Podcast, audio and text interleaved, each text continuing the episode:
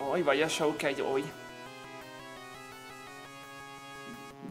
Bueno, confío, confío eh, que la música de fondo, yo la escucho muy loud todavía, la música de fondo, pero confío que del lado de ustedes se escuche bien. Ok. Este, para la banda que está en el YouTube, estoy cableando todavía, eh, perdón. El gato está vivo. Dice que amigo, hagamos un roja.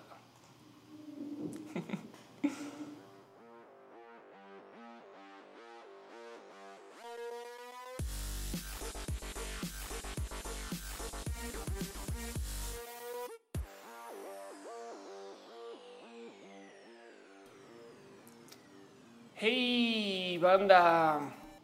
¿Cómo van? ¿Cómo van? ¿Cómo van? ¿Cómo van? ¿Cómo van? ¿Cómo van? ¿Cómo van? ¿Cómo van? ¿Qué onda, bandita? Sean ustedes bienvenidos a Roja, el show que se hace desde mi casa. Con mi gato, con mi gato a veces, a veces sola. No siempre, porque muchas veces está mi novia para acompañarme, pero hoy no puede estar. Yo soy Ophelia Pastrana. Yo soy Ofelia Pastrana, arroba of course en Twitter y hoy otra vez tengo problemas de edición y presentación, esas cosas. Pero es que, ¿qué les digo? Cuando yo hago todo en casa solita, a veces hay pedos, güey. Y pues bueno, este es un show que se hace para platicar entre nosotros acerca de las cosas que suceden en la vida y en la semana. Eh, que se transmite enteramente. Yo lo manejo todo. Yo por eso a veces me veo como de repente un poco distraída porque quito la mirada y miro para acá, quito la, mirada y miro para allá. Eh, Marco Guarneros deja desde ya un abrazo financiero. Muchas gracias, muchas gracias. Este show, explico, es un poquito. Este show está en eh, tres plataformas a la vez. Estamos en youtube.com slash of course, en twitch.tv slash of course y también estamos en mixer.com slash of course. Tres plataformas eh, pudieron haber sido como seis más, pero yo elegí estas tres porque aquí es donde es. No sé, ustedes son gente bonita para ver. Vamos a arreglar estas luces un poquito. ¿Qué prefieren? A o B? A o B, A o B. Lo voy a dejar en A por ahora, pero bueno, eh, lo digo porque muchas personas estarán preguntando qué onda con las piñas y los iconos y los símbolos y todas estas locuras que están comenzando a aparecer en el chat ahorita. Y es que en YouTube hay una cosa que se llama super chat, que es ese simbolito de dinero. Si usted le dan ahí, básicamente lo que hace es que su mensaje sale así de color, no es un donativo. Se aprecia mucho los abrazos financieros, pero ojo, no son para nada obligatorios para consumir este show. Es no más eso, un abrazo financiero y, les doy la verdad mi máximo aprecio y cariño para eso. Tengo por seguro que eh, todo el dinero que se done a este show, yo tengo una personal promesa con ustedes de reinvertirlo para que se use con el show mismo. ¿no? Entonces, por eso está, comprando cámaras, está tratando de mejorar un poquito el setup y estas cosas. Y de no sé, como que me, me preocupa mucho que el show se vea bien. Güey, no, no es un stream, pero sí es un stream, pero quiero que se vea bien y fluido y espero que se vea bien y fluido y que los contenidos estén bien hechos y que esté bien iluminado y esas cosas. En Twitch también hay un sistema de suscripciones y de cheers y se agradece mucho que ustedes también dejen ahí sus eh, donativos. Y en Mixer, desafortunadamente no puedo monetizar Mixer, pero de todos modos, eh, pues ahí está. Y entonces en YouTube, por costumbre, nos damos piñas, porque qué más bonito que regalarnos piñas entre nosotros. Eh, los argentinos se confundirán mucho con eso porque pues ellos lo último que se quieren dar es piñazos, pero bueno, y aún así nos damos piñas en YouTube. Y del otro lado, em, en eh, oh, caray, un momento, Noelia, ¿por qué tú no? ¿Usted por qué no es mod? Oh, es que acabo de ver a mi novia pasar por ahí, pero bueno. Eh, y del otro lado, eh, en Twitch, creo que es que no existe el emoji de las piñas. Entonces en Twitch nos damos doritos. O hay gente que le gusta dar doritos o es culturalmente. en fin, la gente por eso pasan doritos y en Mixer, pues nos damos sandías y así son las cosas. Entonces los quiero mucho. Ese show, además, que no se les olvide que es también patrocinado por el gato. El gato eh, ahorita está de nuevo, estuvo negociando un poquito con su agencia de actores felinos, em, pero ya llegará algún momento. Pero que no se les olvide nunca que este show es patrocinado por la pata trasera izquierda de Matú. Esta es la pata, es la pata del patrocinador de este show. Él es Matú. Em, y lo tengo aquí al lado para hacerle la bobada, pero bueno y así las cosas. Em, y también para aquellos que han dejado sus abrazos financieros y su cariño y su amor y en estas cosas desde, desde eh, el apoyo en el dinero. Hay un lugar que se llama Patreon, que Patreon es una plataforma para que básicamente dejen ahí cariño y amor. Y eh, yo tengo una promesa con la gente de Patreon donde leo sus nombres. Así que un agradecimiento especial a, analógicamente a Fran, a Jonathan Gómez, a David Álvarez Ponce, a Trini de Patacoins, a Yair Lima, Alejandro Alcántara, a Viti Navarro y a Ake Rubio, quien eh, me han dejado sus cariñitos desde el Patreon. Pero bueno, este show es mucho más que solo eso. Y nomás para explicarlo, em, yo tengo un par de secciones en particular. Me gustaría primero arrancar con una cosa que yo llamo balazos o abrazos, donde repaso las cosas que sucedieron en la semana. Lo llamo de plano roja. Em, pero son como las cosas que yo creo que vale la pena platicar. Hoy tengo una cantidad ridícula de balazos, como yo creo que nunca antes en este show. Luego yo tengo una promesa personal de no hacer este show y evitar temas de ciencia y tecnología, porque eso es la cosa. Y sí, vamos a hablar de lo LGBT y tengo dos temas así también súper largos. Hoy va a ser un show largo, yo creo. Y además al final hay una sección de preguntas. ¿Por qué hay una sección de preguntas al final? Porque siempre salen cosas durante el show y yo trato de leer todo durante el show. Ah, mire, se los juro, yo trato de verlo. Hay gente que después me dice, Ay, es que te escribo y nunca me ves. Entonces, ¿qué pedo? Sí, lo sé, es que a veces pasan muchos mensajes, no me odien pero de todos modos, al final, al final dedico una sección donde así mi mirada está puesta en los chats y, respondo lo que veo. No es como que a veces estoy solamente hablando, buscando, no sé qué. Al puro final, sí se trata de ustedes y de estas cosas, pero, pero eh, por seguro que si quieren hablar de algo que es sumamente importante, que es eh, muy, muy, muy necesario, que requiere toda mi atención, que sienten ustedes off de verdad, en serio, tengo que hablar contigo de esto. Em, en ese caso, búsquenme por fuera de roja, no mándenme un mensaje en Twitter, escriben mi mail of arroba off.la o veamos a ver cómo coordinar para platicar, porque hay gente que tiene dudas eh, pues muy eh, reales y hay cosas que pasan últimas igual y no son para roja, pero bueno. Dice Caro que hay bonitos cheers, eh, que sí, está muy bonito, así total. Dice Danny Troll que estamos viendo la pata de la suerte. Exacto. Y dice eh, Antonio Manuel, todo, quieren, quieren que, yo haga viscos, quieren que yo haga viscos. Es que, ah, es que claro, es que estoy acá. Ok, a ver, a ver, un momento, un momento. Ofelia haciendo viscos.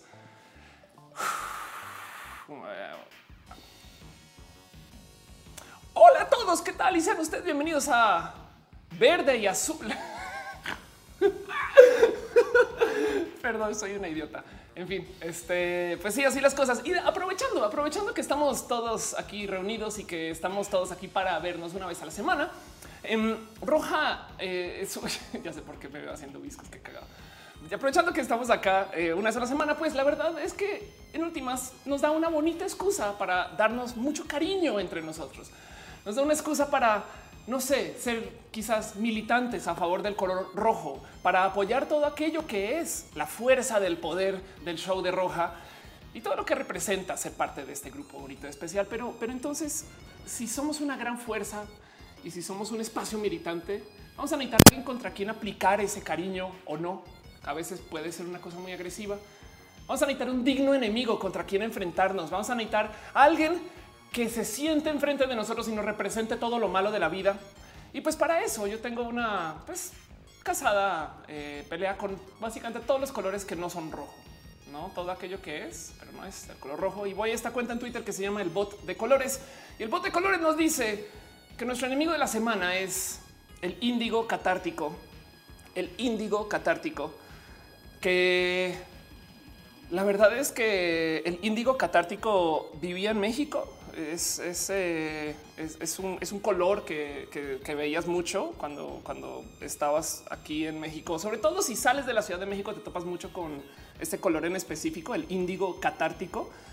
Em, pero lo que pasa es que eh, gracias a como un buen de usos y costumbres que encuentras en esto de la vida, como en el Estado de México, sobre todo como el norte del Estado de México, pues mucha gente como que tomaba ofensa con que existiera este estándar de color que se llamaba el índigo, índigo catártico, porque si no, no sé si queremos llamarnos indios, índigos, eh, no sé si tenemos relación alguna con eso y nos van a confundir. Entonces, eh, en algún momento le comenzaron a decir pues al índigo catártico de sus cosas y pues índigo catártico tiene un problema que pues, pues justo eso es catártico. Eh, el índigo catártico es un color que te invita a que tú digas tus cosas, a que tú compartas tus cosas y por consecuencia entonces tienes a muchas personas pues, de origen étnico, mexicano, pre-mestizo, que andaba por ahí diciendo de sus cosas y, entonces pues como decían las netas, a la gente del ámbito colonial. No sé si ustedes sabían de esto.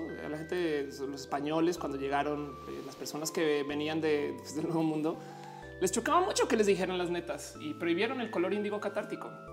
Pero todavía de vez en cuando lo topas.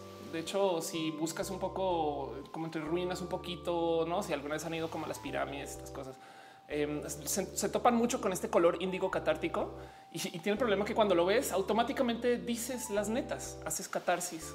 Y, pues es muy difícil porque es como un pequeño como suero de la verdad, pero versión color.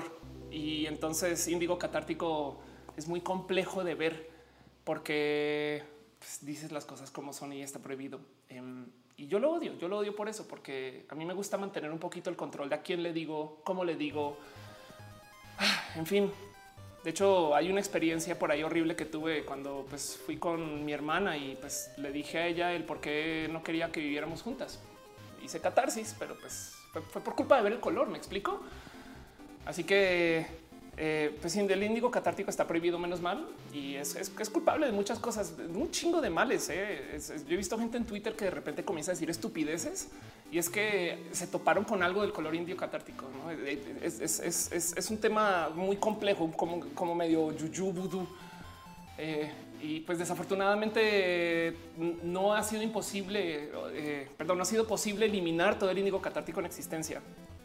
y si ustedes alguna vez lo ven, van a tener problema que no le van a poder decir a nadie que lo vieron. Por eso es súper complejo. Eso es muy complejo de lidiar y, yo lo odio. Yo lo odio por eso. Es, me, encantaría que en el mundo existiera menos, menos índigo catártico, eh, porque pues es una, es una joda. De hecho, dice Liz Jordan, el índigo catártico fue quien evitaba que el canvas de Evangelio no saliera. De acuerdo. Sí, justo, justo. Yo está, tratando de decorar una zona del show con el índigo catártico y, y entonces pues ahora me quedaba diciendo cosas así a la pantalla no podía sacar el pinche show. No, no, no, no, fue, no, no fui capaz. Dice Liz Jordan que el Índigo Catártico hizo unas campañas con Emanems y fue un desastre. De acuerdo. John Darry Arias dice el Índigo Catártico ha sacado la fuerza a la gente que está en el closet. Exacto, exacto. No respeta el closet el Índigo Catártico. Dice Andrea Pérez em, eh, que se creería la historia. No sabes que yo creo, Andrea, yo creo que tú estás diciendo las netas porque viste algo color Índigo Catártico. Yo, yo estoy casi segura que así son las cosas. Luis Antonio Salas dice que si estoy en contra de la yo estoy a favor de que las mujeres decidan sobre su cuerpo. fin. Diana María López dice yo tengo algo muy importante que hablar, pero ya le escribí nada. Eh, ya te checo eso, pero sí. Dice María Maximov, el jueves podemos conocerte después de la plática. Por supuesto, a eso voy. Eh, Liz Jordan dice, dice el índigo catártico hizo que Shinji se subiera al maldito robot una vez, una vez. Y, sabes qué pasó ahí? Murió Kaworu. ¿ah? Fue culpa del índigo catártico. Es horrible, o sea, horrible. O sea, fue una horrible situación. Y pues por consecuencia, por eso es nuestro enemigo de la semana. Eh, pues lo voy a dejar por aquí, nomás para recordarlo, porque el índigo catártico, la verdad es que me traen unos recuerdos horribles. Em, y pues así las cosas, pero pues ya saben. Miren, me da un poquito hasta como de dolor y escosoras. Ah, verdad que yo una vez vi el índigo catártico y pues así, ¿no? Dice Juliet, si uno en una cita amorosa se pone un vestido de color índigo catártico, el otro dirá las verdades. Exacto. Y capaz y tú, porque también hay espejos. Por eso es tan difícil. Por eso lo, por eso lo odio, porque es muy difícil entender eh, que tú no tengas control de ti y que tengas que decir las verdades. Es, horrible, es horrible. Eh, Jesús Mares dice el índigo catártico es el organizador de las marchas por la familia. Exacto. Sí, total. Rainbow David dice índigo catártico es quien motiva a Kojima a la hora de hacer sus trailers. Ya, así, así, total. Así, así son las cosas. Em, pero bueno, arranquemos el show y vamos antes de saltar los balazos. Perdón. Arranquemos el show y les quiero nomás repasar las otras cositas que son literal un poco de promoción desvergonzada, cosas que van a pasar esta semana. Em, voy a estar en Michoacán, voy a estar en Michoacán, voy el jueves, de hecho viajo el jueves en la mañana, pero la idea es que estaré allá todo el día, o sea, me tienen 10 a 9 horas, 9 horas. No sé bien cómo es el programa ya, pero pues en última le pueden preguntar justo, justo eh, aquí a la gente de arroba quien estuvo tuiteando esto. Y les prometo que voy a estar todo el día. De hecho, tengo hasta la noche. Mi vuelo sale el otro día también. Entonces, y voy explícitamente a estar allá. Es, considérenlo un gran meet and greet donde vamos a estar platicando acerca de básicamente todo lo LGBT. Hubo un poco de comentario acerca del Ay, por qué le ponen LGBT al emprendimiento, no sé qué. Sanshiro, te amo. Em, y, el motivo por el cual eso está ahí es porque eh, yo quiero levantar un poquito el tema de a ver, si tú le tienes miedo a emprender porque eres una persona LGBT, eh, la neta te va a ir mejor si asumes que lo eres. Me explico. Es un cómo le digo a mi jefe que soy gay. Pues güey, ni le digas ya ve, emprende, tú arranca tus cosas y tú contrátate a ti demás. Y vamos a hablar un poquito de eso en el show, pero bueno, eh, voy a estar. Eso va a ser el jueves. Em, y pues nomás quería compartir también un poquito relacionado con este tema. Fíjense que yo antes de viajar siempre me tomo con este tiempo de checar como qué va a pasar en las ciudades donde estoy, a dónde voy, como que si pedos de seguridad, estas cosas, no? Y esto me divirtió mucho. De repente fui a asomarme por qué onda por Michoacán, ¿no? Con el tema de lo LGBT. Y primero que todo me topo con que es de los poquitos estados en México que tienen leyes estatales de cambio de género y nombre en documentos. Esto es raro, esto es raro. Son como tres, güey. O sea, de que debería ser cuáles son de paso. Pero bueno, Em, y también me topé con que hay una mujer trans que es candidata a alcaldesa, güey. Yo así de caca, caca, caca, y Juliana Villaseñor, que es una mujer trans de Michoacán que quiere ser alcaldesa. Y yo no mames, güey, esto me parece lo más de avanzada del mundo. Y pues entendiendo que me lleva a gobierno, también me, cae un, pues que va a ser muy bonito, va a ser, muy bonito y espero que sea muy bonito, ¿no? Bueno, dice Andrea Pérez, eh, llego un poco tarde por estar maratoneando los TechMex. Ándale, ay, tengo que organizar un poquito con TechMex, pero ahorita hablamos, ahorita hablamos de eso. Emma Anthony dice a veces no entiendo eh, para qué decir, para qué decir qué a lo LGBT. Pues mira, ok, porque hablemos dos segundos del orgullo. Em, puedes no decir que eres LGBT. Yo puedo decir que sí, hola, soy feliz, soy mujer. ¿Para qué jodo con que soy mujer trans? Sí, estoy totalmente de acuerdo con eso. No siempre hay que decirlo para mí es como decir que eres mujer mexicana. Me explico. A veces está chingón decir, pues yo soy de acá. Perdón, un pequeño paréntesis. Ben Vivanco deja un donativo. Muchas gracias, Ben. Qué cool verte. Además, Ben acaba de comprar un laptop eh, hace nada y me está contando esa historia y nos vimos hace un rato. Y pues gracias por venir a mi show. Hasta me da, me da un poquito como de alegría. Pero bueno, entonces volviendo al tema de por qué andar por ahí diciendo que eres vieja trans y no solo vieja, pues porque, pues justo eso. Em, a veces le añade, le añade. A mí me parece muy bonito. Yo, yo digo, güey, qué chingón, qué chingón eh, enorgullecerse y decirlo tal como tú dices. Güey, yo soy una persona de mi estado, de mi ciudad, de mi país, no? Y ya y no pasa nada. El pedo no es la etiqueta, el pedo es que la gente discrimine por eso. Exacto. Dice señor Frío, yo solo uso Mixer para estoquear a mi crush y ver a off y dice spoiler, no son la misma persona, pero. Próxima eh, mención rapidita en el tema de las promociones desvergonzadas para la gente que le interesa. Esto es algo que la verdad es que me interesa más a mí que a ustedes. Casi nunca me topo a alguien que le llame la atención, pero yo creo que si no les digo me da urticaria. Y esto es algo que, que yo digo, esto yo creo que lo quiero súper levantar en algún lugar, algo así. Para los que no saben, yo me he entrenado mucho. Ahora, ahora ya oficialmente ando diciendo que mucho. Antes me costaba como un tanto aceptarlo, pero ya dije, ya, pues sí, güey, ya deja de molestar con ese tema. Y para los que no saben, eh, yo he hecho mucho entrenamiento en el tema de eh, la impro. La impro es esta práctica donde tú subes al escenario y no tienes nada preparado y básicamente dices todo ahí sobre la marcha y tiene un bonito, tiene un buen de prácticas y, formas y métodos y demás para que eh, furule, eh, para que funcione. Em, hay muchos modos de enfrentar la impro. Hay hay comedia impro, que puede ser la que muchos conocen, shows como Whose Line Is It Anyway, eh, Quién dijo yo, se presentó en México para los que lo conocen, para los que no, eh, quizás la impro lucha, lo, pueden conocer. Y también hay impro teatral, o sea, hay gente que literal se sube al escenario sin tener absolutamente nada preparado y con que les den una palabra de la audiencia. Entonces ahí se hacen todo un cuento que lo actúan entre varias personas sin coordinar absolutamente nada. Eso es la impro. Pati Piñata, que de paso qué bonito que estés en este chat. Muchas gracias por pasar. Está preguntando en el chat justo, ¿es en serio esa historia ¿no? del, del eh, eh, índigo catártico? Pues ah, yo no me siento mal por hacer esto porque me gusta mucho mantener la leyenda, aunque obviamente es evidentemente falso. Todos los cuentos de todos los colores son inventados y es un reto que yo me pongo conmigo de literal inventarme una historia según lo que sea que diga el bot de colores. De hecho, por eso tengo esa sección, aparte que me parece muy divertido. O sea, yo todos los cuentos que les he contado con los colores son totalmente improvisados solo con ver el color en ese momento. Entonces, ya dejándoles eso explicado, em, mi maestro de impro, mi, profesor, mi, así mi corazón, mi dirección del cariño del escenario, la persona que me volvió quien era Ofelia, básicamente, em, tiene una escuela que se llama Improvisa que estuvo literal fuera de comisión un año mientras mi maestro Piolo Huber estuvo haciendo una cantidad de cosas y ahorita volvió a arrancar.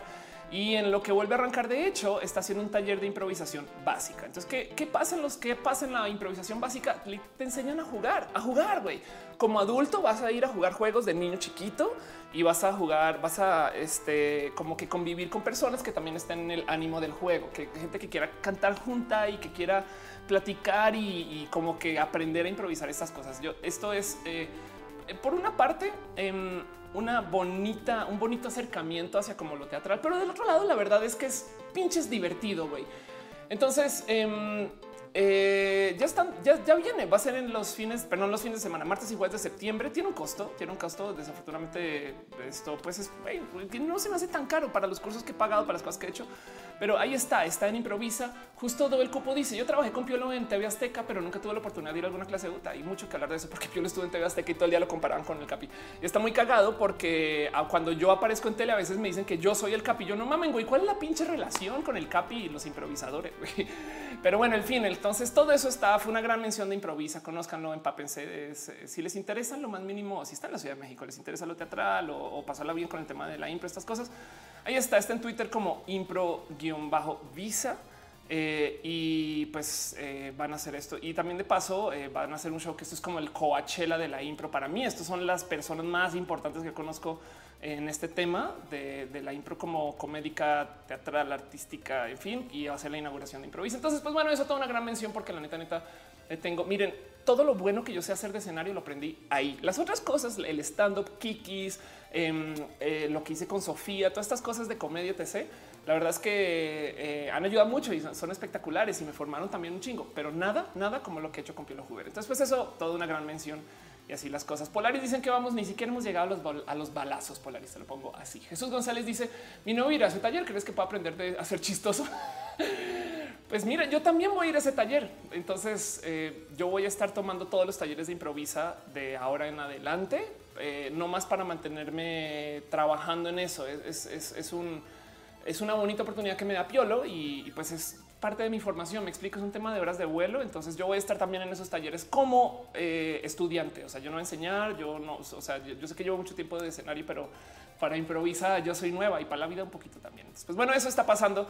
Y ahora sí, vámonos formalmente a esta sección que yo llamo de cariño roja, que es una sección donde platicamos acerca de las cosas que pasan la semana quizás balazos, quizás abrazos.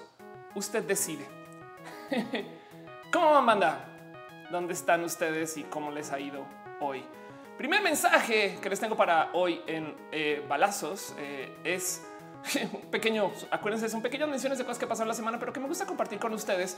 Una mención que hizo Akira, mi amigo y ex socio y como que también gran guía del cómo hacer streams en la vida que está haciendo Nercor eh, pasó este pequeño tweet que les quiero compartir. Dice, dice Akira, esta inteligencia artificial ya nos quitó un trabajo más a los humanos. Y entonces vas y miras y es nomás quiero que vean este robot. Es un robot em, que ahí está viendo un libro de dónde está Wally o Waldo, depende de dónde viven ustedes. Y entonces él identifica a todos los rostros y de todos los rostros posibles dice, mm, ok, hace scanning facial. Mira, aquí está, ya está, segundos y luego le pone la manita encima. Ahí está eh, y solo lo comparto porque quiere decir que ya la inteligencia artificial ya encuentra a Wally. Entonces se acabó el juego, güey. Se acabó, se acabó. Y así las cosas. María Carlos dice: Yo necesito un abrazo y un beso. Te digo algo. Mira, tome usted su beso y el abrazo. Después, si nos vemos. Eric Rique acá dice: Hola. Liz Jordan dice: Va a haber tantos balazos que esto se va a volver Tamaulipas. y ándale. Bueno, próximo balazo, próximas cosas que pasaron la semana que yo creo que vale la pena platicar y compartirles a ustedes. Em, se añade a la gran lista de personas que cierran Twitter con rabia, que le hacen rage quit a la red social más compleja de lidiar, parecería hoy, Ruby Rose. Ruby Rose, para los que no conocen, es básicamente, eh, yo creo que la lesbiana que más representa a la lesbiana sexy del mundo, básicamente. Y entonces ella, em, eh, madre mía, ¿qué es todo esto? Ella, ahí está ese Ruby Rose, le dieron el papel de esto viene a ser eh, Batwoman. Ojo que no es Batichica, sino ¿a qué traduce esto en español? Batimujer, güey. Em, pero eh, básicamente le dieron el papel de este personaje en DC, que es un personaje lésbico y es un personaje lésbico desde el 2006 pero aún así la gente se enloqueció porque se pararon en su oh, pues que esa vieja no es realmente así como lesbiana, lesbiana. Y del otro lado, un chingo de gente salió a decir no, no, es que, por qué me ponen viejas lesbianas en la sopa. Y el otro lado salió gente a decir, pues es que es muy machorra. Y el otro lado salió gente a decir, pues es que no es lo suficientemente. y es güey. Y la troliza se volvió tan pinches loca que sacaron a Ruby Rose de Twitter. Y eso es algo que yo creo que eh, cada vez se vuelve más común, como entre la troliza en redes sociales. Me da un poquito de rabia que últimamente, porque neta, miren, yo llevo en Twitter ya 10 años, y no era, nunca ha sido así nada.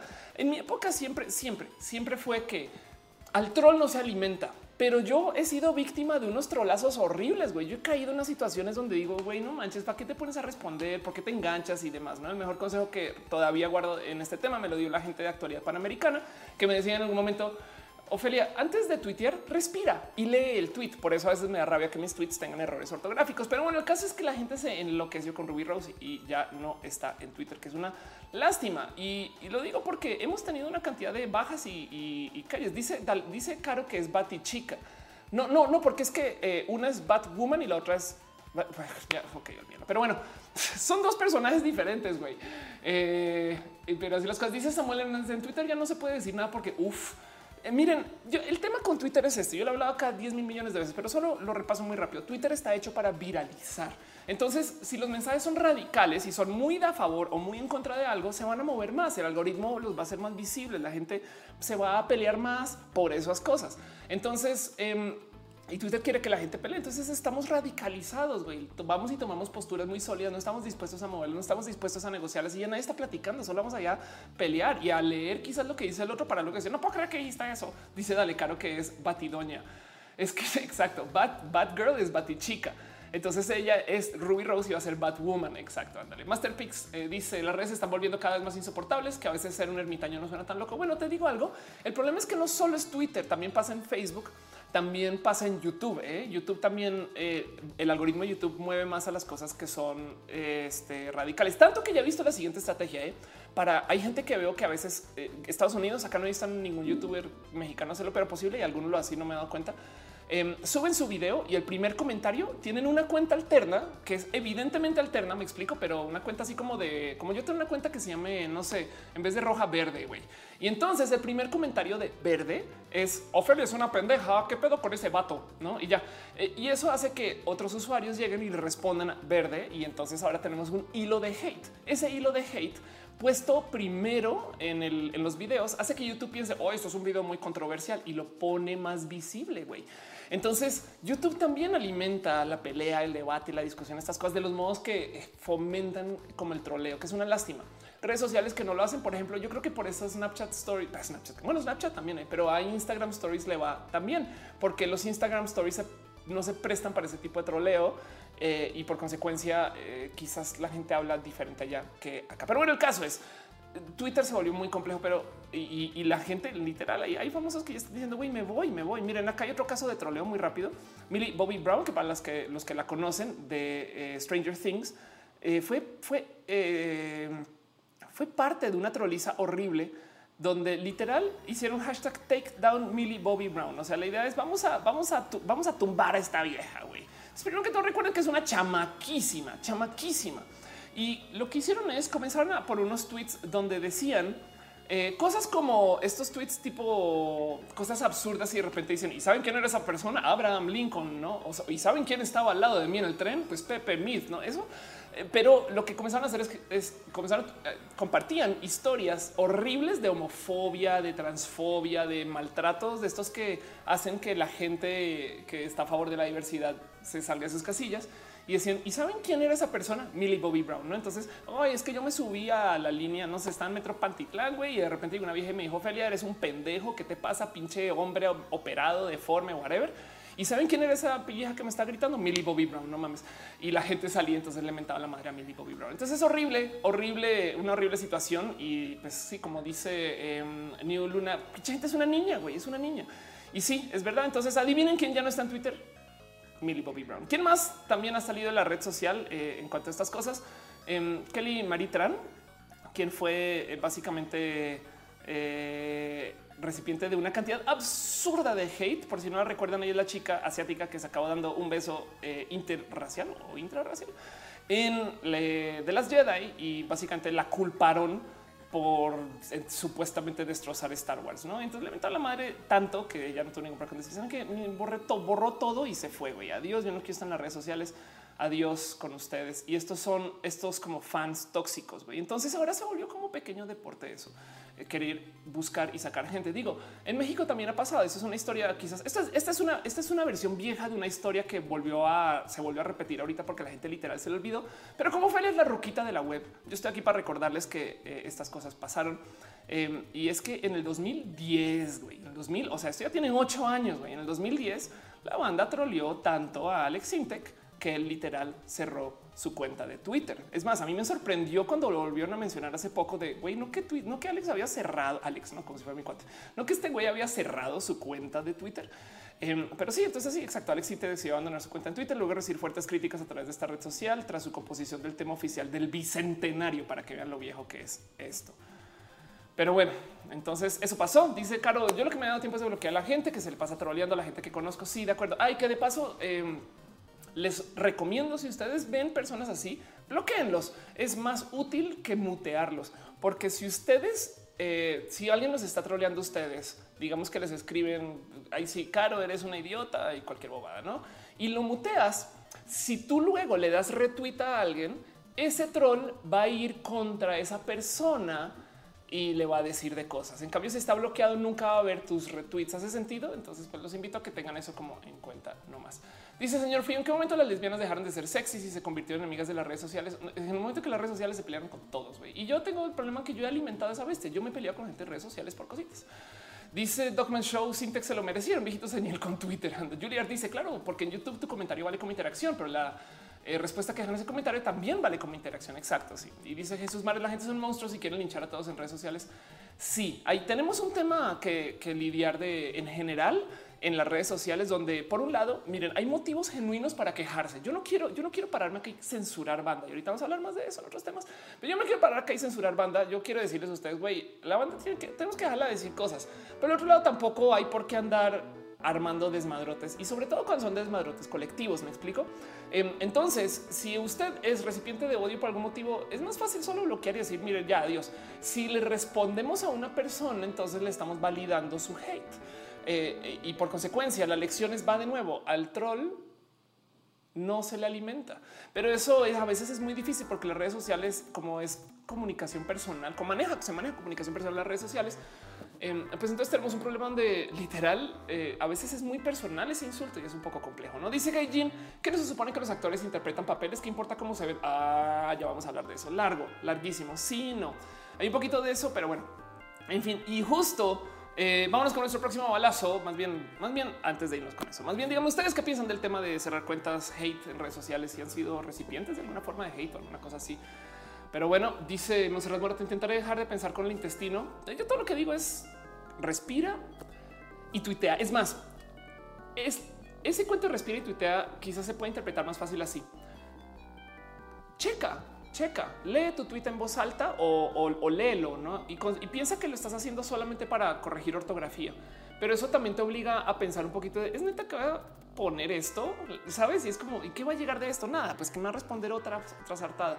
Entonces yo tengo un chingo de batallas y peleas y discusiones que ya las dejo ahí, Ya, ya que digan lo que quieran y no pasa absolutamente nada, no le va a quitar, no le va a poner. Pero bueno, Dice Rubén Serna Black Mirror, anda, dice hígado de pato. Y si son bots, no también aplica la misma. Exacto. Hay un chingo de bots también que están hechos ahí solo para tuitear hate, así las cosas. Pero ya dice RTC, me elige tus batallas. Yo creo que es el mejor consejo. Y entonces en esto elige tus batallas. Ahora sí dejo, dejo este de lado ustedes una opinión acerca de qué piensan del tema del hate en redes sociales. Eh, y de Ruby Rose. Y más bien hablemos dos segundos acerca de este caso que sucedió esta semana rapidito de el niño Pony. Dice que el niño de los ponis que se llama Luis es un niño de bajos recursos que no sabe ni leer ni escribir, necesita un trasplante de córneas. Ya le quitaron su local, los que se la Friki Plaza. Mucha gente no se enteró de esto. Solamente les quiero repasar un poquito lo que sucedió. Este fue un caso de hate real en vida real. Em, lo documentó la gente bonita de debate.mx más bien. Y básicamente el cuento es el siguiente. Este chaval, em, Luis, em, es un niño que tiene, es un niño neurodivergente, es un niño que tiene pues, temas de desarrollo y la verdad es que sí, se le siente en su habla, se le sienten cómo, cómo se presenta, cómo se comunica, em, que pues es muy timidón si lo quieren ver así, ¿no? Y se burlan de él, se burlan, es burlan, lo bulean durísimo. Em, él es fan de My Little Pony, así se presenta, así se ve y estuvo en la Friki Plaza, que para la gente que no está en la Ciudad de México no sabe qué chingados la Friki Plaza, es como la Plaza de la Computación, esos lugares donde tú vas a comprar computadoras que tienen muchos vendedores como apiñados bajo el mismo techo. Y el cuento es que em, fue una buliza horrible. Y si ven sus videos, la neta no suena tan horrible en algunos de estos videos porque le están diciendo, oh, My Little Pony es de chicas y él no, no es de chicos y lo defiende y veanlo y es de no es de chicas y está muy feo y demás. O sea, es una no es tan grave en algunos de estos videos, estos casos. Me explico, pero también hay que no olvidemos que es un niño con problemas de desarrollo. Entonces, el cuento es que salió esta nota y se estuvo comentando y publicando y es de qué pedo.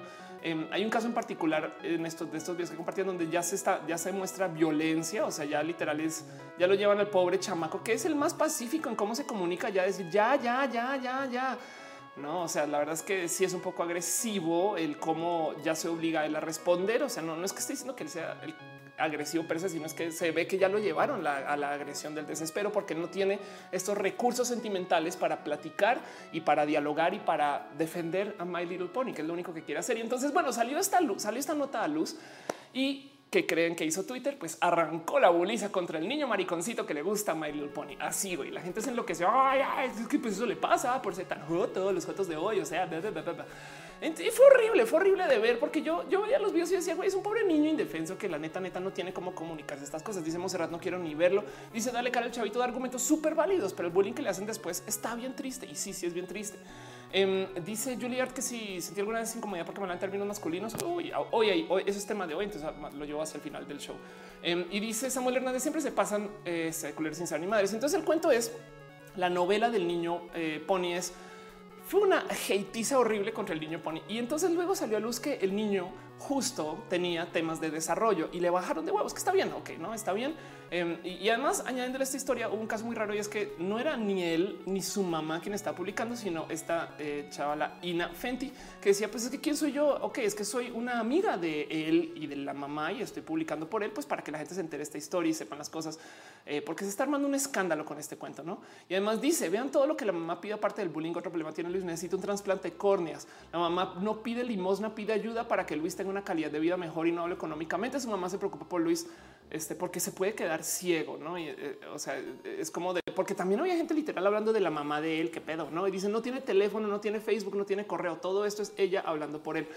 Lo bonito es eh, cerraron, este, cerraron las tiendas de la gente de la Friki Plaza que lo estaba bulleando. Yo creo que afortunadamente, no, porque la Friki Plaza en últimas, miren, hoy es, hoy es este niño, pero que la Friki Plaza vive de gente, como lo dice, friki, güey.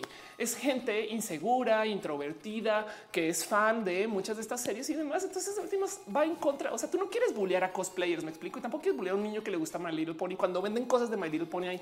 Entonces, por parte de la comunidad de la Friki Plaza, esto yo creo que fue una bonita decisión. Y entonces, lo más cabrón de todo, güey, es esto ya en mi cabeza es un bueno, pues está solucionando y ya la Friki Plaza tomó cartas en el asunto y sacado. Pues bueno, luego salió a luz, güey, que el niño Pony tiene novia, güey. Y esto fue la cosa más pinche loca del mundo, güey. Que en cuanto el Internet, o sea, Twitter descubrió que el niño Pony tenía novia, automáticamente quedó validado ante, ante el bully heteropatriarcal, güey. de repente la mandes de O sea, el niño Pony tiene novia. Yo estoy aquí valiendo Gaber, güey. Sí, así justo tal cual, chaval.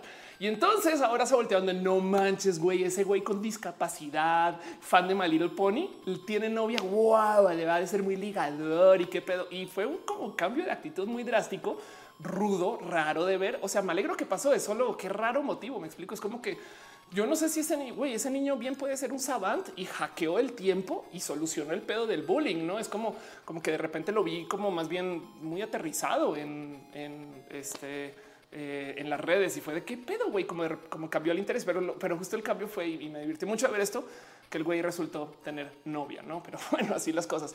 Dice Omar Díaz: eh, ese lugar es súper tóxico. Los frikis de ahí son bien espesos un poco a veces. Si dice Retesama que en la pasa hay un rollo totototote porque una colectiva feminista se unió a la manifestación pro aborto de Argentina y un montón de personas empezó a comentar cosas bastante pesadas amenazas a las mujeres que marcharon. Algunas personas comenzaron a identificar a las chicas y se puso algo denso el tema. Si sabes que voy a tomar un pequeño editor. Yo sé que estamos todavía en balazos y que va a ser un show largo, pero hablar rápido de una cosa que he descubierto que no es tan eh, tan parte de la cultura de la web mexicana y lo quiero presentar para que lo tengan presente. Es una cosa que se llama doxing. Nos de seguro hay un, hay, un equivalente en español, pero se llama doxing. Ok. Y el cuento es eh, doxing es básicamente viene de mostrar los documentos. Y entonces en docs habría en documentos. El doxeo doxing es la práctica en Internet de investigación y publicación de información privada. Em, este sobre, a que sobre un individuo, una organización. Los métodos empleados para que esta información incluyen búsquedas en bases de datos de acceso público, redes sociales, hacking, métodos de ingeniería social, como sea. No? Y esto es algo que en muchos foros está mal visto. Si tú estás eh, hablando de un caso en Reddit, por ejemplo, y de repente dice, oye, no puedo creer el niño pony, no sé qué, y de repente alguien dice, el niño pony se llama Carlos González y vive en tal lugar y no sé qué, hola. Ese post eh, está muy mal visto en la comunidad, me explico, y hay muchos moderadores que de plano no los permiten. Y es justo para prevenir que las historias se vuelvan personales. Una cosa es saber de Lady 100 pesos, otra cosa es saber quién es Lady 100 pesos y dónde estudia y, con quién habla y que la gente le diga de cosas a calidad personal, ¿no? Entonces, em, pues eso, ¿no? Justo, justo hay un pedo también muy caro como la cultura de la web acerca de, que acá no sé, no sé cómo, no hay, no hay policías de la web, ¿saben? De esta gente que eh, apoya desde lo bueno, supongo, em, que le diga a la gente, güey, no hagas doxing, ¿no? Y así las cosas. Eh, Estefa Sánchez dice que se trata, estamos haciendo un pequeño show en vivo acerca de la vida de Ofelia y de ustedes. Em, pero bueno, estamos ahorita hablando acerca del niño Pony. Dice, dale, caro, el doxing en México es delito. Wow, se considera espionaje y se pena de 3 a 10 años de prisión e indemnización económica, pero ni debería de existir. Ándale, wow, no sabía eso, caro, qué cool. Dice José Huerta, una niña se burlaba eh, de mí porque veía Candy Candy y Sandy Bell eh, y me besé con su novio en el baño y fue un cuarto año. Ándale. y dice Tete Watch, día, ¿cómo estás? Eh, pienso para mi HRT usar espirulactona en cuanto me va a volver a más Ping Machine 9000 en 10 segundos, güey. la espirulactona, este, ni modo, así son las cosas, te manda al baño. Pero no pasa nada porque desarrolla la costumbre de tomar mucha agua y eso es bueno, ¿no? Así las cosas. Le paso un abrazo para Fabiola Torres, que también está aquí en el chat y así las cosas. Vámonos con nuestro próximo, próximo balazo. Eh, hablando de hate en redes de eh, Ruby Rose, hablando de el niño pony, vámonos al caso más cabrón de hate en redes sociales, de cosas raras que hayan pasado. Y yo creo que el tema en particular de lo que es el tema de este show. Vean que lo tengo en balazo, pero es que yo sé que va a hablar tanto de esto que pues ni modo, no así las cosas. Pues vamos a hablar acerca de esta campaña que sucedió en Instagram, que llevó a muchos influencers a hablar en Instagram. Y yo sé que ustedes saben de qué chingas está hablando de la historia de Hershey's. Hershey's, para los que no saben, es un chocolate eh, estadounidense eh, que tiene mucha presencia en México y en el mundo, básicamente, y que lleva una campaña en redes sociales que se llama Hacer el bien sabe bien. Eh, y entonces hacían esta, tenían esa costumbre, llevaron a influencers, no, no, no tiene esta costumbre. La idea es, decidieron llevar a influencers a apoyar a personas en situación de necesidad varia y por motivos bien pinches raros les creemos regalaron un Hershey's. No sabemos de hecho, ¿eh? Eh, esto es Paulina Vargas 97. Dice el día de hoy hice una buena acción. Me encontré una persona en las vías del tren y me arranqué a ofrecerle algo de comer. Mi hashtag chocolate, hashtag Hershey's me recordó que no hay nada mejor que hacer algo bueno por alguien más. Hashtag hacer el bien eh, sabe bien y no ese tipo de mensajes que son pues entrada bien pinches vacíos. No Piolo Jubera, de nuevo, eh, justo el maestro director de Improvisa, que quien está hablando ahorita, eh, lo escribió así. Quiero suponer que la deleznable campaña de Hershey's a cargo de sensibles y sesudos influencers a las personas en situación vulnerable que utilizan les dan además de un puto chocolate un pago por explotar su imagen, regalías y la chingada. No dice Piolo, quiero suponer y pues supones mal. Lo siento, pero pues es que justo eso es. Entonces, ¿qué está pasando acá? Eh, es una campaña que Miren, hay mucha gente que me ha dicho, pero es que está bien intencionada. Es lo que le ejecutaron con las patas. Opino algo muy similar. ¿eh? La verdad es que yo veo a la gente de Hershey's un poquito como en plan de güey, vamos a ayudar, vamos a ayudar, pero entonces vamos a ayudar por medio de enviar a influencers con chocolate. No mames, güey. Bien pudieron haber agarrado ese dinero de los influencers y se lo dan al güey de los chocolates, güey, que se tome la puta foto. Saben, es como un poco rudo pensar que se tiene que ejecutar así, pero entonces el caso es esto explotó. Lo denunció. A mí me pasó esto, me dio literal pitazo. Esto eh, la gente bonita de Mexican Fake Blogger dice el que organizó y que aprobó esta campaña de un premio este a la idiota dices tone deaf. Tone deaf es el término correcto. Básicamente es esto que está pasando con estas marcas que simplemente no son sensibles.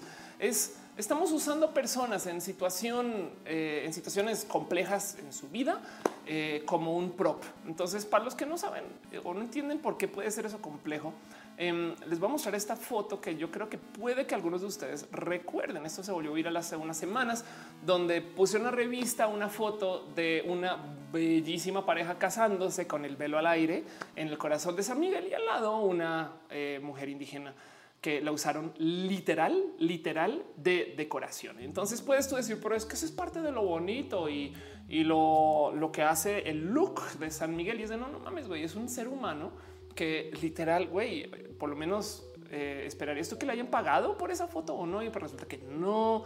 Em, y, le están usando como si fuera un, set decorativo, como si fuera una lámpara, no? Em, entonces es algo muy similar. Estos influencers eh, los ponen como muy como fuera de eh, contexto con estas personas que además ni siquiera dicen él es Carlos, ella es Luisa. Carlos acabó en las. Es que me divierte mucho que usen este término. Está un poco caricaturesco este tema de las vías del tren. Em, y, como que se hagan ver los buenos, no es como que muy raro. Dice eh, eh, que esa campaña de hecho salió a luz. ¿Cuánto costó? Dice que fue 3 millones de pesos. Caro, déjame decirte que no fueron 3 millones de pesos. Eh, el costo de esa campaña fueron la inversión de esa campaña fueron 20 millones de pesos. Entonces, esto es lo que reporta el economista. Hershey's gastó en ese esfuerzo 20 millones de pesos para lanzar la campaña que se llama Ser el bien sabe bien, con la cual esperan sumar menos un punto, al menos un punto de participación, que eso básicamente es una medida de cuántos chocolates están vendiendo eh, en México, que me gustaría pensar que un punto de participación quiere decir un 1% de ventas eh, eh, y, lo y lo dicen y lo reportan así y sobre todo en el economista porque esto mueve las acciones de Hershey's. ¿Hace sentido? En Hershey's de México se prepara para su aniversario este, de 50 años en la tierra del cacao, por lo que invirtió 20 millones de pesos y va a lanzar la campaña.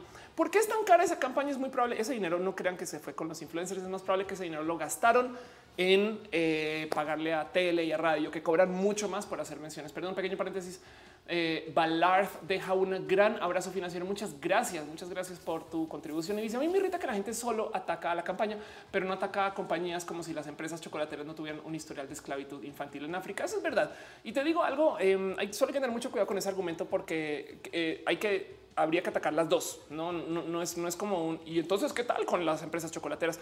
Eh, no, en este caso es las dos son culpables de cosas. Em, y, lo que pasó es, o sea, tienen que entender que para que esta campaña salga al aire así, a alguien se le ocurrió la idea en la empresa. Digamos que hay una filial mexicana que viene a ser de la misma empresa, no que no es una filial como una franquicia, sino que es la misma empresa tal cual, digamos, por, por el bien del argumento, para, para limitar la cantidad de gente que vio esto.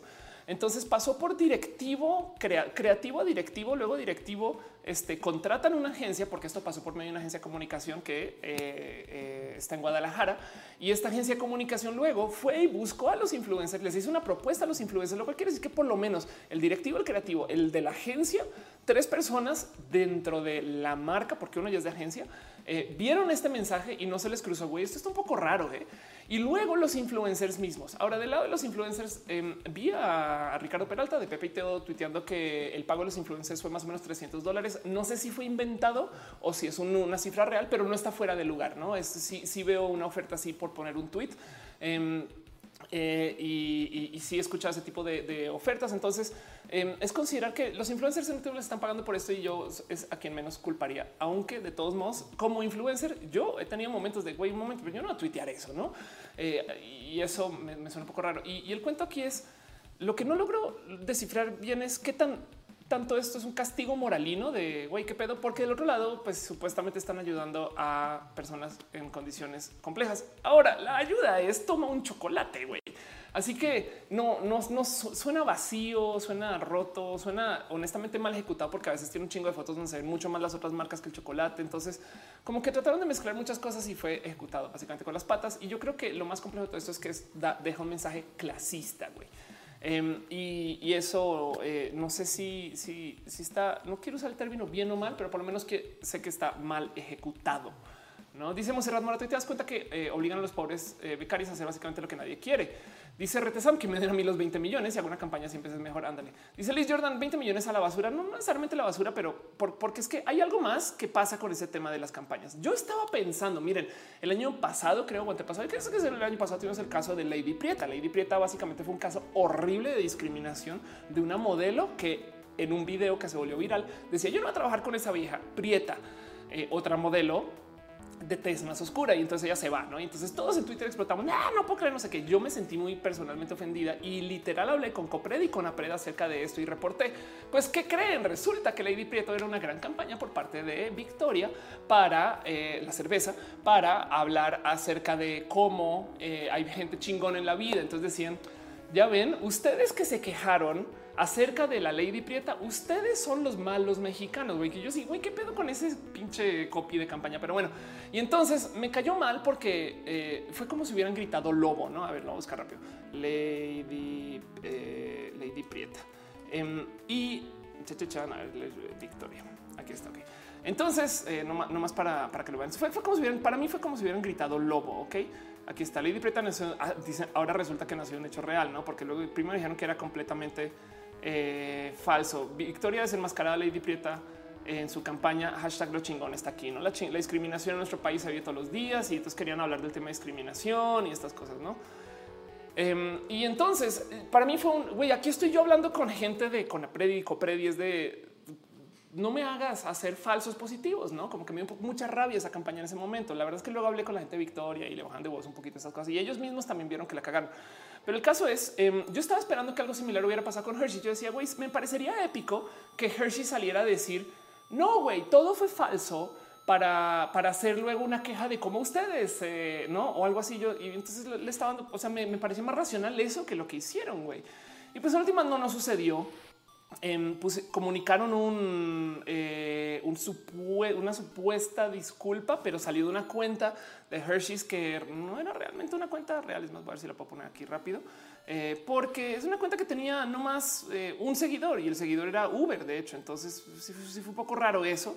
a ver dónde estás de escritorio. Aquí estás, captura. listo. Aquí está. Esta fue la disculpa de Hershey's. Em, donde dicen con respecto a nuestra campaña publicitaria en la que participan el grupo de influencers, Hershey's México informa lo siguiente. Reconocemos que la ejecución eh, fue, eh, de la campaña fue inadecuada. Ofrecemos una disculpa a todos aquellos que pudimos haber ofendido. Entonces tú dices, bueno, que iba y sigan de Hershey's desde de 120 años. Tenemos la filosofía que está en las manos de todos, hacer nuestro mundo un lugar mejor. Agradecemos a nuestros consumidores por habernos ayudado a darnos cuenta del error. Em, y luego vas y miras y la cuenta de Hershey's es esta cuenta, un seguidor. Este es un pantallazo que tomé ayer de paso. Se creó en el 2016, solo tiene un tweet Em, y luego pues vas y miras si ese seguidor que tiene es Uber de México. Y eh, me parece un poco raro y si acaso no sospechoso, porque en últimas digamos que sí es una cuenta oficial, simplemente que no la usaron y les tocó activarla para publicar la pinche disculpa. Eh, ¿Qué puede pasar? Eh, también está ejecutado con las patas. Entonces eso, ¿no? Como que habla un poco acerca de la agencia. Y es un lástima porque VoxFit lleva mucho tiempo, la agencia que estaba ejecutando esto, mucho tiempo llevando influencers. Entonces me cae que es posible que sea un tema más de intermediarios o quizás gente, no sé, no sé, fue, muy poco rudo. Dice Uriel Torres, ¿quién ve el anciano que le aventó ácido muriático a una niña indígena que estaba en la entrada de un Oxxo. Wow, no manches, Luisa, no, no lo he visto. Eh. Luisa Riaza dice salúdame. Oli, Retesam dice eh, las ladies hacen virales. ¿Cómo nos subimos al tren del mame? Marqueteros de Victoria. Exacto. Yesenia Carr dice Georgie Boy hizo su post de Hershey le salió súper bien. La culpa fue de las influencers insensibles. Seguro recibió las mismas instrucciones que ella. Sí, ándale. Es, es, es posible que quizás sí. Por eso digo que yo siento, yo siento que si los veo diciendo, güey, si queremos acercarnos con gente que necesita ayuda, güey. ¿Me explico? Eh, y, es un tema de, de, dónde fue que se cayó la bola y se les volvió viral, les explotó en la cara. Ahora yo sí voy a decir algo y esto lo está platicando ayer en redes porque decían, sí, es que qué pedo, qué pedo con que ahora resulta que hay millennials que se sienten pues no sé, que dicen que está bien que una marca reciba exposición, sea lo que sea, no porque ubican ese cuento ¿no? de que mala prensa sigue siendo prensa. Eh, y, entonces eh, eso digo, eh, se, platicó también en redes, no se volvió, se volvió tema, porque la verdad es que al final de la noche ya se estaban volviendo todos estos memes, no? Ya, ya se estaba enloqueciendo un poquito Twitter con esto. Dice que está Luis Valle ¿no? aventando Hershey's para los pobres. Hoy en la mañana yo me subí a este tren del mame. Yo estaba diciendo que si usted se despertó y estaba más pobre que ayer, cheque debajo de la almohada. igual y si se topa con una Hershey's, quiere decir que usted se ha empobrecido Em, y, el cuento es, eh, eso se estaba diciendo, ¿no? Eh, eh, Fabulous. Sorres, mentalidad millennial es mejor que hablen mal de ti a que no hablen nada. Una campaña negativa es buena porque aumenta la interacción de clientes y la realidad afecta su nivel de ventas, decrece el valor e imagen de la marca y hace que sus acciones bajen. Este y entonces dice este, dice güey, qué pedo con los pisos pinches millennials, no? De verdad, a quien le tengo mucho cariño. Armando dice cómo se nota que no conocen el concepto de brand safety. Tiene la razón. El, tema del brand safety es real pero de todos modos, respondiéndole a Fernando Roswell y no a Armando, yo decía, güey, primero que todo, hay muchos, muchos influencers que viven del hate y los conocemos, ¿no? Eh, y eso eh, quiere decir que claramente sí funciona esta, este tema de, prensa buena o mala, pero prensa, ¿no? Dice, eh, perdón, entonces sabemos, ¿no? Es lo, lo, que está pasando con Mauricio Clark, que lo conocemos, Sintec, todos están en top of mind y los conocemos por hacer contenidos negativos. Y luego también las ladies, Lady Prieta, Lady 100 pesos son win. Uber creció en usuarios, Delete Facebook, no sé si sabían, pero el cuarter, o sea, el, el grupo de tres meses que sucedió, digamos, alrededor del movimiento de Delete Facebook, eh, reportó crecimiento en usuarios. O sea, Delete Facebook le dio usuarios a Facebook y no sé si esto, esto eh, cuando lo busqué y me lo tomó fue de no mames, verdad que eso pasó. Nadie dejó de volar Interjet. Güey, de hecho, nadie dejado de volar este Aeroméxico y se les cayó un avión. Güey, em, eh, tanto que ya se nos olvida que esto pasó. Entonces, yo dejo ayer dejaba la pregunta en redes sociales de importan, importan los escándalos, no? La neta, hay un momento donde ya, o sea, llegaron, tuvieron alguna consecuencia en últimas después de todo. Eh, con la excepción de esta gente que se ha ido de redes, la verdad es que eh, veo que hay muy poquito impacto.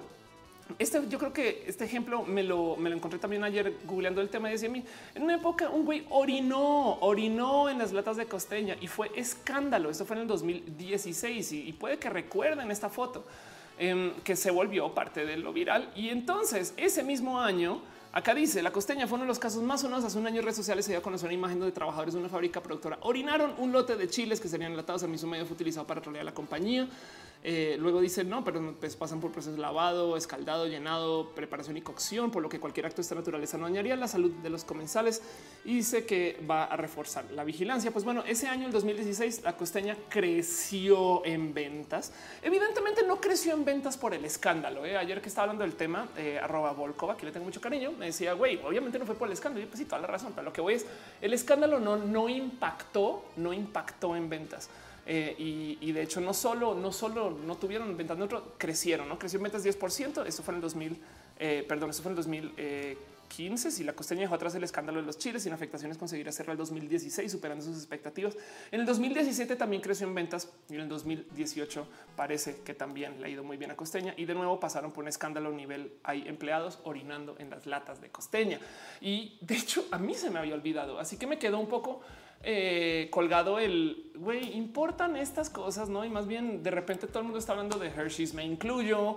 Así que eh, lo que yo decía en redes es pues como sea, ganaron ellos. Me explico, estamos hablando de Hershey's. Fin. Dice eh, el Alex, no se dejaron de vender Volkswagens. Exacto. Dice Rebore, nadie va a dejar de comprar Hershey's. De hecho, se me antojó uno. Ándale, exacto, justo. Dice Edgar Chávez, la foto de la costeña fue falsa. Incluso se ven photoshopeadas las posaderas del empleado. Anda, ok. Dice eh, Lady Pizza sí subió las ventas, aunque eran gratis. Eh, María Carlos me recuerdo que no a comprar enlatados. No, pues eh, de 212 igual, en fin. Y dice Ricky, acá este rojo es patrocinado por chocolates. Puede que sí, ojalá. Pero la guerrera dice: Lo único que tengo para decir es que se me antojó un chocolate. Exacto. Entonces, eso pasó. Em, y les digo algo: miren, como estrategia digital, la neta está un poco roto y a veces pienso si es a propósito. O sea, es es un tema con las mismas teorías de las las mismas teorías conspirativas. otra vez no puedo hablar.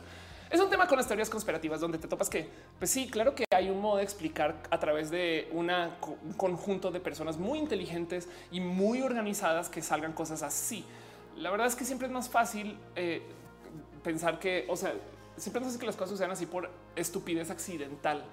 Eh, y más bien en este caso a lo mejor fue un caso como de desorden. Yo estoy dispuesta a creer que ese tema de la cuenta de Hershey's que publicó el comunicado que nadie había visto, que además tiene un seguidor, que es una cuenta completamente olvidada.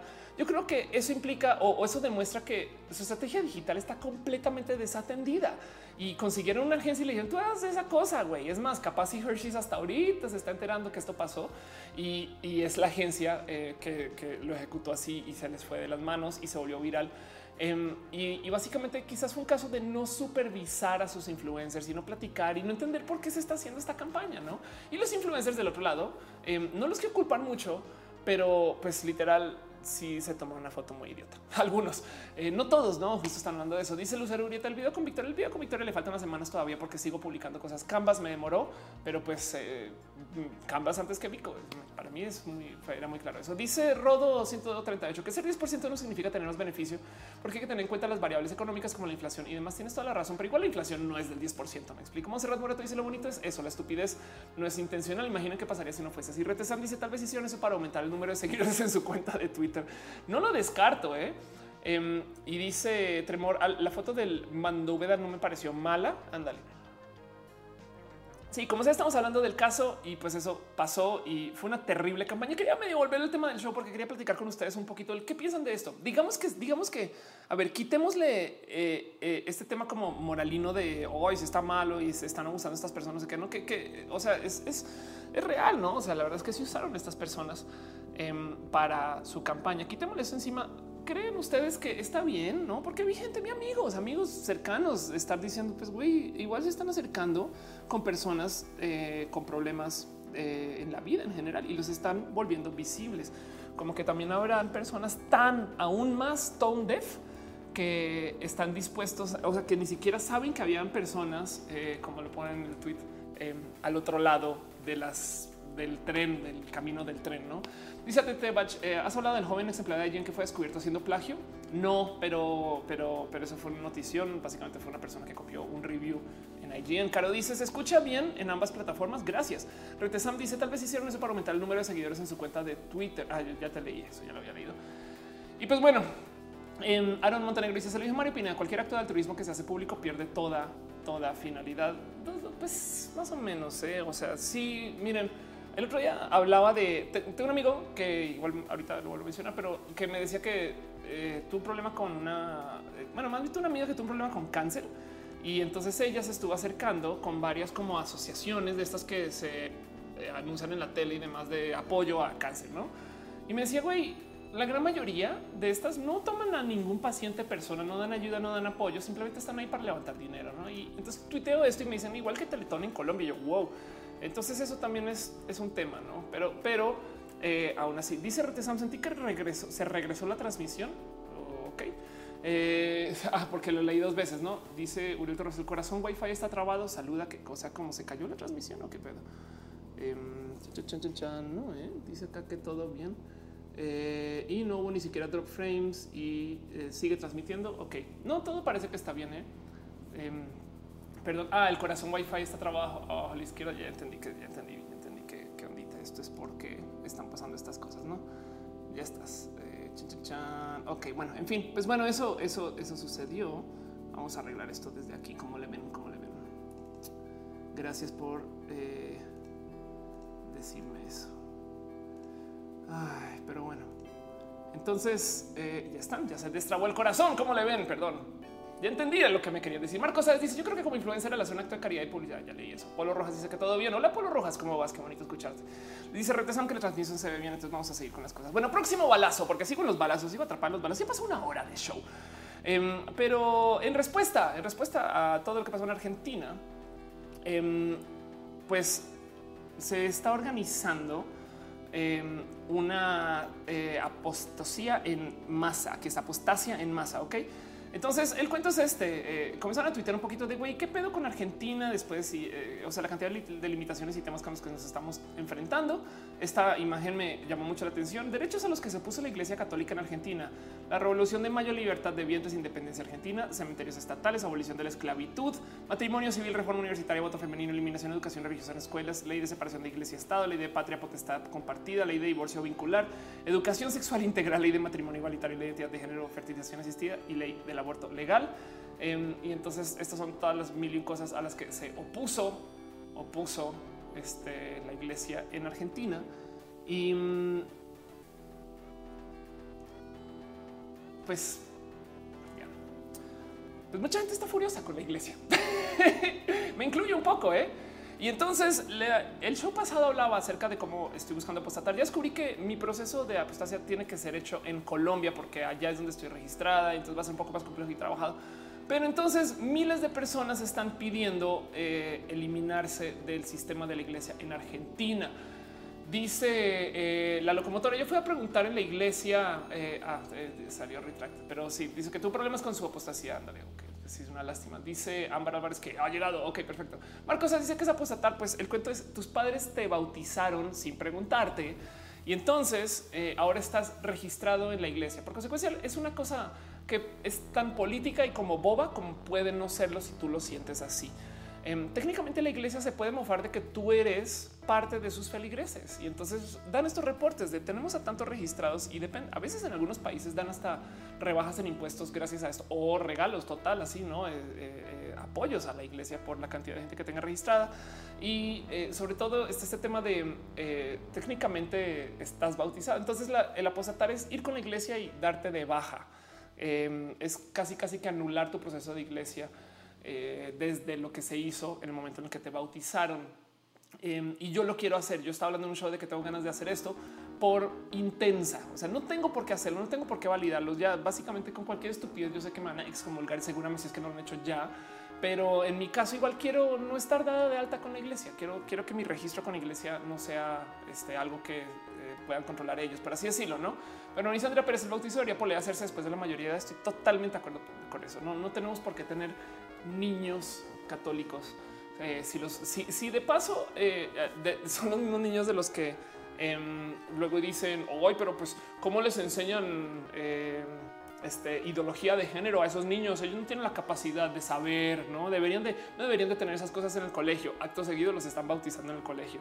Es que los niños trans los quieren modificar y, les quieren dar hormonas y no sé qué. Cuando los a las niñas y a los niños trans no se les da nada desde lo hormonal hasta que llegan eh, hasta, su pubertad.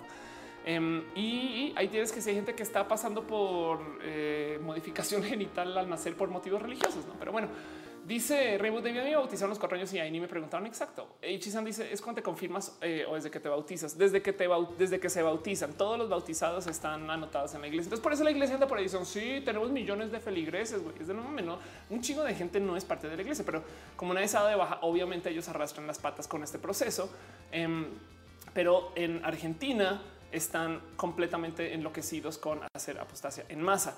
Eh, y el motivo es este, no? La verdad es que sí le dieron un golpazo a Argentina con el tema de, eh, el, aborto y fue una lástima. O sea, sí hay gente muy furiosa con eso eh, y estoy totalmente de acuerdo con que eso sea tema, no?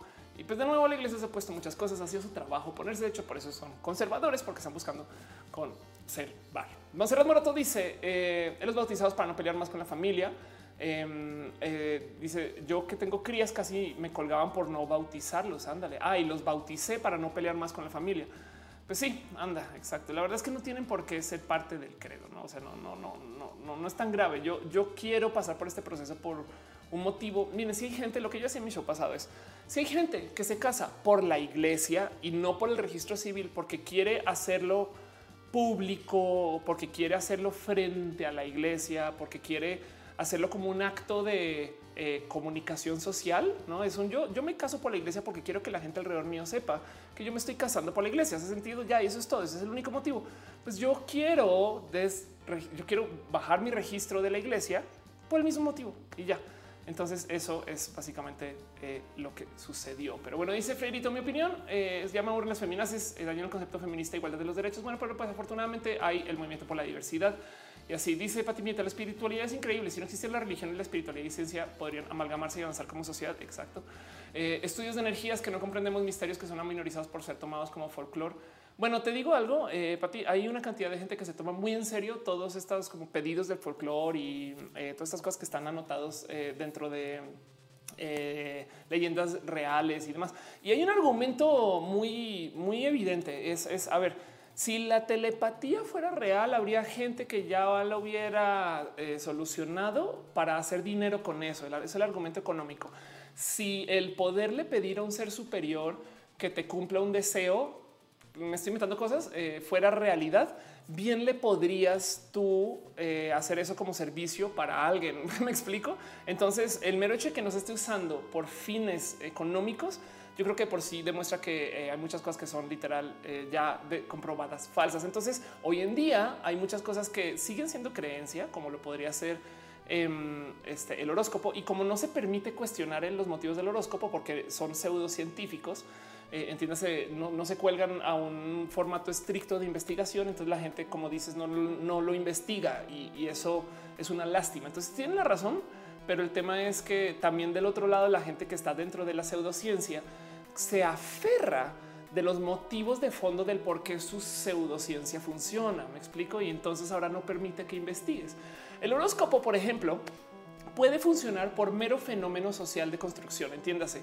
Si tenemos un año escolar, esto lo muestra, lo habla Malcolm Gladwell en este, su libro este, acerca de Tipping Point, acerca de gente como exitosa, o creo que es Outliers, pero bueno, el caso es, em, es estudiado. Eh, si tenemos un año escolar que arranca tal mes, entonces hay niños que son mayores del año escolar y menores del año escolar, siempre. Y yo sé que todos sabemos de esta historia. Yo era el más alto o el más chaparro de la escuela o mi amigo era el más alto, el más chaparro de la escuela, estas cosas, ¿no? Y a medida que pasan los años siempre vas a ser el más alto. Si tú eres el más alto, entonces siempre te van a elegir para hacer deportes. Entonces hay gente de ciertos años, perdón, hay gente de ciertos meses que cumple con ser el más alto y el más fuerte y el más no sé qué por varios años a lo largo de su formación, en sus años formativos. Y esas personas entonces las crecen de modos muy atléticos. Pues, ¿qué crees? Es la gente que luego en el horóscopo está listada como personas extrovertidas y personas que salen por la vida y personas que tienen logros desde lo atlético. Em, y, es algo más relacionado con el cómo crías a los chamacos, porque a los, a los chamacos este, chaparros no les das tanto chance como a los chamacos altos de ser buenos en los deportes. Entonces, si hay un efecto de meses atado con el cómo es la gente desde su actitud, pero no es por la estrella que está detrás del sol en el momento en el que naces. Em, y, yo últimamente me he estado divirtiendo mucho con eso, porque como yo cambié mi cumpleaños, yo ahora ando por la vida diciendo que soy Tauro. Y es muy divertido porque me he topado con gente que es fiel, fiel creyente del, del zodiaco y me ve y me dice, ¿en qué mes naciste? No, yo no, pues en no, mayo. No me dicen, ay, sí, Tauro, sí, sí, claro. Uy, eres totalmente Tauro, se te ve, se te nota. Uf, no, claro, sí, tú eres la más, la Tauro más Tauro de los Tauros. Y yo sí de, pues si tú quieres, no? Em, entonces también hay un factor que se autocomprueba y el caso es hay motivos detrás del por qué el horóscopo puede funcionar, pero no son los que creemos y no se pueden investigar también del otro. Entonces tienes toda la razón. Eh, con el tema de la espiritualidad, pero también queda colgado que eh, es, un poco complejo entender que em, el sistema científico viene trabajando con esto. Hay mucha gente que la neta, neta, sí quiere investigar si hay fantasmas, güey. Igual y si hay y, qué son, pero, pero pues eso, en fin. Dice el, el horóscopo funciona por probabilidades, Ana. Dice eh, también uh, ok, no, ya se están viendo. Em, Dice Monserrat Marta, lo peor es que los pobres ni entienden y revuelven las religiones y los regañan porque no son oficialmente católicos. Exacto. Hay algo además eh, en eso donde mi pelea con la iglesia, ojo, es que la iglesia tiene el sistema de la fe. Y entonces a mí me choca mucho. O sea, de por sí que se metan conmigo y lo trans y demás, eso también está la Pero mi real pelea es que ellos viven de la fe y la fe aniquila la creatividad y sobre todo la curiosidad. La fe como sistema básicamente dice que si tú tienes una duda de algo es porque no tienes fe. Entonces, si tú le preguntas a alguien, oye, pero a ver, ¿cómo así? Me estás diciendo que esa mujer se embarazó de un güey que no la tocó y entonces dio a luz a el mismo güey que la embarazó. ¿Cómo es eso? O sea, ¿cómo funciona esa fecundación divina? Y es de no, no, o sea, no preguntes. Si estás preguntando es porque no tienes fe, no investigues, no indagues, no mires, no, no tengas curiosidad. Esa es mi pelea con la iglesia. Pero bueno, Em, dice Franz eh, Navarro, en México se rubio es una profesión. Ana Noriega dice en Italia hay velas eléctricas en las iglesias. Claro, las prendes con una moneda, que sinvergüenzas e hipócritas, pues anda. Y dice el señor Frío, si restar sirve alguna habría gente con extremidades amputadas. sí, eso es verdad. ¿Eh? Bueno, ahí donde lo ves hay gente que cobra por el rezo, ¿eh? que tú les das dinero y entonces ellos rezan en masa por alguien. y de nuevo, si funcionara rezar, o sea, si, si la ciencia del rezo fuera real, Em, se los juro que habría una app donde tú puedes contratar a alguien para eso eh, y ahí habría un millonario del rezo. Hace sentido. Es como em, el tema de las ciencias que solo es reproducible, pero bueno, yo creo que me clave mucho con eso. Em, voy a seguir hablando justo del tema de religión, pero un poquito más, un balazo más. Este literal podría ser clasificado como balazo aunque realmente fue un caso de violencia. Esto es Lucía Lu Riojas en, Twitter que dice: Mi novio y yo fuimos víctimas de un acto de odio, rompió en un cristal del coche para dejarnos un mensaje bíblico por nuestra orientación sexual. Como mujeres de la comunidad LGBTI, hacemos activismo y política porque queremos un país en el que se libre no sea una amenaza y procede a mostrar un formato de carta escrita, medio contando la historia eh, desde mi morbo y mi deseo y sed del chisme. Em, me quedé yo un poquito con el y en qué parte de la ciudad pasó. Pero eh, el cuento es nomás para que, ¿por qué importa esto? Eh, esto es, esto es de todos los sitios que puede estar elegido, ¿no? Em, esto es eh, algo un poquito más de detalle en ese plan que dice Lucía Rojas, quien es la diputada federal electa por la coalición PAN, PRD y Movimiento Ciudadano. Lucía Riojas denunció una agresión a su acto de lesbofobia en contra de su novia. Entonces, miren, yo primero que todo le voy a creer porque, pues, evidentemente no es o sea, en qué momento, eh, o sea, no, tengo ningún motivo para no hacerlo. Y, yo creo que en este caso era rudo. Eh, sí, definitivamente está de nuevo que el motivo del por qué la hayan atacado fue para dejarle un mensaje religioso. Como está en política, es muy probable que haya sido alguien motivado desde su mismo proceso de trabajo, no? Pero está de la, de la chingada y me gusta mucho que eh, recibió muchas respuestas.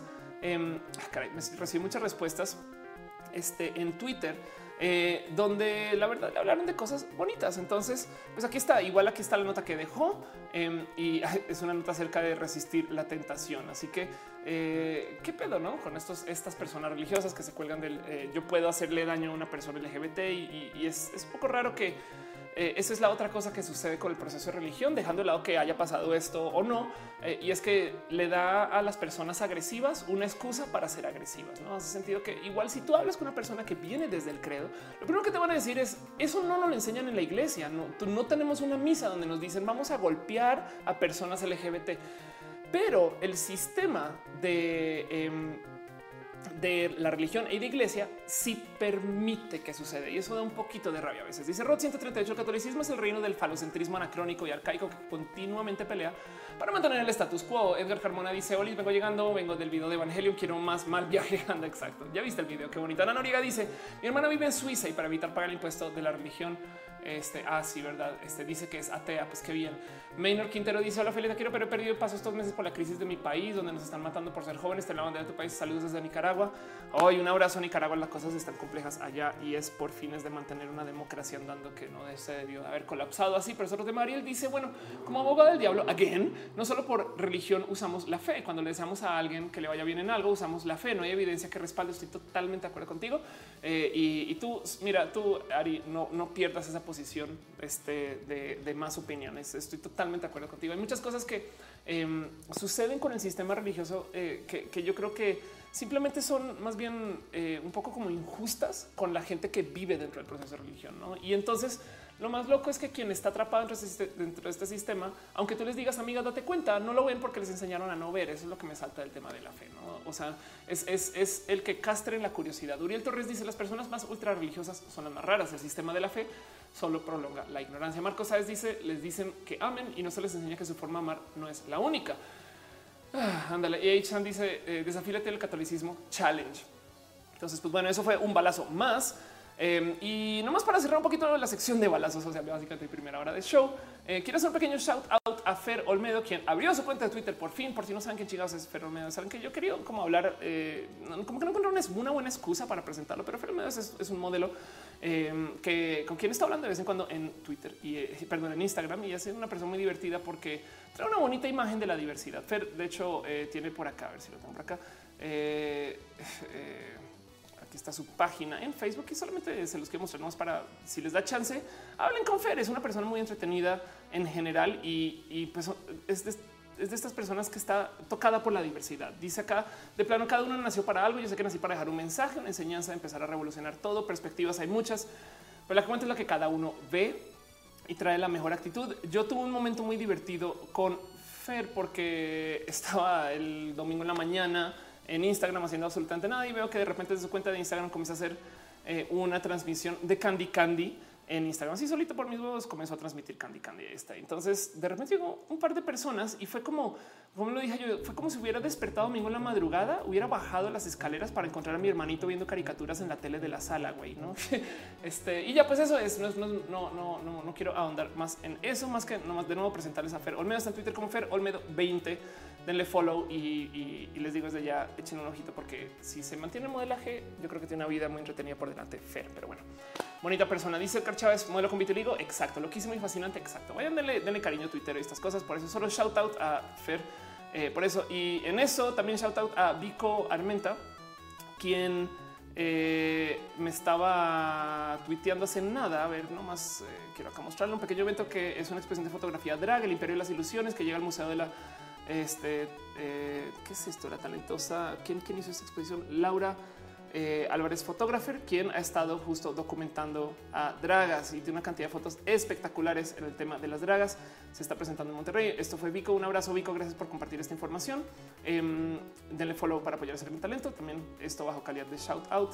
Son muy bonitas fotos de gente haciendo su muy espectacular drag. Pero bueno, esto, esto está aquí todo en Instagram. Y es que también, que les digo, últimamente está usando mucho Instagram. Y la última cosa que quisiera mencionar así rápidamente es esto me lo compartió mi amiga Plaqueta. Eh, están estrenando libro y esto es un libro que de hecho tengo aquí, tengo aquí conmigo nomás para mostrárselos. Y fíjense que originalmente como que pensaba, no sé si lo si vale la pena mencionarlo tal cual, sino solo tuitear de que esto está pasando. Pero después dije, no, güey, si lo quiero mencionar al aire.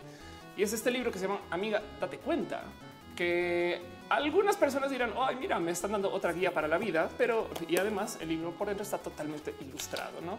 Ahora, para los fans de Pictoline, igual y reconocen estas ilustraciones, em, porque estos personajes, a ver si reconocen este tipo de ilustraciones, estas, estos dibujos los hace Andonela. Y primero que todo, de nuevo, justo en el tema de amor digital, eh, misteriosamente no tiene tantos seguidores en redes y eso eh, me parece muy raro eh, en general. Pero en este Twitter como arroba Andonela 8 y dice nadie me sigue aquí.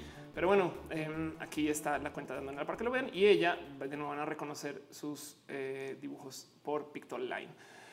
pero algún motivo por el cual yo dije no, esto sí, este sí es para compartir acá. Em, es porque el libro es totalmente queer. De repente, esta mujer eh, acá vean esto. Esto me divirtió mucho. Lo estaba leyendo Noelia y me dice, güey, qué pedo con este libro que dice hay una sección que se llama Felicidades es una niña, no? Y luego arranca acá a hablar de cómo, pues es que si tienes un genital te van a decir que una cosa, si tienes otro genital te van a decir que otra cosa. Pero luego dice que tengas un genital u otro no quiere decir absolutamente nada, pero ya a nivel, no? Em, este acá hay uno en particular, ves, también parece muy bonito. Una sección está hablando de la menstruación, no? Y eh, recuerden que esto supone que es un libro para niños, para niñas, sobre todo, pero no todas menstruan. Hay chavas que nacen sin útero o tienen un aparato reproductor eh, este, que no se desarrolla 100%, que tienen desbalances hormonales, quistes en los ovarios o que por otra razón no menstruan. También están, ahí está, este, los chicos trans. ah, no, pero dice, también están las chicas trans que, que no tienen útero, así de plano. Ahí está. Y dice la menstruación no es lo que te define como mujer y es de no pinches mames, plaqueta este, gracias por hacer este tipo de comunicación, que ya de nuevo eh, es otra guía para la vida, ya la más famosa de la que ya conocemos, que es el libro de Pepe y Teo. Les quería nomás compartir eso pequeño, calidad de shout out. Rainbow David dice no leído, pero ya lo amo. Tengo ganas de marcar el libro en un marco con puertita para poder dar vuelta a la página por día. Anda, exacto. Caro dice qué chingón que eso está. Anda. Buda González dice no había visto el emoji de Matú. Te estás perdiendo la mitad de la vida. No soy yo. un cheer, dejaron cheers. Gracias. No manches, hay piñas también. ¿Qué está pasando? ¿Qué, está pasando? El Alex dejó también un abrazo financiero. Muchas gracias. Muchas gracias. Pati Piña te dice Laura Álvarez es excelente. Lo es.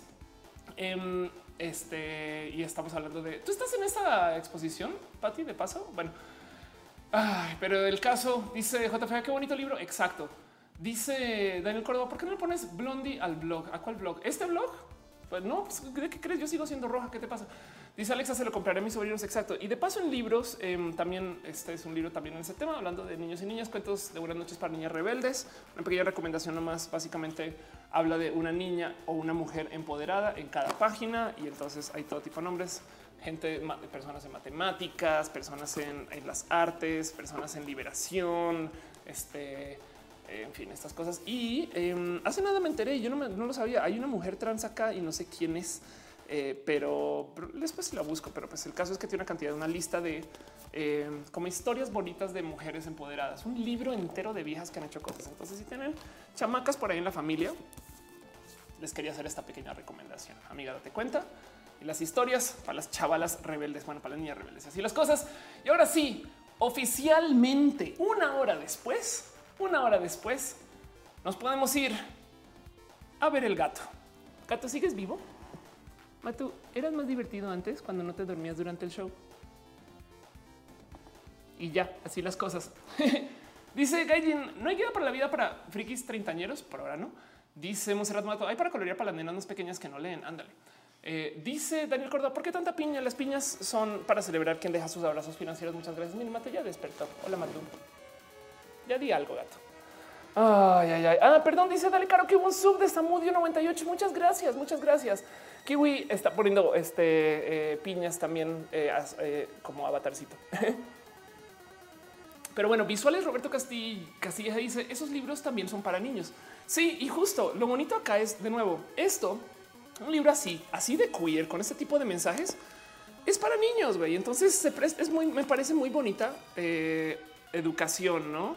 Entonces, eh, o sea, vean esto. Eh, hay una hablan de la vulva este, y, estas cosas. No es como de qué chingón que esto se esté enseñando. Me explico. Es, como eh, por qué no se enseñaba antes y así. Y entonces está muy bonito, está muy espectacular. en fin, todo eso para decirles.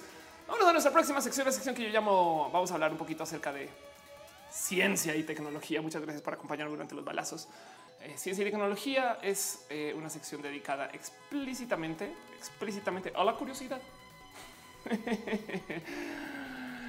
Pero bueno, hablando en ese tema acerca de tus genitales y esta cosa que yo llamo el horóscopo genital, ¿no? Que se supone que tú naces tu doctor o tus papás te ven a los genitales y automáticamente dicen, ah, claro, pues tiene quiere decir que va a ser hombre porque tiene estos genitales. Oh, tiene estos otros genitales, va a ser mujer. No y están tus papás pintando tu habitación de un color, comprándote carritos, playeras, no todos emocionados de ay, sí, y hacen fiestas para celebrar ¿no? este cuento de explotan los globos rosa. Oh, va a ser una niña.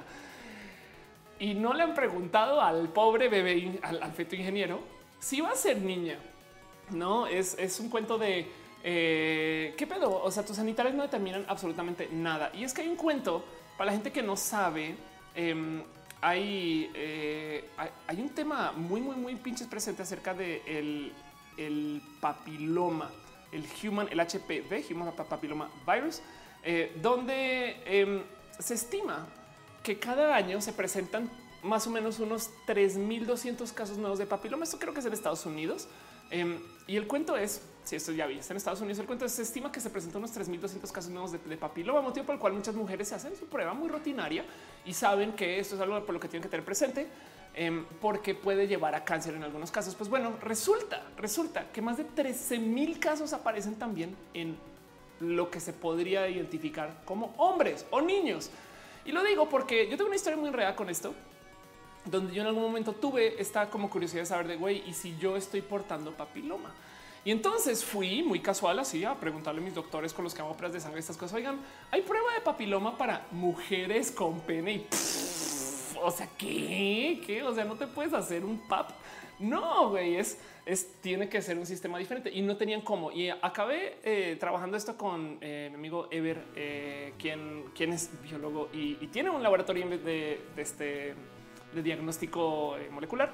Y el güey eh, me presentó una prueba única hecha como para mí para hacer prueba de papiloma. Y entonces fue un poco raro eso, porque luego así mira, si justo el, cuento es hay 13.200 casos en chavales. Y lo que pasa es que cuando eh, eres chico, portas papiloma. Entonces no hay una prueba estándar porque se asume que es un pedo de mujeres, güey. Y eso me rebasa, güey. Me rebasa porque es un tema de ya tenemos la prueba hecha en el caso de las viejas, pero no de los chicos. Y entonces Em, ahora están diciendo que eh, la vacuna del papiloma también se le debería de dar a los niños, güey. y no más para lidiar con el tema, que es una bobada y no, güey. Porque entonces es primero que todo considerar que quién es una mujer y quién es un niño y según sus genitales. Y me acuerdo hablando con Ever que él literal cambió su sistema en, este, su clínica de diagnósticos para que fuera prueba de papiloma para personas con cervix sean hombres o mujeres. Hace sentido. Es de cuando acá sale que porque tú tienes un falo, eres un hombre o una mujer. Y entonces, por consecuencia, cuántas pruebas no se están haciendo porque son solo de hombres y solo de mujeres. Por ejemplo, el cuento de la eh, intersexualidad, ¿no? donde muestras que tienes una genética XXY, se dice que le aparece a los hombres y entonces desarrollan esa genética. Me explico como que dicen, no, pues son como que en ningún momento toman en cuenta, no, pues es que es una persona XY que se desarrolla para este, tener este cuento XXY. Cara, tú corrígeme si estoy diciendo bobadas, pero, pero el cuento es que en la literatura dice no es algo que le da a los hombres. Es de no le da a los hombres, le da a la gente que tiene genética XY y ustedes determinaron que esos son hombres. Y lo mismo con el cuento del el HPV. Dice Daniel Córdoba, eh, ¿habría gente trans si no existieran roles de género? Todos seríamos géneros no binarios. Em, yo creo que los roles de género nunca se van a desaparecer. Lo que pasa es que lo que se desaparece es la obligación de cumplir con ellos. Rainbow David dice azul rosa. Mis papás hubiesen errado. Me gustara, me hubiera gustado el verde. Ándale. Dale Caro dice es correcto. Anda, ok, chingón. Y sí, justo siempre, siempre me da mucha rabia porque dicen cómo sabes que esta persona genética XY es hombre o mujer. No le, le preguntaste y pues no, no, ok. Em, dice Willow en Colombia salió la noticia que la famosa vacuna era propensa a generar cáncer. Cuando lo que es propenso a generar cáncer es no vacunarse, no? Pero pues así es que el cuento de los antivax está muy rudo. Monserrat Morato está en otra cosa. El Alex dice: Tengo una duda similar. Podemos ser portadores los hombres cis gay? Sí, por supuesto, por supuesto. Em, y, el cuento es eh, porque no toda la gente con la que te acuestas, digamos, eh, necesariamente ha estado solo con hombres, ¿no? A menos que vivas una comunidad muy, muy segregada del contacto sexual con una persona este, y, eh, que lo hubiera podido portar por otro camino. Y aún así, te digo algo, hay hombres trans gay que también son parte de la comunidad gay. No es, un caso de hacerse la prueba, pero el cuento es que, no hay prueba para hombres. güey. Así que eso es algo que yo creo que va a cambiar. Ahora hay algo acerca del papiloma en general y es que también hay muchos cuentos de terror acerca de el transmitirse enfermedades y contagiarse y demás estas cosas. Cuando la realidad en últimas, si lo piensan, em, no, no, no necesariamente tiene que ver eh, este. Eh, a ver, no, es el fin de la vida si te contagias, por así decir. Hace sentido como que también tenemos un cuento por ahí atrapado de que nadie habla. Literal, no hay videos de YouTube de qué pasa si sí tengo el papiloma. Me explico a dónde voy, con quién hablo y, viviendo con no esos videos de viviendo con esas historias, esos libros, esas guías de para bajarle un poquito al miedo. Dice Marcos, el 73% de los mexicanos porta VPH. Hay pruebas para papiloma, pero es una citología anal y eso. Em, en mi caso, de hecho, fue genital. ¿eh? pero pues eso es otra historia que yo no sé si es para roja. Sauri Rivera dice mi madre que es enfermera me dice que si existe la prueba aquí en México. Bueno, yo la busqué, pero así desesperadamente y en todos lados me decían no hay, no hay. Y además fue un poco hasta desgastante porque no hay para hombres como usted y yo así de pues yo no soy hombre, güey, pero pues aún así eh, sí me gustaría saber y hacerme la prueba. Pero entonces el caso es eh, se está hablando de que se pase eh, la vacuna también para hombres y me parece espectacular.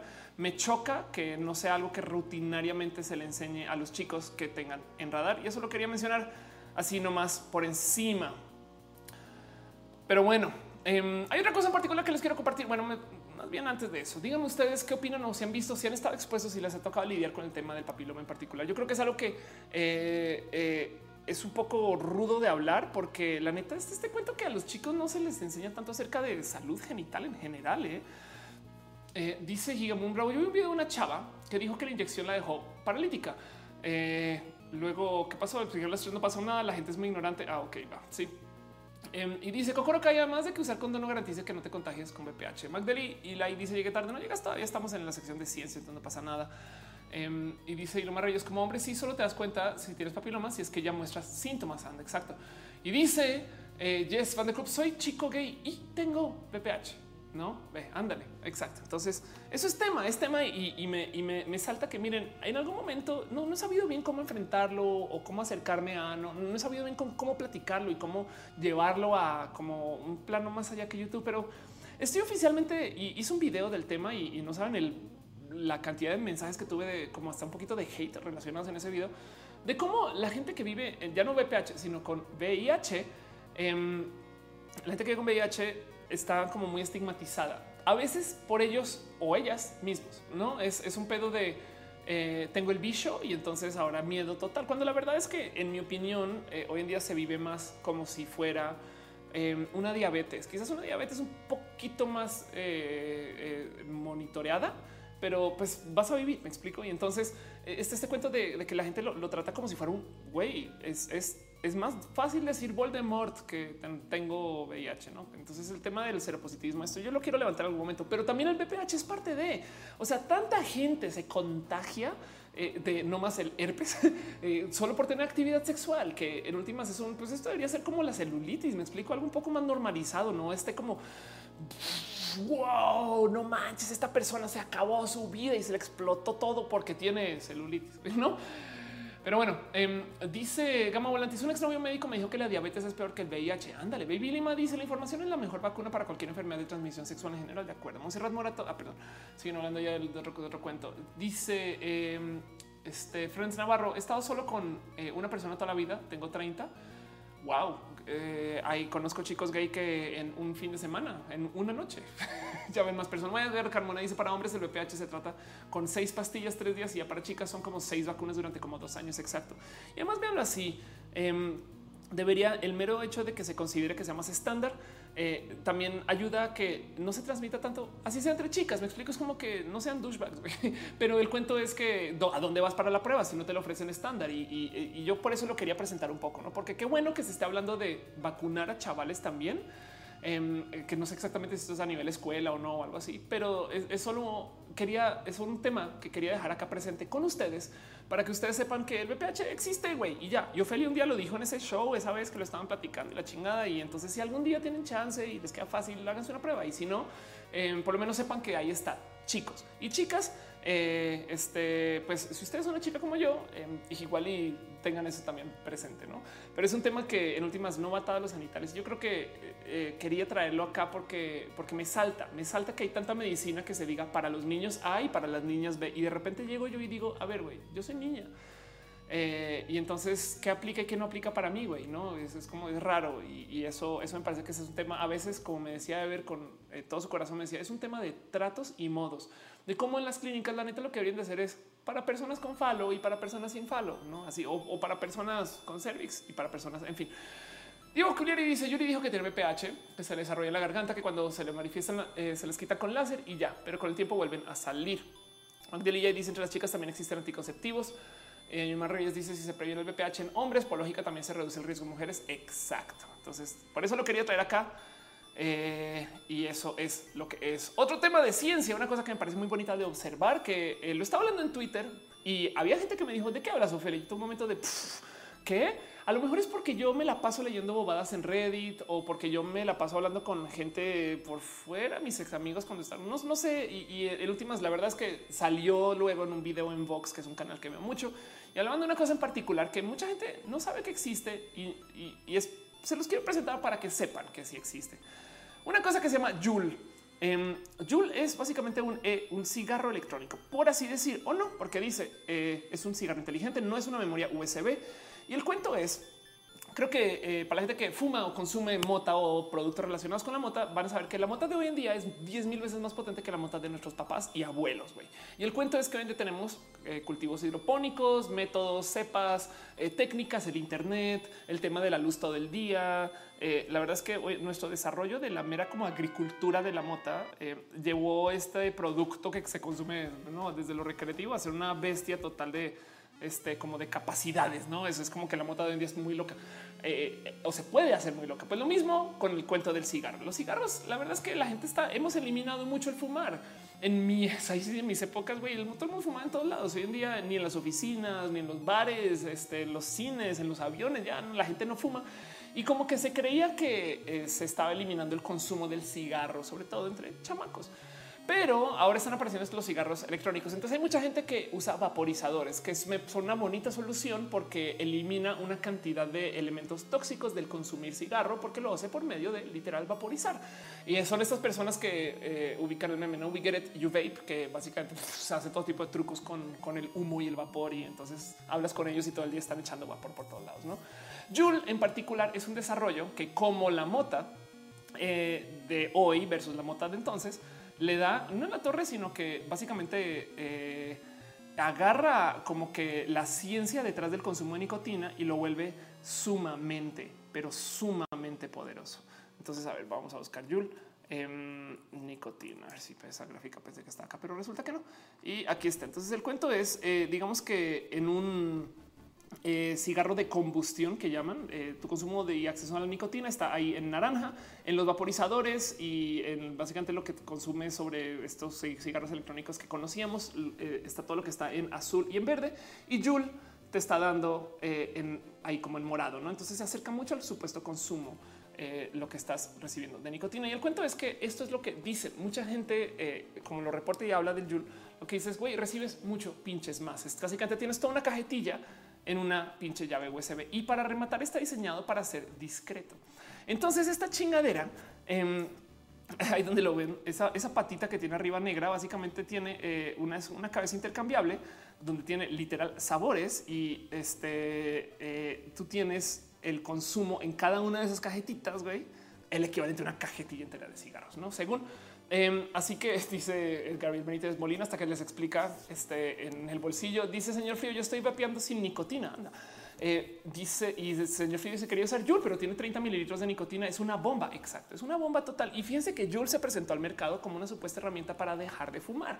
Si tú eres adicto al cigarro, tú comienzas con un cigarro electrónico y técnicamente le vas bajando. Pues el tema con Juul es que se volvió una pinche moda. Es muy loco, güey, porque de repente comencé a investigar y hay una horda de chamacos que están consumiendo Juul en la escuela. Como deja tan poquito humo, lo hacen en frente de sus profesores, güey.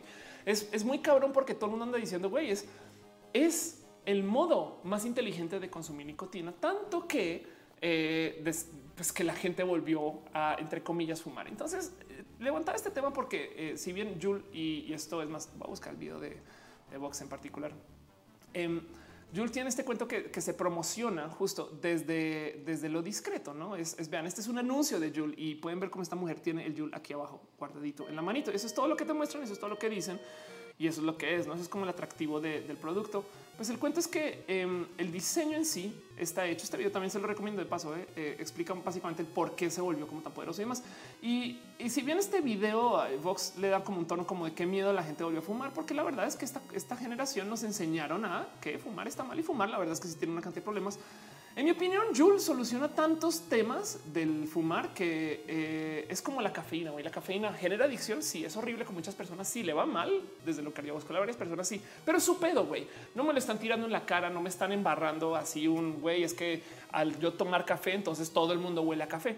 Así que Jules es como una potencial solución a que la gente pueda consumir cigarro y no se pedo. Lo que sí es que es una bomba total. Y el problema es que sí, de acuerdo, genera adicción. Entonces yo creo que este tipo de cosas, estos productos, es mejor saber que existen que dejar que sean estas como cosas de chavales. Y lo digo porque eh, yo no quiero ser como la generación de mis padres de oh, esas cosas que hacen los chamacos y demás. Yo al revés prefiero probar y polir gato. ya, perdón. Sí, yo prefiero, me escuchan bien, perdón, es que el gato jala el cable. Yo prefiero probar, yo prefiero, saben, verlo, este, yo prefiero eh, sentir y entender cómo funciona. Y luego descubrí que hay bombas de Joule con mota, güey. Entonces, si las cosas, Oscar Jaramillo dice, manda un saludo, manda un saludo. Cristal Tama dice, hablan de la Casa de las Flores. No, eso va para el mero, mero final, pero bueno. El señor Frido dice, le recomiendo a todos el canal de El Momo Vapeador, una super guía para los que quieren dejar el cigarro. Ándale, exacto. y dice Edgar Chávez, el diseño parece de un arma de Evangelion un poquito. ¿eh? Vivi Lima dice, para las personas que padecemos problemas respiratorios está bien para no tener al lado de la chimenea humana así sin pedos podrían estar cerca de mí. Entonces, pues eso pasó, eso está aquí. Se los quería mencionar a ustedes. Díganme ustedes qué opinan de los cigarros electrónicos en general. Eh? eh sí sienten que es algo como que eh, no sé, que, deberíamos de permitir, no? Porque la neta es si de repente los chamacos vuelven a fumar y estamos hablando nuevamente de problemas de adicción y estas cosas, pues a lo mejor iríamos un paso hacia atrás, no? Acuérdense que el cigarro, güey, lo eliminamos en una generación, no? Y ahora de repente otra vez hay una cantidad de gente que está consumiendo. Entonces, hay que ver, no? Pero bueno, dice la locomotora ¿será que esta es la nueva moda milenial? Ya la es, ya la es. Por eso lo presento, porque ya es un hecho. Busquen Joule en cualquier foro de discusión en Reddit, en Twitter, todo el mundo, así fotos de todo el mundo en la escuela llevando Joule. Miren, cosas que nos dividen generacionalmente. Todos los chamacos en las universidades en Estados Unidos consumen Aderol, este y eh, eh, pastillas para acelerarte, no dormir, estas cosas. Es un hecho, ya es habrá algunos que no, pero la norma es que todo el mundo está tomando alguna pastilla para, para estudiar más. güey. Y ahora resulta, bueno, no todos, no, ok, pero bueno, muchos, muchos. Es muy loco, como que te darías cuenta que tienes a muchos amigos que lo consumen y no te lo dicen. Y del otro lado, eh, ahora pasa esto con los cigarros electrónicos. Entonces, yo creo que a lo mejor hasta aquí llegó el tema del no consumir este, este, tipo de productos, porque ya llegó la tecnología para suplir el que la gente sí quiere, si quiere hacer esas cosas. Dice entonces, dice Jan MM, vapear sin nicotina hace daño. Em, Edgar Carmona dice: Ya llegó a México. Sí, de hecho, es más, vamos a, vamos a, vamos a googlearlo. Ya pensé que lo había a ver. Yul México. Lo busqué, de hecho, en, Amazon di con un precio. Aquí es más bien, voy a pongan en Google para porque no, no quiero recomendar una tienda sin saber absolutamente nada de la tienda.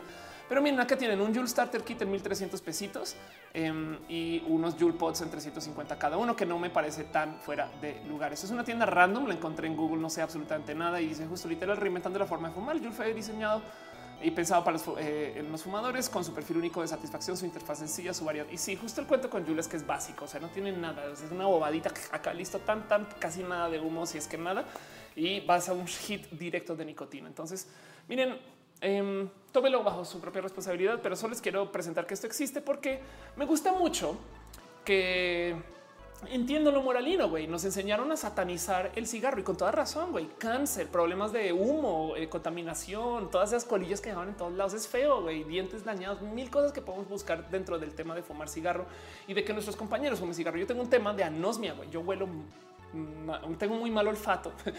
no sé si huelo mal. tengo muy mal olfato güey, y por consecuencia la comida me sabe muy poco. Yo estoy 90% segura que eso sucede porque mi familia, mi mamá me fumaba encima todo el pinche día y mi hermana también. Y entonces yo me crié con humo en la casa y eso puede ser. Pero entonces me gusta, me gusta y por eso está aquí en esta sección de ciencia y tecnología que la ciencia o la tecnología busquen solucionar estos pedos, porque si es un modo más inocente de consumir un buen hit de nicotina, yo digo, pues qué chingón, güey, porque ahora ya no es intrusivo. Eh, ya no hace que todos tus compañeros alrededor sean este, personas que también están fumando contigo y tú puedes consumir a gusto. No, eso es como un pedo de eh, eh, como yo sé que es más clínico, no es como no, tomar café, sino tomar una café aspirina güey, y sentir el efecto de la cafeína. Pero bueno, es que el café igual no le hace daño a la gente alrededor tuyo, no? El humo del cigarro. Sí, dice la locomotora. Mis padres tienen una panadería y ya no distingo el olor a pan y simplemente me dicen que huelo rico. Literalmente ando exacto. Edgar, e. Carmoni dice a la vez los abuelos nos mandan a buscar cigarros a la tienda, era lo más normal del mundo. Sí, es que en una generación cambió todo eso. Y dice Dan eh, 0190, te entendió que Jules era el título de un libro sobre el bullying. Anda. Dice Miros G, eh, yo quiero uno, no el Jules, pero solo por los sabores que hay. Pues bueno, ahí les dejo, ahí les dejo para que sepan porque la neta, miren, igual el Yul no va a reemplazar el cigarro, no es, el cigarro va a seguir siendo barato, lo van a conseguir por no sé cuánto vale comprar un cigarro por en la calle. Hay gente que vende sueltos, entonces eso van a, a, seguir fumando, pero hay mucha gente que ha dejado de fumar y, prepárense. Yo creo que más bien veanlo así. ¿Y por qué lo presento aquí? Prepárense para el cambio de percepción de sociedad y la pelea de gente que ahora eh, se van a sentir mayores y van a estar peleados contra esta moda millennial, porque no ni siquiera los millennials, los centennials ahora resulta que consumen nicotina. No sé si decir que fuman, pero resulta que consumen nicotina. Y entonces se van a enfrentar contra una generación potencialmente millennial, pero seguramente contra una generación X que se crió y aprendió a las malas que no debe de fumar para que los chamacos sí fumen. no es como entonces prepárense para un es uno de esos momentos de tu onda ya no es onda, no? Este y lo que tú creías que era onda eh, dejó de ser onda y te va a pasar a ti ese tipo de cosas. Entonces, eh, prepárense para eso. Y Joule es lo, está volviendo realidad porque es un producto más o menos barato, pero además diseñado de modo muy inteligente dentro de lo que viene a ser los eh, cigarros. Dice el señor Frío, los vaporizadores no producen humo porque no hay combustión, es vapor. Exacto. Y por eso son vaporizadores. Y de hecho, el vapeo, em, este es un modo más o menos sano de consumir ese tipo de productos, ¿no? A comparación de eh, la combustión, o sea, es, tema de, cómo, se, cómo se, se, quema el cigarro, por así decirlo, ¿no? Eh, dice la locomotora, tengo 19, esto me hace sentir anciano, pues prepárate. Ernesto Flores dice, también me crié con una familia de fumadores y hasta me mandaban por cajetillas, estaba buscando una solución para regalar a mi esposa y ahora lo encontré. Anda Edgar Chávez dice, los tenderos de la colonia respetaban mucho a mis abuelos, nos daban los cigarros así como así sin pedir cambio, ¿no? Maldito centenio, la arruinaron el centenio. Exacto. Este, y dice, Carlos Centenio más millennial borrando la brecha generacional. Exacto. Y Monserrat Morato dice, chavo roco, forever. Y señor Frío dice algo que tiene que dejar eh, eh, muy en claro y yo también lo tengo que dejar muy claro. Dice, el vapeo no es para menores. Y eso tiene toda la razón. Tremoral, eh, Tremoral dice, velo como el caso del vino sin alcohol. No es droga, pero puedes normalizar el alcoholismo en un menor. No es opinión propia. Si tuviera un hijo, yo no se lo permitiría. Exacto. Entonces manéjenlo con cuidado. Pero miren, de nuevo, con, como con el, episodio donde hablamos acerca de los nootrópicos, las pastillas para hacerte más inteligente y el y estas cosas. Yo prefiero saber que existen estas cosas que negarme a. Me explico. Es un, es un mantengamos la mente abierta eh, y sepan que existe esta cosa que se llama el Yul, J U L, quién sabe cómo lo acaban pronunciando en México. Eh, cuando esto se vuelve mainstream, esto se tiene chance de volverse muy mainstream. Ya literal, si explotó, es una famosa moda millennial que no sé qué la chingada. Eh, y quería que ustedes lo supieran porque me gusta mucho el aspecto de la ciencia adueñándose de algo que se nos enseñó que no era para volverlo algo que en potencia sí puede ser. ¿no? Y entonces eso me parece sumamente bonito. Pero bueno, Ahora sí vamos a lo bueno de lo bueno, del motivo por el cual yo quería hacer este show. Vamos con nuestra otra sección que se llama Vida y lo LGBT. Dejo a su consideración temas, comentarios, opiniones que tengan acerca del tema de Yul, también para que opinen los comentarios si quieren o aquí en el chat. Pero vamos a hablar de un tema que me trae así súper enredada eh, acerca de la vida y de esto que podría ser considerado lo moralino. Y es algo que sí quería platicar con ustedes. Esto yo sé que lo hago mucho en este show, pero es que este show la verdad le llamo show, pero no debería de ser más show tanto como lo es una conversación entre nosotros, porque hay una cantidad de cosas que yo no sé, güey. Hace unos shows recuerdo que me enseñaron a apreciar a los trapitos. Entonces, eh, ese tipo de cosas traigo muy pegadas al corazón. Es que quiero discutir con ellos, con ellos, no quiero discutir con ustedes, eh, porque me quedé con el tema de los trapitos. Quiero discutir con ustedes em, esta noticia donde el gobierno interino de la Ciudad de México, que de paso esto quiere decir que esto igual y cambia en meses, no el jefe de la gobernatura de la Ciudad de México, José Ramón Amieva, quien es el eh, jefe eh, interino, dice en eventos del gobierno de la Ciudad de México ya no habrá edecanes, ya se acaban las edecanes. Primero que todo, para la gente que no está en México, de los cuales muchos están en este show, me están preguntando qué chingas es una decanofelia. Esa palabra nunca la había escuchado en la vida pues déjenme decirles que es muy posible que en su país en Latinoamérica exista bajo otro nombre. En Colombia, hasta donde yo sé, se les conoce como modelos, pero hay una diferencia en México entre una decán y una modelo. Y el cuento es, eh, y voy a tomar palabras de alguien más para argumentarles un poquito. El cuento es, eh, una decán son estas mujeres que usan para vender productos en eventos o para estar simplemente diciendo bonitos. Entonces sabemos que el mundo del modelaje posee una gran diversidad de factores. Las personas que trabajan en el medio de la moda publicidad, que son desde bebés, niños, teens, mujeres, hombres, deben estar preparados integralmente para la necesidad del cliente, eh, teniendo una actitud extrovertida, y dicen, el modelo es la persona de cualquier edad y sexo que presta su físico para hacer demostraciones de algún producto, principalmente ropas y accesorios. Y yo creo que esta foto lo explica mejor. No es esta persona eh, está rodeada, bueno, es cara del pero está rodeada de modelos. Y dice, la mayoría de los modelos se presentan en pasarelas, posan por una revista, portan ropa, accesorios de grandes firmas o diseñadores. Y la de Can, y en su versión masculina, conocida como el Gio, eh, es la persona que presta su físico para demostrar o vender productos o servicios e interactúan con el cliente. A diferencia de la modelo, tiene un contacto más directo con la gente. Eh, y entonces yo creo que más contextualmente se explica en esta foto, que básicamente son estas chicas en un evento de coches, donde ellas no están modelando para vender un producto, pero sí están modelando para vender un producto, pero no están presentándose para un producto, pero sí están haciéndolo. Pero básicamente están contratadas ahí porque son viejas guapas. El tema es que cuando yo les doy esa definición de que las contrataron ahí porque son viejas guapas, pues también lo mismo pasa con los modelos, güey.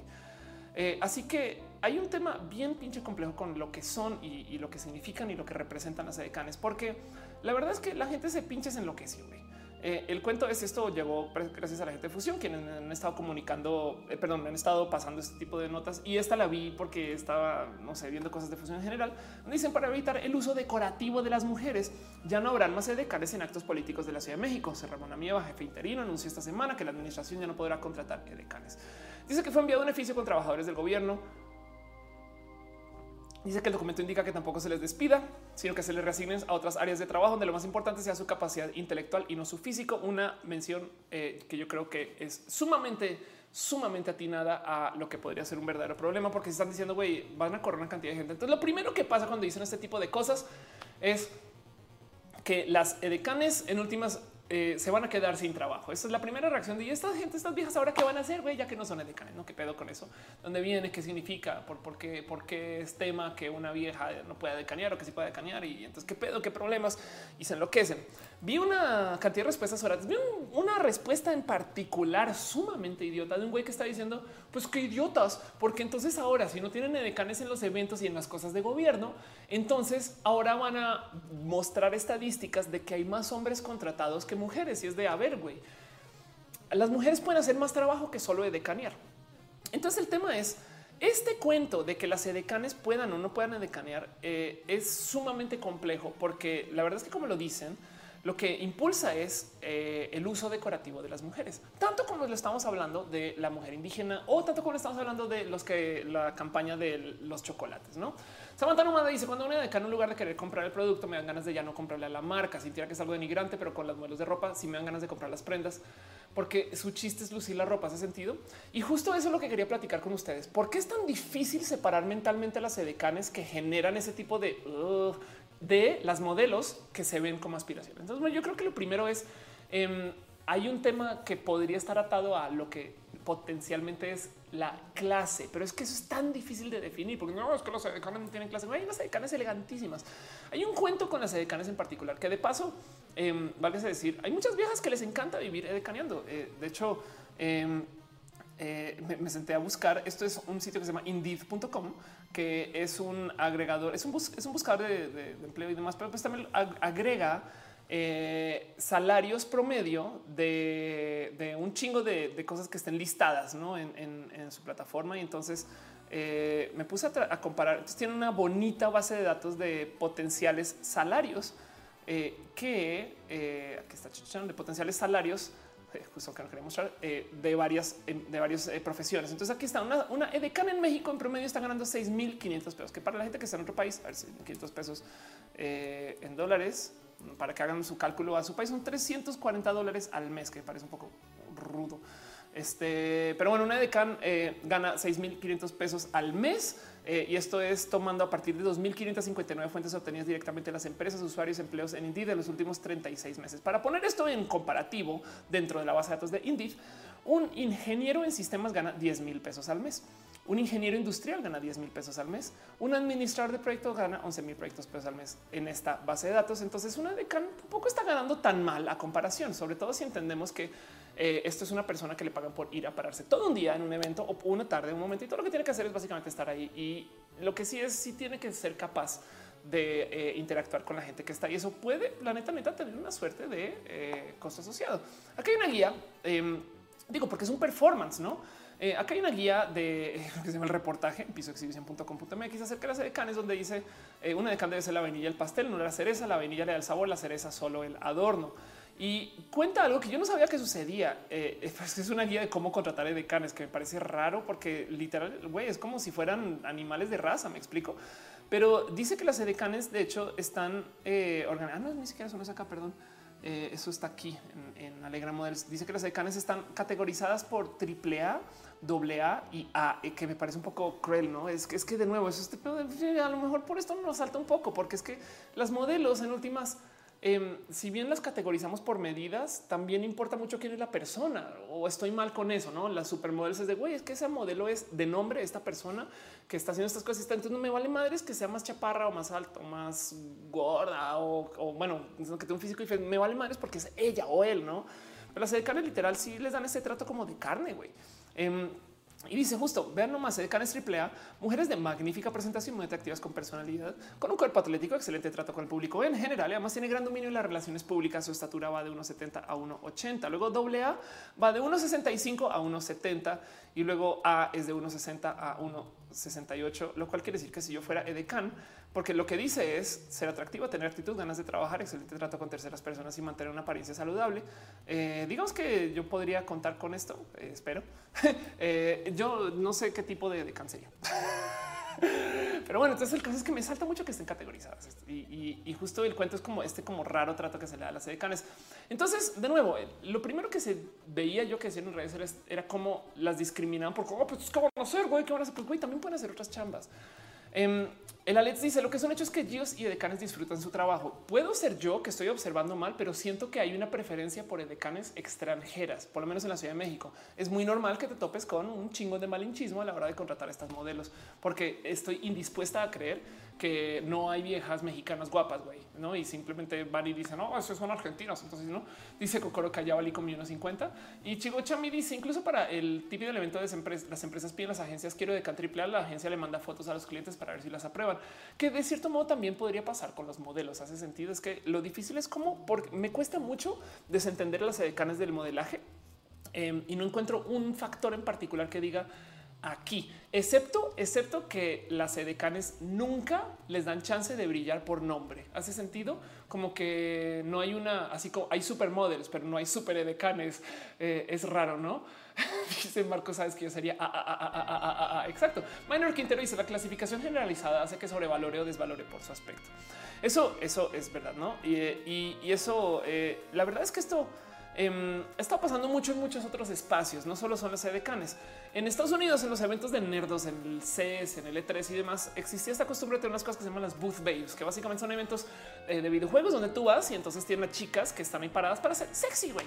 Y entonces están echándole el cosplay. Y el cuento es que eh, comenzaron a ser paulatinamente baneadas, prohibidas y hay mucho que decir acerca de qué chingados eh, piensan estas mujeres y por qué y, no le están pasando bien. O sea, te están pagando por ir a disfrazarte un evento y te pagan más de lo que te pagan por un mes de trabajo. Eh, y, entonces queda un poco del debería o no se debería de permitir esto. Hace nada hubo la misma, la misma situación en la Fórmula 1, porque están las chicas de la Fórmula 1, que Grid Girls, que para que las vean nomás son las chicas que se paran enfrente de la Fórmula 1 eh, este, pues ahora también ya están prohibidas, ¿no? Y entonces es ese cuento de nuevo de estas, estas mujeres son edecanes, asisten a la Fórmula 1, están edecaneando y, rompe mucho eh, como la dinámica porque luego díganme, porque no sé si sabían, pero la Fórmula 1 no tiene prohibido que las mujeres sean pilotos pero no hay mujeres piloto y no es porque sean peores, sino y no es broma. Estaba viendo dos, dos entrevistas en particular que levantaron ese tema de chicas diciendo es que, a ver, hay directores de equipo que literal no sienten que las mujeres sean buena imagen para vender la marca del equipo. Entonces contratan a güeyes así literal en su cabeza. Ya decidieron que los güeyes van a vender más porque la F1 es de hombres y están de hombres que tenemos que tener mujeres en esta situación. Así que em, es raro. Alfredo Ortiz dice qué pasa con los cafés en Japón y las chicas meseras. Ese es un punto no muy válido. Y el Alex dice volvemos a que mejor deberían pagarles a las cosplayers. Y exacto, eso es otro tema en particular que justo había levantado Em, ¿Dónde lo tengo? Aquí está. Esto es un tema que levanté en otro show, en una, en una realidad paralela, cuando hacía otro show muy bonito que algún día dejé, me gustaría volver a hacer, que se llama Critical Beats, eh, que, digo es una realidad paralela porque es el mismo pinche sillón, en el mismo pinche set. Y en este es un episodio en particular donde hablamos eh, con Eritra Jinx, una cosplayer a quien le tengo mucho cariño, Critical Beats 36, si lo quieren buscar, que se llama ¿Cómo está el cosplay en México? Y tuvimos un gran diálogo en la realidad paralela de Critical Beats, donde hablamos acerca de cómo cosplay y Eritra dio una, una historia tan, tan, tan ruda de cómo los cosplayers y las cosplayers, que por si no ubican, no más a ver, miren, cosplayer, eh, díganme un evento en México, cosplayer, eh, em, mole México. A ver si aparece. No sé si en la mole de paso, pero bueno, eh, en la mole y en estos eventos en particular, em, es si bien contratan a varios cosplayers internacionales para que vengan y se presenten también, eh, le dicen también a la banda vengan y cosplayen. Y entonces básicamente tienen a cosplayers que van caminando por todo el evento en su cosplay para que se tomen fotos. Pues a estos cosplayers no les pagan nada, güey. Yo no sabía. Yo pensaba que les daban, güey, así 500 pesitos, güey, por estar ahí parados. Me explico em, o, algo, güey. De hecho, me decía, decía Eritra en su entrevista que estas cosplayers, las nacionales, em, a veces ni les dan agua ni comida, güey, pero, pero sí les piden que se queden ahí todo el día. ¿Hace sentido? Eh, que es un poco pinches rudo. Ay, acá yo conozco. Bueno, en fin, este, eh, es bien pinche rudo y, me, rompe porque en estos mismos eventos contratan edecanes. Güey. Entonces hay como un escalafón del modelaje donde hay modelo de pasarela, luego decan, luego cosplayer. No? Y del otro lado, em, no están las tres personas haciendo lo mismo. Güey, las, o sea, las cosplayers son parte del contenido. Eh, dice Pikachu Retro Gamer, una legendaria cosplayer que se llama Inglaterra. Pati Piñeta dice la belleza es muy subjetiva. Eh, pero no debería juzgarse ya que puede ser que algunas chavas y chavos les guste el carisma, el esfuerzo por verse bien también deberían de valer el mercado. Yo creo que justo para ti, mi, conclusión de todo este tema en particular y el por qué quería platicarlo con ustedes era para me sentí un poquito como vacía cerrando el tema con esto. Em, pero es que, bueno, primero que todo, hay algo con el cosificar a la mujer eh, eh, en general, en eventos y demás, y también con los hombres. La verdad es que yo sería feliz con que se permitiera más el uso de GIOS, güey, ¿no? Es, es la neta, neta, a ver, ¿por qué son tan heteronormadas las eh, decanes y además por qué los GIOS no son más usados y por qué no son más celebrados también? Entonces, eh, yo prefiero por mera posición, si quieren verlo política, es no censurar. En vez de, ¿saben que Vamos a descontinuar las decanes, trabajar más bien en ofrecer más espacios a las viejas para que tengas viejas que no están, eh, o sea, que, que, no sientan que el único modo de estar enredadas con este tipo de trabajo es decaneando, ¿no? Es como si tú quieres estar en la Fórmula 1, bien puede ser, pero hay que trabajar en tener pilotas, ¿no? Viejas que estén manejando los coches. Em, más no eh, estar quitando a las chicas de ahí. Pero al otro lado también la verdad es que el permitir esta como objetificación masiva tiene sus repercusiones. Esto es un caso en particular eh, muy tonto Em, donde que se volvió más o menos viral hace unos días, donde Enrique Iglesias acabó manoseando a una telonera en pleno concierto en México. Entonces, esto la verdad es que cuando yo veo esta noticia, lo primero que pienso es seguro hay una horda ridícula de mujeres que dicen hoy sí que me manosee, que me toque. Uf, Enrique Iglesias, no mames, güey, yo me dijo que me haga lo que sea ahí arriba. Y pues sí, y les digo algo también, una horda de chicos gay. Em, y esto, la verdad es que eh, se tomó como un ven. He visto cómo las admiradores de Enrique Iglesias los sobajean, le tocan las piernas, le el culo. No, eso justo. Y el cuento es em, lo único que me recuerda este cuento es algo que decía Donald Trump. Güey. Es que Donald Trump, todas las personas, cuando eh, en una, es una cita muy famosa antes de que fuera presidente, que él decía: Cuando eres famoso, las chicas te dejan hacer todo, les puedes hacer cualquier cosa, las puedes agarrar por el coño, que graben by the pussy, cualquier cosa les puedes hacer. Es una evidente, es un evidente abuso de poder por parte de una persona famosa y conocida, ¿no? Y lo digo porque, miren, no les miento, eh, sí, sí, a veces da un poco ese sentir de güey, yo le podría decir a una persona que haga cosas para mí y yo he visto a gente, influencers, youtubers, abusar de esto, güey. No esta gente que a veces abusa un poquito de su oigan, vayan todos a hacer no sé qué y ahí van todos. Y es un poco de güey, no sé, yo por eso es que no me gusta ser eh, eh, portadora de esta cosa que llaman el ser influencer. A mí no me gusta eh, que, mi valor sea el oh, yo hago que la gente se influencie. No, güey, yo prefiero ser comunicadora. Me explico. Yo prefiero pensar que todo el mundo tiene criterio para decir sobre esto, pero, pero sí es verdad que existen dinámicas de poder y yo creo que quizás la diferencia entre la modelo y la edecán es que la edecán está sujeta a una dinámica de poder donde está obligada obligada a ser objeto de quien sea que eh, se le acerque. Hace sentido.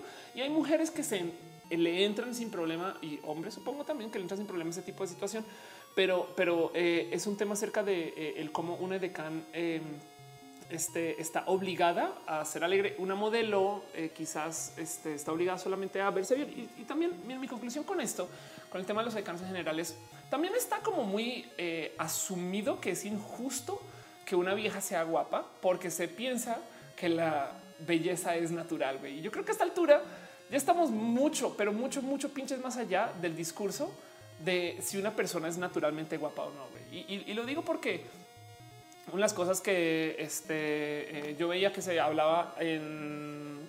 ¿Quién decía esto? Güey? Este güey que analiza música en YouTube, un youtuber español, bueno, que en algún momento un youtuber español espectacular, pero después me acordar que hablaba de cómo en el cine te celebran lo falso, no hay making of y entonces te muestran cómo se conectaron las escenas y cómo armaron todo en 3D y estas cosas. Pero la música no, en la música, si alguien usa autotune, güey, es güey, no pinches mames, güey. Eh, el novio de Ter, bueno, este lo sigo pensando. Eh, si, si alguien hace algo falso en música, entonces ya no se puede, no puede ser.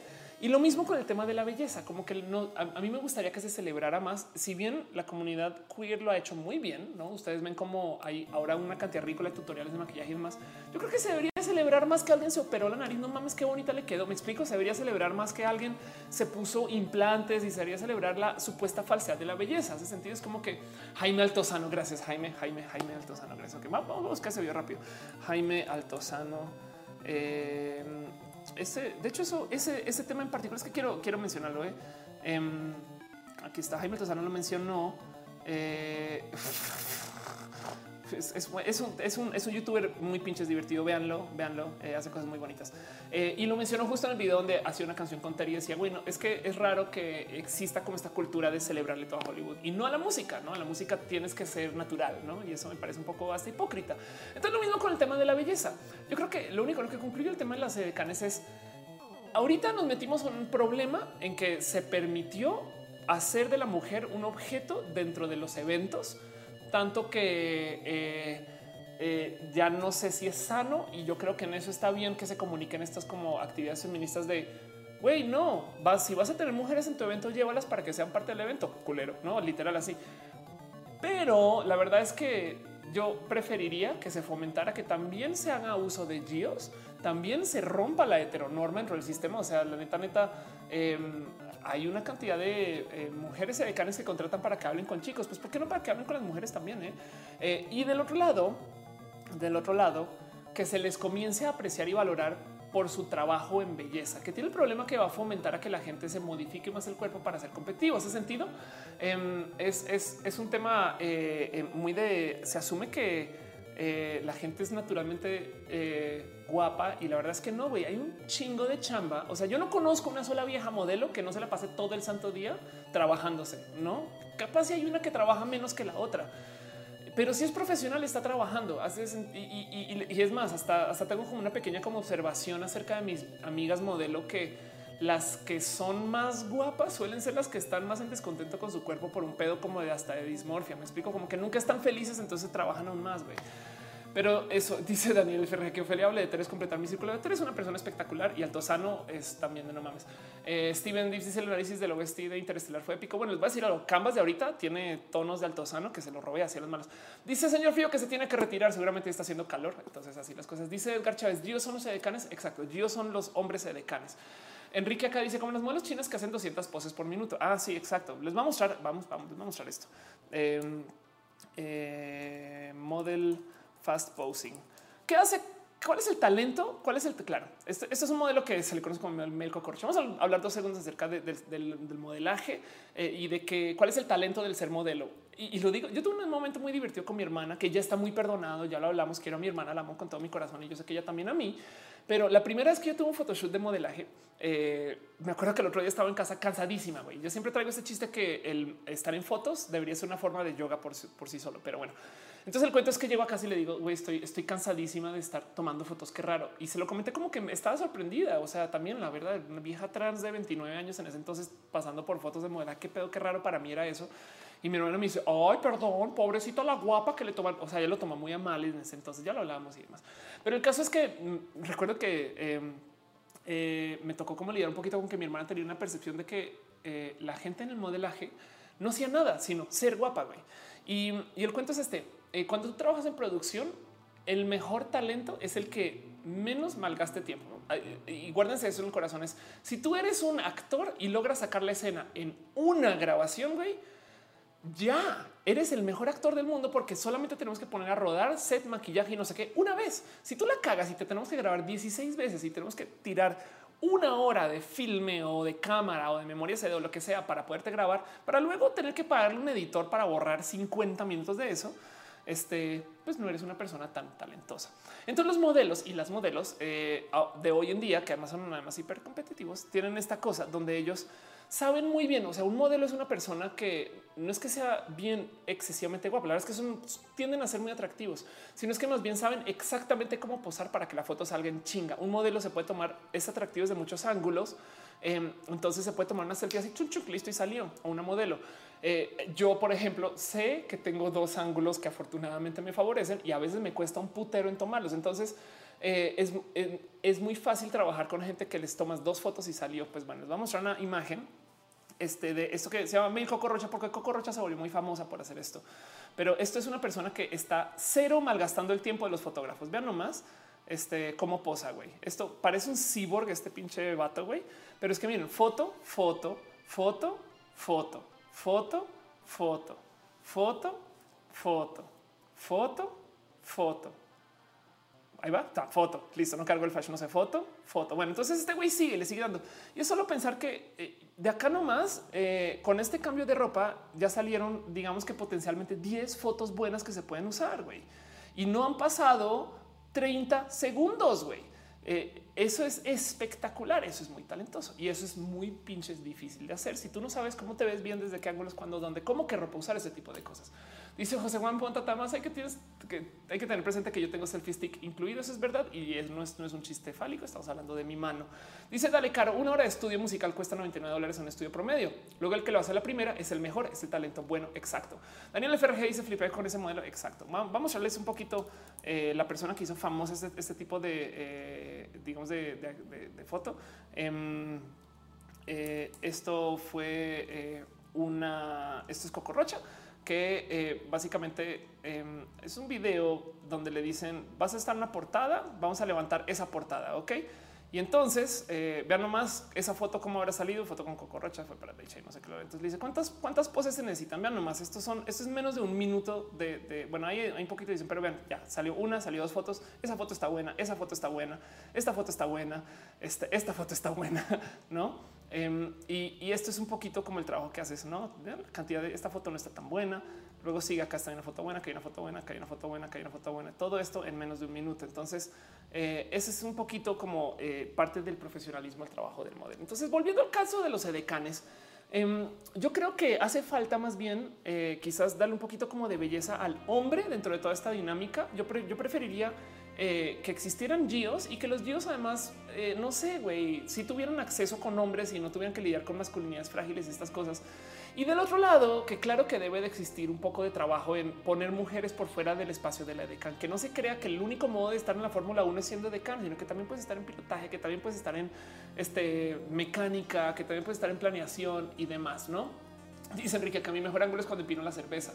Dice Brian Cooper, ¿cómo se llama el chavo del video? Es una buena pregunta. Eh. Voy a, mira, yo siempre, siempre lo busco como mail cocorrocha, güey.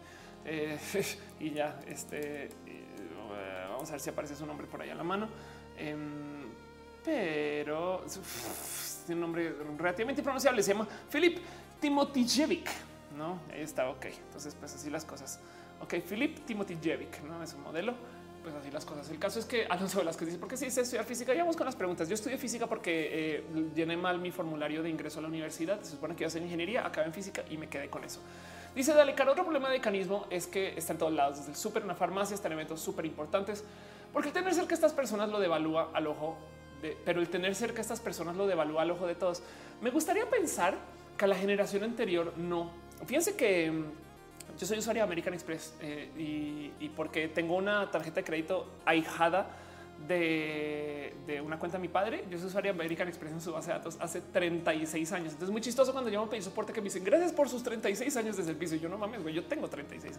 Bueno, eh, el caso es que eh, la tarjeta de crédito de no sé si ustedes saben, pero en American Express la tarjeta de crédito em, te da servicios diferentes según el color de la tarjeta de crédito. ¿no? Entonces eh, existe esta tarjeta que es como la habrán visto, American Express Platino, eh, donde ellos básicamente lo que te venden es estas, tienes una tarjeta de crédito, pero además te damos un servicio de una cosa que se llama concierge. Tú puedes levantar el teléfono y llamar y decirle a un güey, hey, qué pedo, oye, consígueme reservas para no sé qué lugar te hace, bla, y puedes hablar con una persona y te dan servicio de apoyo. Y hay niveles por encima de platino, hay gold, platino, hay una este que se llama Centurion eh, que eh, básicamente tiene una cantidad de servicios espectaculares que incluyen que si tú pierdes algo que compraste, te devuelven el dinero y todo es hablando con una persona. Yo tengo una tarjeta de crédito que conseguí en Estados Unidos que se llama Blue cuando vivía allá y Blue no la ofrece o no la he visto aquí en México, pero bueno, para los que la conocen, Blue es la tarjeta de crédito millennial, es millennial. güey. Es muy divertido porque el marketing de Blue es no tienes que hablar con un ser humano, todo es online todo es una plataforma y nunca tienes que lidiar con una persona. Y es muy divertido para mí ver esta dinámica de cómo para mí es súper atractivo ir online y lidiar todo yo sola, güey. Y para mi papá es súper cool saber con quién hablar. Entonces traigo esto al colación porque en el tema de las edecanes, güey, yo creo que parte del atractivo de las edecanes es que para esta generación de yo quiero solucionar las cosas con alguien, necesitan una vieja que les diga bienvenido al pinche evento, güey, porque están tan en la lela que necesitan que le dé la bienvenida y además que sea con esta actitud como de servicio. Digamos en las gasolineras también se ve un poquito esto.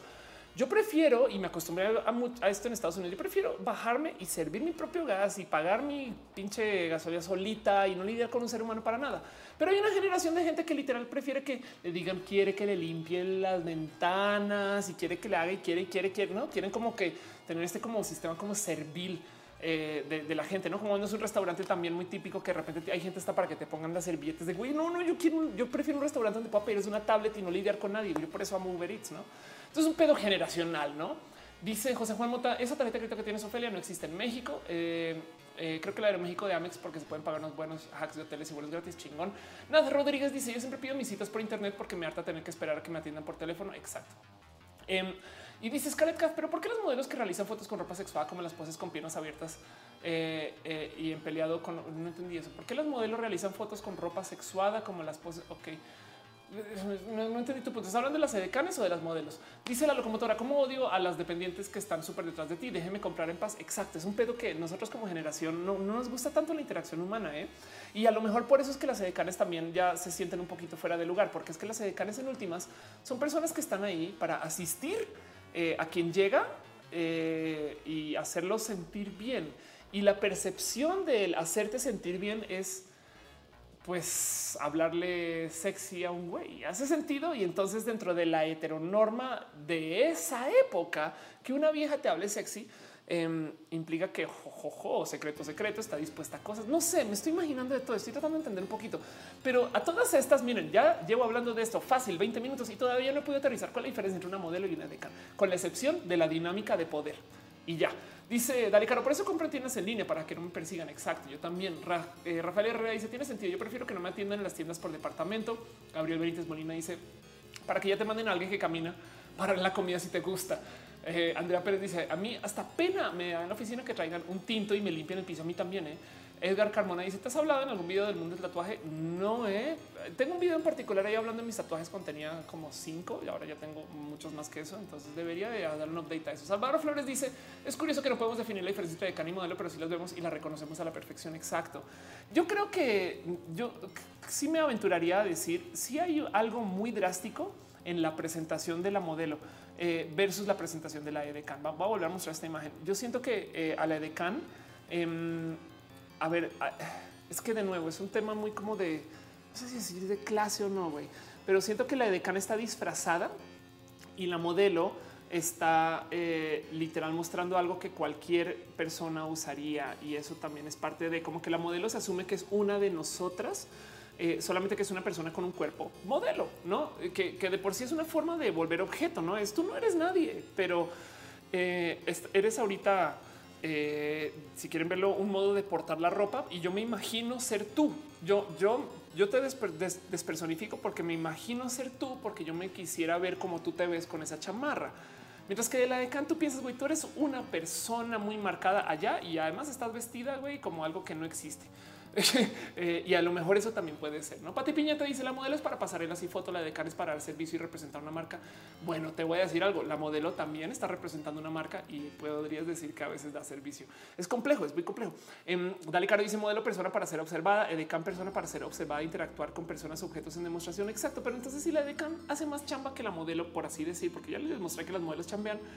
Eh, ¿Por qué se consideran baratas? No es, es dentro del escalafón de nuestra educación eh, bueno, cosplayer, este eh, edecán y modelo, no es me, parece raro eso, pero como sea, em, me gusta mucho desde los feminismos que lo hayan mencionado como prohibido, no porque está a favor de prohibir que este tipo de trabajo exista, sino porque está comunicando un mensaje que puso en la mesa el hablemos acerca de los edecanes. Una de las cosas que me salta de todo este cuento es la obsesión tan ridícula que tenemos con el que debería de hacer una mujer y qué no debería de hacer una mujer no es, porque si les, o sea, acerca como de, cómo nos obsesiona que puedan o no puedan modelar em, y, de cómo además estamos hablando de mujeres, no? Porque la neta, neta, sí hay, sí hay Dios, es una realidad.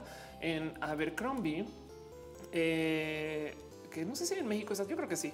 Fitch eh, Mail Models. Eh, Abercrombie es esta tienda que no sé si así es en México, pero eh, porque es que hago mucho, muy poquito shopping tiendas, pero pues estas tiendas de ropa donde tú ibas y a la entrada tenías a estos güeyes así, güey, así. O sea, si a ustedes les incomoda que un chaval les esté diciendo hoy quiere comprar ese producto. No, ahora imagínense si ese chaval en la puerta está así, güey.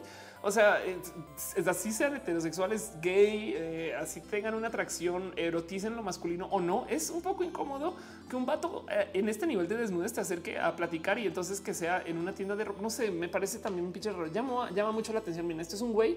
Esta foto está tomada a la entrada de una Abercrombie. Esa foto atrás es una típica foto que ponen entrar a la tienda y es pinche raro, no? Y ellos están ahí literal para llamar la atención y para que se hable del tema y para viralizar un poquito este cuento de, las tiendas de Abercrombie. Vengan y entren estas cosas. Entonces, em, me, encantaría que, se hablara también de los dios, tanto como de las edecanes. Quizás yo, prefiero eso, eh, pero bueno, ya que se puso a nivel de prohibición, me gusta que estemos discutiendo el cuento.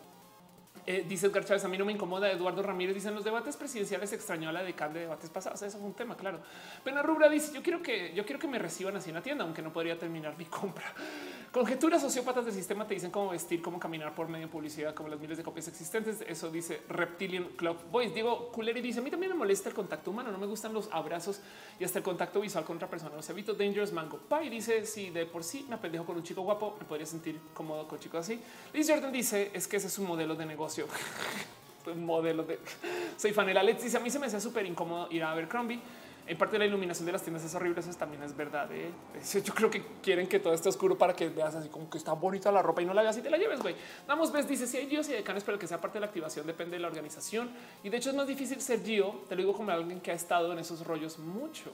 ¿Qué es lo difícil de ser Gio? Digo, me queda claro que lo que quieren es viejas para hacer objetos, sabes eso? Y, entonces, como son güeyes contratando, suelen ser güeyes contratando. Em, entonces, eh, pues contratan a muchas viejas, en fin, y ya. Entonces eso pasa, no? Pero, pero bueno, eso sucedió eh, y yo abogo porque no se prohíbe este tipo de trabajo, más bien se trabaje mucho a favor de incluir a la mujer en otros rubros del mismo espacio donde no se le está incluyendo. Hace sentido como que más bien em, eh, me gusta que se hable del tema. Em, si fuera por mí, yo estaría más bien buscando que, que se vuelvan obsoletas, más no prohibidas. Y del otro lado, eh, me gustaría también nomás dejar en claro que aprecio mucho el trabajo en pro de la belleza y me encantaría que así como el caso de Altozano, que dice que en Hollywood se celebra eh, los making of de las películas y cómo te mienten el CGI y wow, no manches, esas son todas las computadoras que usaron. Y en la música se jura que tú tienes que ser natural me gustaría romper con eso también. Hablar de güey, no manches, esa vieja logró ser así porque se hizo seis cirugías. Wow, no manches, qué cool, güey. En vez de oh, es que su nariz es falsa. No mames, güey. Edgar Carmona dice: ¿Recuerdas cuando el campus le puso una cuerda a una chica en el trasero? Sí, total. Me acuerdo de ese cuento eh, y, la, objetivizaron del total. No, eso es verdad. Edgar Chávez dice: modelo negocio exacto. Andrea Pérez dice: hay una reina de belleza que hace comparado con una modelo, una de. Bueno, hay un tema más. Eh, ahora que me lo recuerdas, eh, Miss USA eh, Pageant, que lo hablé en otro show donde Miss USA Pageant Beauty Contest, creo que es. Ah, no, perdón. Eh, en, mis, Estados Unidos, creo en mis América, bueno, en el concurso de belleza estadounidense, eh, No More eh, Swimsuit, eso. Prohibieron. Aquí está Miss América. Ok, aquí está, perdón, lo está buscando. El cuento es: esto es un concurso de belleza que se lo acabaron adueñando ex ganadoras del concurso en años anteriores. Y lo que hicieron esas mujeres fue prohibieron el concurso de trajes de baño y ahora lo volvieron una competencia de talento que parece un cambio espectacular. Miren, una de las cosas muy bonitas que hace eh, el RuPaul's Drag Race esta, la cultura del drag, para que no me dejar mentir, es que eh, es, eso es un race. Me explico. O sea, no solo es verte bien, es tener talento, desarrollarte, presentarte, ser personaje, es ser artista dentro del cómo te presentas. Em, mientras que eh, estos concursos de belleza de las reinas es solo ser guapa. Entonces, em, lo que lo que hicieron ahora estas mujeres cuando se adueñaron de esta competencia es vamos a hacerle una competencia de talento. Güey, sí tienes que tener que desarrollar algún talento, una forma de presentarte. Si tienes que ser artista con tu look, si tienes que poder argumentar estas cosas desde el arte del desarrollo de tu talento y no desde el estoy bien, pinches guapa. Y me parece espectacular. Y en eso, pues quitaron el concurso de trajes de baño. Entonces, me parece un modo muy bonito de ver Em, el mantener la belleza como quizás un rubro más del talento, alguien que puede, no sé, ser atlético, atlética y puede cuidar su cuerpo y demás. En fin, dicen Nelson Escobar que si pensaba hacer algún video de SMR, me lo han pedido mucho. La locomotora dice siempre me imaginé que RuPaul eran drags corriendo en tacones sobre una pista.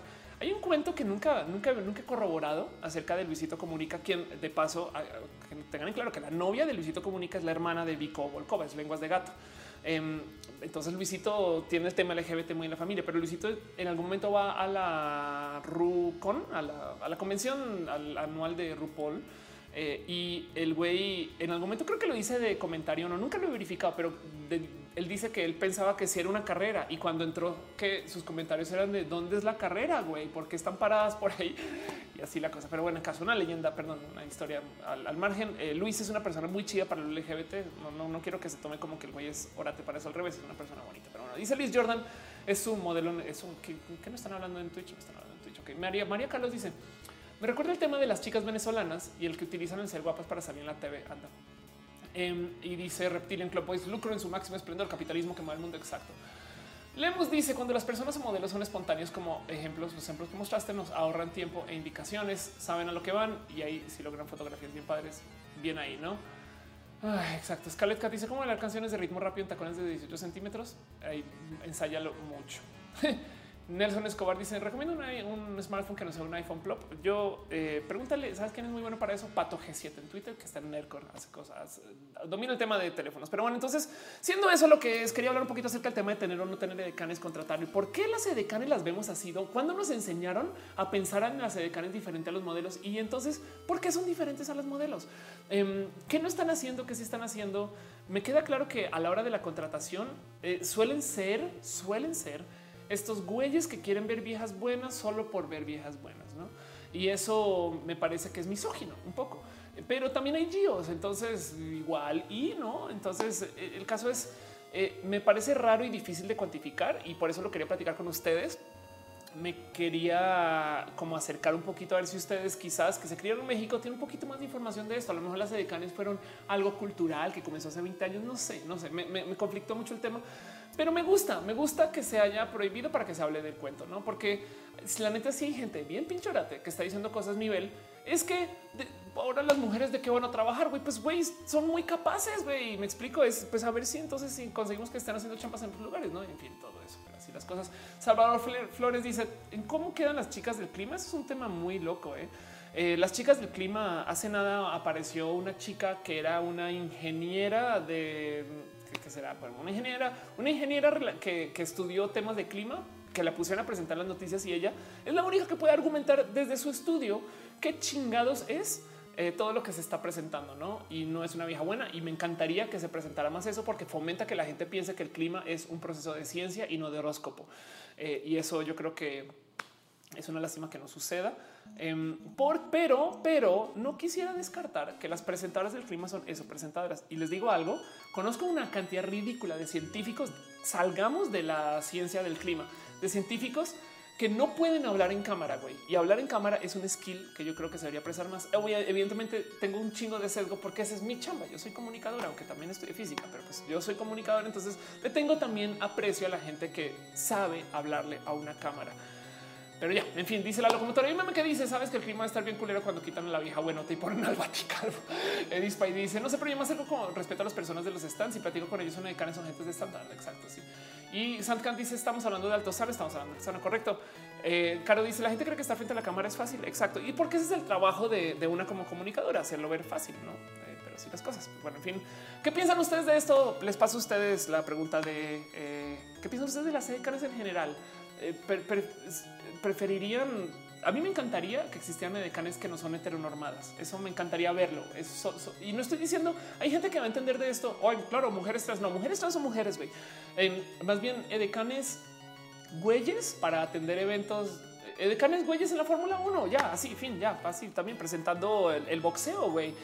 Güeyes este, también echando un, cuerpo sexy, ya no pasa nada. Y, y o chicas eh, este, gente no binaria, quizás eso más bien. ¿eh? Eso también sería interesante, pero así las cosas y ya.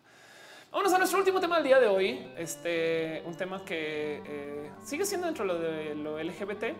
Quiero disculparme un poquito con algunas personas. Ya me vieron hablando de esto en Twitter, ya me vieron hablando de esto en Instagram, pero es algo que quiero platicar con usted rápido por encima y antes casi casi que de cerrar el show. Y es que hoy tuve un real meltdown, güey. Hoy me explotó la cabeza eh, y me desperté con un chingo de inseguridades. Eh, Noelia durmió acá anoche, ella vive en Toluca, antes por eso no se está acá. Y entonces en la mañana estaba así toda estresada por este tema y, me enloquecí, güey. Mucha gente me está pidiendo que hable acerca de Casa de Flores, que no lo confundan, no es Casa de Papel. Es una serie nueva que está en Netflix que me la recomendaron mucho porque habla mucho de temas LGBT y habla mucho de temas LGBT eh, desde lo bonito. Güey, ahí, ahí vi a alguien que estaba poniendo en Twitter un, güeyes, solo tengan cuidado al ver Casa de Flores porque si lo hacen con sus papás, güey, hay un beso trans y hay un beso heterosexual y, hay eh, eh, muy en público y, hay un beso gay y es no, no, no, no es súper incómodo. no mames, güey, ese es un mejor motivo para verlo con tus papás. Pero hay algo que me salta y es que ya lo han hecho varias veces y es que eh, ya lo he hablado acá un poquito de que es muy complejo conseguir que se use una mujer para presentar el papel de una mujer trans. Y lo digo porque la representación que nos dieron para la mujer trans en este Casa de las Flores es este personaje. Eh, creo que se llama Lalo. Eh, que les voy a decir algo desde ya. No estoy en contra del drag. Me encanta, me encanta que estén poniendo una persona trans en público. Me encanta que se esté hablando de lo trans en particular. Es solo eh, y este fue el tweet. Fue un meltdown y vengo, vengo también a disculparme porque fue un poco excesivo y, y les voy a nomás documentar un poquito mi proceso de pensamiento con esto. Y es esto: güey. Mujeres trans según Netflix en Estados Unidos, no? Y mujeres trans en Netflix según Latinoamérica, que la cagué, la cagué porque la primera, la próxima persona no está en Latinoamérica y no pretende ser trans. güey. Entonces aquí metí las patas, cabrón, y lo admitimos abajo en un tweet. Y pues en este caso sí sucedió. Es una persona que me cuesta mucho argumentar que está ahí. Sí, la palabra que usar es mal. Lo digo porque el cuento del personaje trans en Casa de las Flores es una, es una persona que tiene un look muy estereotípicamente masculino. Entonces, por un lado, yo lo que estoy diciendo y de lo que se está discutiendo el cuento es, güey, perdón, pero eso no es una vieja trans. Y eso ya de entrada va en contra de él que entonces, ¿qué es ser mujer, Ofelia? Dinos tú, con según tus reglas, lo que es ser mujer. ¿no? Y, eso, de hecho, es una que en cuenta eh, Ari. Eh, gracias eh, por mencionarlo, Ariel, que siempre está siendo la mejor abogada del diablo. Pero pero del otro lado me salta mucho que lo que comunica el usar hombres eh, para hacer papeles de mujeres trans es que realmente debajo de todo esto hay un güey, ¿no? Y eso es algo que me choca, me choca porque em, me siento muy, eh, pues que les digo, representada. ¿Hace sentido? Es, ok, es Paco León, esta persona. Y, pues, pues sí, la verdad es que Paco León, esto lo que tengo que decir es, me encantaría Paco quizás invitarte una mejor peluca, eh, presentarte a alguien que te pueda maquillar diferente y no, pero en últimas eso es un tema de estándares de belleza, no tienen nada que ver, o sea, estamos viendo como en tele, en un espacio masivo, nos están presentando a una mujer trans, ¿no? Em, y, lo único es, les voy a decir por qué me lo tomo a modo personal. El primero es una... Em, una serie en particular con la que estoy trabajando, donde eh, yo tengo un pequeño enredo. Bueno, en fin, me invitaron a ser parte de una serie. Es que, es que no puedo hablar mucho, pero me invitaron a ser parte de una serie eh, y me dijeron que vaya a actuar siendo un personaje trans. Y es de wow, qué cool. De hecho, sería la segunda vez que me invitan a esto. Es de no mames, yo actuando, qué pedo, güey. Eso me parece sumamente raro. Yo sé que yo vengo, ya les hablé de la impro, yo sé que estoy esas cosas, pero le tengo mucho miedo al, rubro de la actuación en general porque te, tienes que poner ahí este, desde, desde la verdad, no? Entonces es sumamente complejo. Y el cuento em, es que para este papel en particular, eh, me invitaron a uno que está muy bien planteado, que no puede tomar porque está en Guadalajara, pero para este en particular con el que eh, en potencia grabo, porque, luego estaba hablando con él, para, para este eh, papel en esta otra serie em, nuevo, y me dicen, es que Ofelia, queremos que seas una persona que, primero que todo, para mí es muy difícil porque en, el, en la primera escena en la que, o en la escena en la que vamos a grabar, es una escena donde te van a discriminar por ser trans, ¿no? Es una comedia, entonces te van a discriminar de modos cómicos, ¿no? Y yo, ok, bueno. Y me, aún así me le metí, pero luego me dicen, y te vamos a masculinizar. Y yo así, perdón, ¿cómo que es eso? Entonces, en prueba de vestuario, literal, eh, hombreras, eh, mostrando quizás un poquito más de cintura para que sea una V. Hasta me preguntaron un momento que si eh, me podía dejar la barbita. Y yo así, güey, no me crece nada, güey, me echo un putero de láser. y además querían o quieren que debajo de la falda esté paqueteando, ¿no? que Encima de eso se metieron con mi tamaño fálico. Pero entonces em, no saben lo incómodo que me volvió eso. Y, lo digo porque me tocó enfrentar un poquito y, el cuento de ese tipo de serie está pidiendo que yo sea una persona que no sé si me gustaría ser, pero luego no se supone que eso es actuar. Ophelia hace sentido. Es como te está dando miedo. Entonces ahí es donde tiene que incidir la chamba, güey. Ahí es donde tienes que enfrentar y tomarlo desde el punto de vista terapéutico. Y by the way, y de paso, em, ahí es donde te vas a enfrentar con solo actores a que te discriminen para que lo lidies. Va a ser como una constelación, no? Pero puta, qué rudo. Ari me está diciendo esta mañana y también eh, Andrea Ribaflarina Chan me está comentando un güey. Eso no, no sé si no estarás contribuyendo ahí a un estereotipo que no nos gusta acerca de lo que es el ser trans. Y Ari, que pues eh, eh, hoy se desayunó, hoy desayunó con pastillas de la verdad. también me está diciendo a lo mejor lo que están buscando es un actor, no una actriz. Y llegaste tú y les encajas porque su cabeza eres trans, pero, te, pero quieren que seas más güey, ¿no? Y eso es un punto muy, muy válido. ¿eh? Yo como sea, el, levanto este tema por un, por, por, un motivo muy particular. Yo sé que está el cuento de, hoy es que las trans no dejan que nadie haga los papeles. O sea, es que a ver, o sea, toca ser nazi si quieres hacer el papel de una nazi o de un nazi. O sea, no, pues obvio no. ¿Dónde queda la actuación? ¿Dónde está la actuación? Este tipo de cosas. Em, yo, yo abogo mucho porque justo se, se trabaje así. Em, si no hay una actriz trans para el papel, entonces ¿por qué no contratan a una mujer cis para el papel de una mujer trans? No? Eh, y, lo digo porque si ustedes argumentan que eh, la mujer cis realmente es diferente a la mujer trans, eh, de modos que sea diferente en cámara, entonces no están argumentando, no están argumentando a favor de la actuación. Y del otro lado, si ustedes argumentan que eh, es que el hombre está ahí adentro, pues perdón, pero es que eso no es necesariamente verdad. Y además está este cuento de hoy, pues es que hay escenas de cuando era vato, o sea, y yo, pues bueno, bajo esa lógica, Luis Miguel lo debía haber hecho solo el chamaco, güey, pues porque pues hay escenas de cuando era chamaco y luego creció, no hace sentido. Es como güey, que no hay ni no pasa nada con tener dos actores, un hombre y una mujer. Bueno, dice Lalo, de hecho, que eh, una compañera dice mucho que la actuación es una eterna incomodidad y no me gusta tanto eso. Soy más de la idea de disfrutar tu trabajo y no sufrirlo. Ah, exacto. Sí, la verdad es que yo tengo hoy me, siento con ustedes eh, como eh, también a, externales un poquito, a completar y cerrar esta historia. El si estoy muerta del susto porque va a ser la situación oficialmente más incómoda que me, pueda ocurrir de mi vida dentro de un espacio de actuación. Y eso es rudo y le tengo mucho miedo. Y entonces esta mañana exploté porque el papel de eh, Casa de las Flores no me gusta tanto. No me gusta tanto porque es el equivalente a mostrar una persona mexicana en burro. Hace sentido y además de paso representado por un gringo. en una película, en una misión imposible, ¿no? Y entonces es de, pues así no somos, ¿no? Y entonces lo mismo, ¿no? Es un pedo de, eh, mis amigas trans, muchas me han estado escribiendo de que hasta les da disforia ver el personaje. Eh, que dicen es que, güey, yo me quiero sentir vieja, yo no me quiero sentir como un vato en peluca.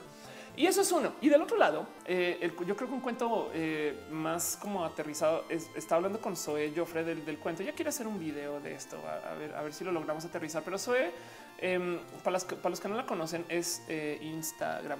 Ah, no, no les lo escribo. Para, los que no la conocen, eh, Zoe es eh, esta chica que entrevisté para Diagnosis, el último video que está publicado, Diagnosis. Y ella es una actriz trans, es una chica guapísima, súper buen pedo. Em, es norteña y entonces tiene actitud norteña, güey.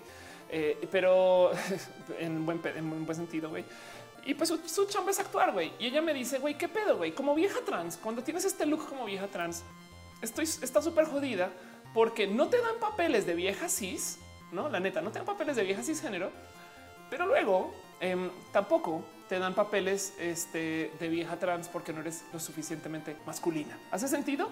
Eh, así que está como atrapada en un limbo donde em, pues al parecer aquí está con la boga y Man Candy, que es, quién sabe qué entrevista fue eso. Güey pero, pero sí tiene como un pedo de porque yo la sugerí también para la serie y la rebotaron. Güey, a mí me pidieron que me, que me masculinizara ese sentido. Entonces, este tipo de cosas me, saltan un poquito de entonces, ¿qué vamos a hacer con esto? Güey, es como que eh, un poco eh, raro pensar que eh, ese pedo sea real, no?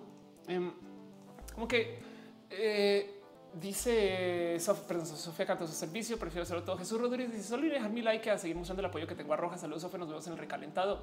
Andrea Pérez dice la chica de Boys Don't Cry fue el primer eh, papel trans que me rompió y me quitó el sombrero. Y fíjate que justo eso, eso también vale la pena platicarlo, porque la otra cosa que me están diciendo hoy es, es que ustedes, güey, es que Scarlett Johansson iba a hacer esos papeles. O sea, y era una vieja que iba a hacer un papel trans y no la dejaron tampoco. Entonces, al fin, qué pedo, qué pedo. No, a ver, Scarlett Johansson eh, recibió em, este queja porque ella iba a hacer el papel de un hombre trans. Les voy a mostrar la persona que Scarlett Johansson iba a representar para que, para que lo tengan presente. No era una mujer, güey. Y es que hay tanta gente que sigue confundida diciendo es que tú eres un hombre trans, un trans que dice, hablando de mí, dice es que un trans, no sé qué, yo no, no, una trans, güey. Em, este eh, no, un hombre trans es esto, güey. Esta es una persona. Esto es Dante Gil. Dante Gil es un hombre trans y así se ve Dante Gil, güey. Es, es mejor, es, tiene más look de Dante Gil, Chabelo, que Scarlett Johansson en ese sentido. Y pues sí, de nuevo, la pregunta es dónde queda lo actoral. Estoy totalmente de acuerdo, pero a lo que voy es lo que comunica entonces es que dentro de los hombres trans hay una mujer y eso también es dañino. Es dañino porque a, los hombres trans no se les toma en serio porque realmente son mujeres. A las mujeres trans no se nos toma en serio porque realmente somos hombres. Em, yo prefiero, por ejemplo, esto que hizo Felicity Hoffman, que hizo un papel trans, aunque me choca que se burló también de la gente trans, pero prefiero eso.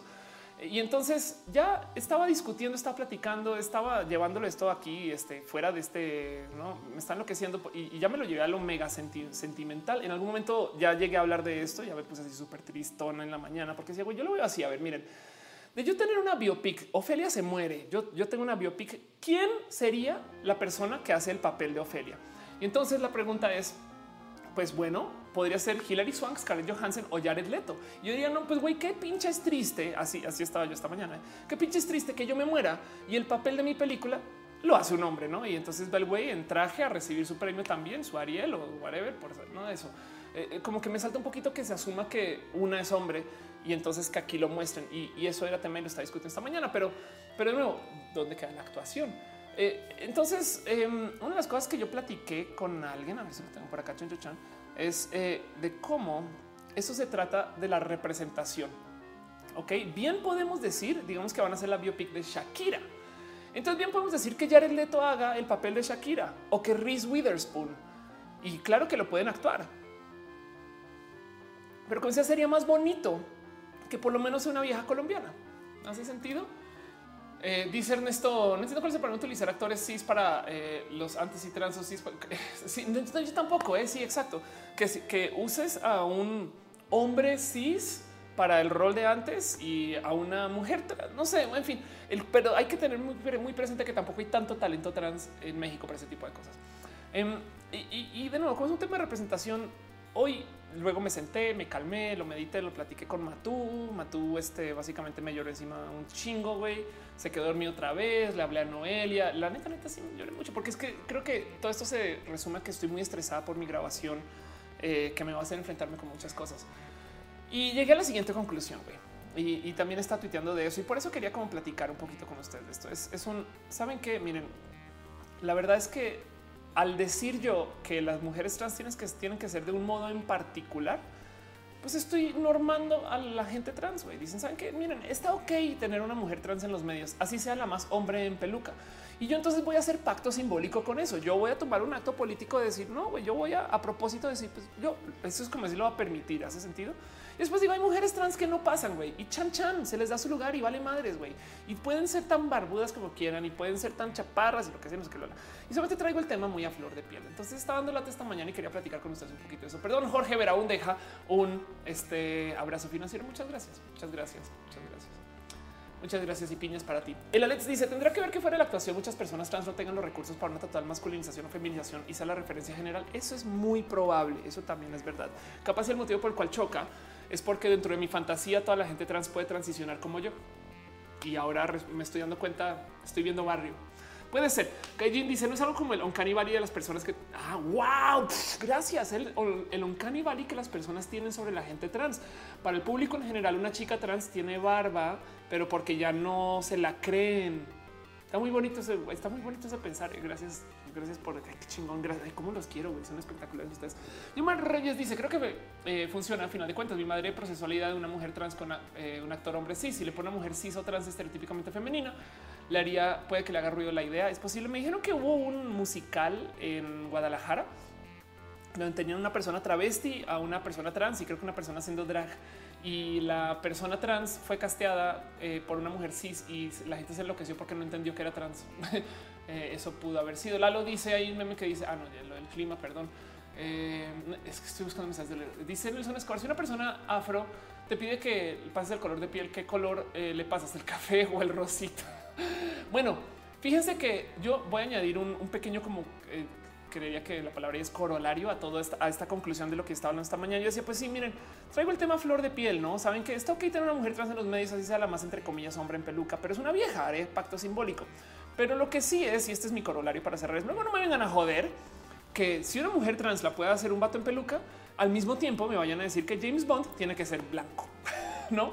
Este, yo estoy dispuesta a entender que cualquier persona puede actuar y entonces eh, yo voy a permitir que eh, una persona esté actuando y, además no voy a invisibilizar que el hecho que una persona se ponga peluca, si ya me está pidiendo que le dé trato a mujer, es mujer, hace sentido.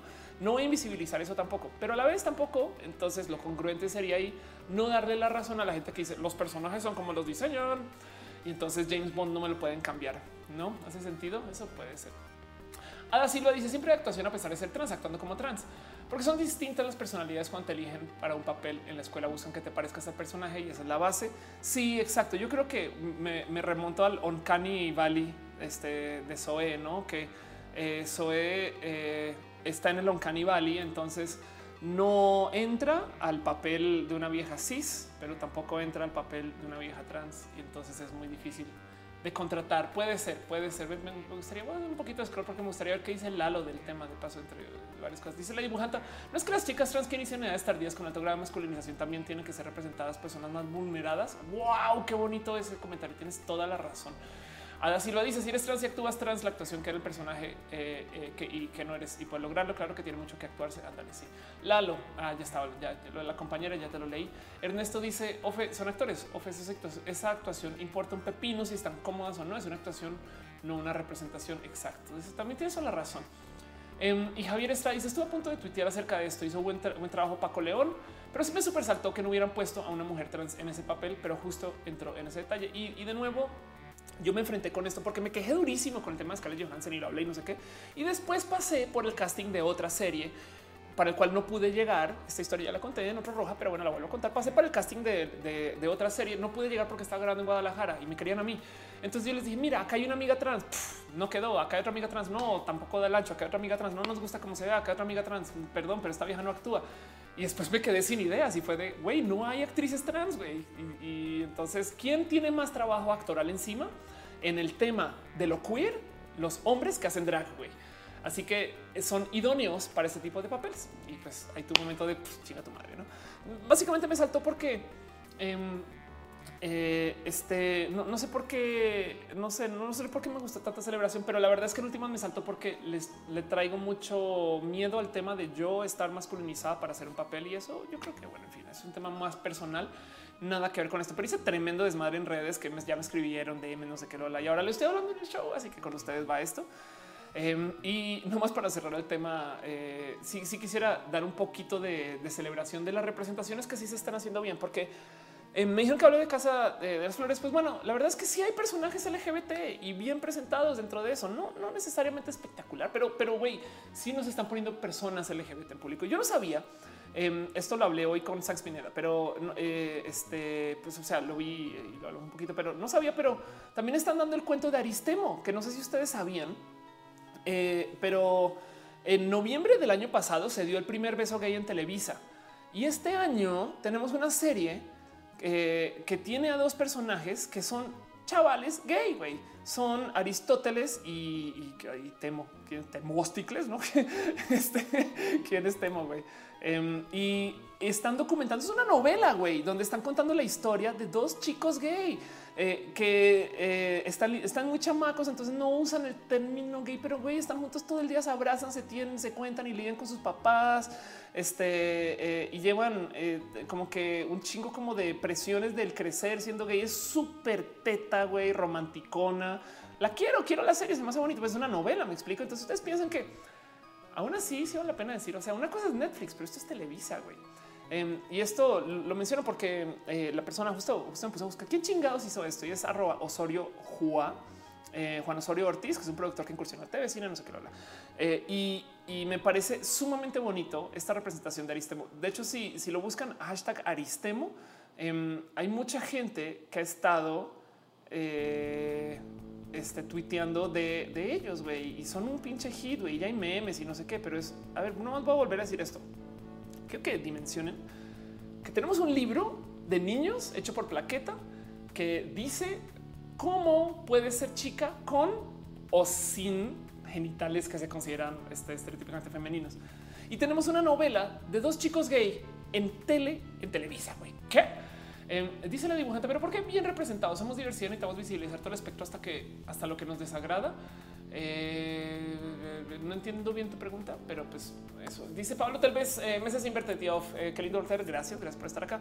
Eh, dice a Tremora mencionó la DragCon. Sí, dice el Alex que se vi el de la BBC Inglés. No, no lo vi. Caro dice: Recuerda el caso de Starfire. No sé bien de qué estás hablando. Esta es una chica que jugaba esports, quizás. Cindy se dice igual. Y a veces, cuando es tu historia contada, cuesta trabajo no proyectarse y querer imponer tu visión. Y es muy probable. Tienes toda la razón. Entender que las historias están hechas para quienes no la conocen. Eso también, este, también es un punto muy válido. Pues como sea, hoy justo quería hablar de ese tema y por eso lo puse hasta el mero mero final, eh, porque me está pidiendo la opinión acerca de eh, Casa de las Flores. Entonces, lo primero es yo vengo aquí casi que a bajar la cabeza y decir no, la neta es que sí está un poco mal. Reaccioné desde lo estereotípico de la queja de eh, que sería bonito, sería bonito tener a mujeres haciendo papeles de mujeres, pero creo que en lo, práctico yo tengo que sentar cabeza con que igual y igual y igual y sí está bien que se esté haciendo como está ahorita pero en últimas sí me encantaría que se le dé más eh, trabajo hacia eh, es que hay más modos de ser trans, pero esto es como un trans entry level y yo creo que en eso estoy dispuesta a permitirlo. Y, es una lástima que se lleve entre las patas mi potencial aspiración de estar en, alguno de estos trabajos y sobre todo el de alguien más de gente más profesional como Zoe. Me explico que, en últimas están en el Uncanny Valley, están en el en el purgatorio de la transición, donde eh, alguien como, miren, me imaginaría que quizás alguien como Victoria Volkova le pasa igual. No sé si es su caso, eh, pero que no es lo suficientemente non-passing este, o masculinizada en sus formas, o bueno, estereotípicamente masculina, como para que la contraten para eso, pero tampoco la ponen con las viejas cis y entonces está en el purgatorio. Dangerous Mango Pie dice eso sé exactamente cuando solo había chicos gays estilistas en la televisión. Imagínate. Edgar Chávez dice parejas gay y telenovelas están desde los 90. Siempre se trató de jóvenes o adultos que salían del closet con culpa y dolor. Lo que faltaba era que mostraran un beso a chavos muy chavos sin culpa. Eso es un poquito lo que están mostrando acá. Si ¿eh? vale la pena decir que el, cuento de Aristemo, o sea, velos, güey, no es Este no es con castigo, al revés. Eh, el único castigo es que pues, son tetos. güey. Eh, es que son, es que son muy romanticones, güey. Pues que están chamacos, no? Entonces tiene este pedo de como, este amor como de, de, de cachorros, güey. Y pues aquí están, aquí ven una situación de lidiando con su padre y negociando estas cosas. O sea, claramente es una historia que es un poquito como lo que está buscando hacer con lugar, quizás con condón, es con lugar con condón. No, me odies, eh, por, decir eso. Eh, y la gente sabe de con lugar tampoco. Pero para los que no saben, con lugar es una serie que habla acerca también de un amor muy teto gay de una pareja de dos chicos que hablan de ser gay y ya no pasa nada. Entonces esto me parece espectacular que lo tengamos. Cindy se dice, hay fans de María José y Paulina de la Casa de las Flores, está bien padre haber llegado al mundo donde shipeamos una relación gay con una mujer cis y una trans que no hubiera pensado. Claro que eso también es verdad, es una mujer trans lesbiana. Pero bueno, em, dice Eddie Spidey, yo soy trans, pero he tenido curiosidad de esto hace años y no siempre soy masculino en mi comportamiento, pues date gusto de gozarte lo demás. Eh, y eh, dice Angels Mangupa mis épocas de teto y de cartas decoradas con macarrones. Te voy a decir algo. Yo todavía tengo momentos tetos con Noelia, entonces no pasa nada. Te amo, Noelia. Jonathan Piña dice: Soy nuevo. Yo también soy nueva. Tremor al dice: Tal vez a lo que se refiere la representación no es de una caricatura de una persona homosexual que Televisa manejaba de manera formulaica y con castigo. Exacto.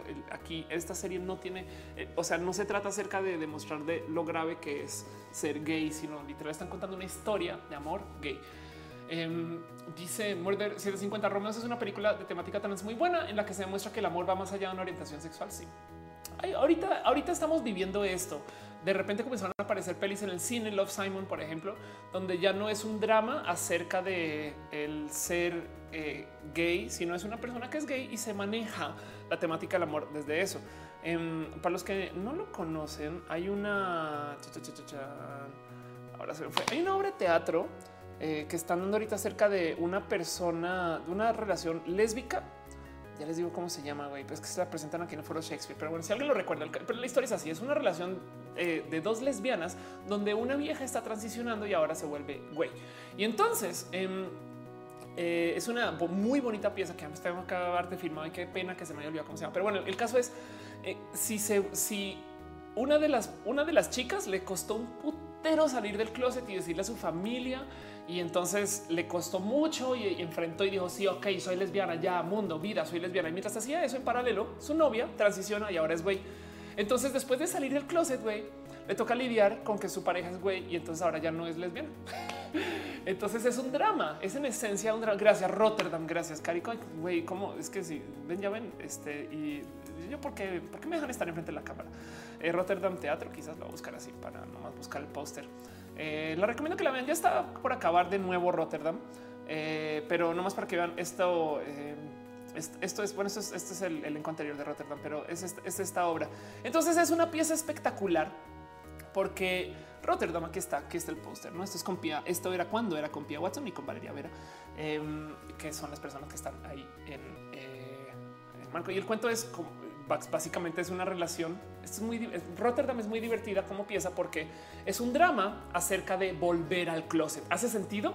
Es normalmente en todos lados te cuentan la historia de una pareja que uno se vuelve gay entonces o, trans y entonces ahora tenemos que lidiar con que mi pareja es trans, güey. Y entonces ahora es un pedo porque ahora tengo que ser LGBT, no manches, no sé qué. Y todo eso relacionado. Eso es la chica danesa. La chica danesa es un drama de una pareja que era heterosexual y de repente se vuelve lésbica. Rotterdam se trata del inverso, una pareja que se vuelve heterosexual y ese es el drama. Entonces también parece muy bonita, pero, pero eh, en este caso en particular ya estamos como sobrepasando el closet como punto de historia. Eso me parece muy bonito. yo creo que en eso Casa de las Flores es un templo de diversidad que vale la pena apreciar.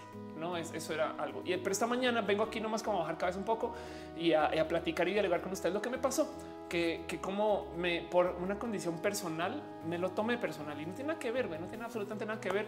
Em, y, pues eso nos va a perseguir por un rato. Sí me queda todavía el pendiente de la cantidad de amigas que me han escrito diciéndome que Casa de Flores eh, y María José eh, les da disforia em, porque no se sienten para nada identificadas por una persona así.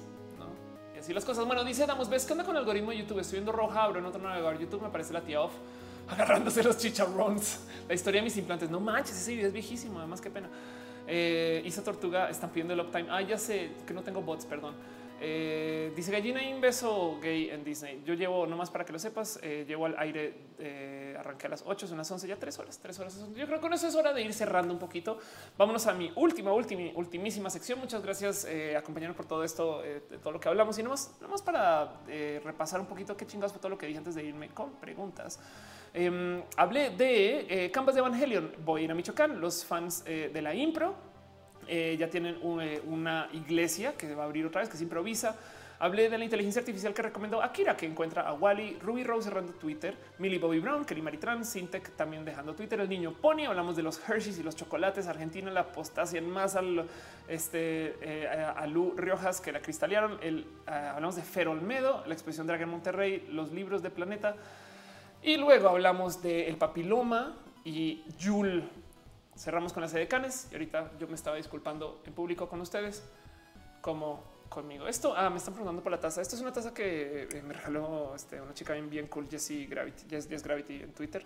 Eso es una pleca que ahora no uso. La ponía acá de vez en cuando. Llega un momento en la noche, mm, igual iba a suceder con media hora de llegar y decía, ¿qué pedo? ¿Qué pedo con el vato ese? ¿Qué, qué, ese güey? ¿Qué, qué, qué, quién es? Entonces yo tenía una pleca que decía, sí, soy mujer, soy mujer trans.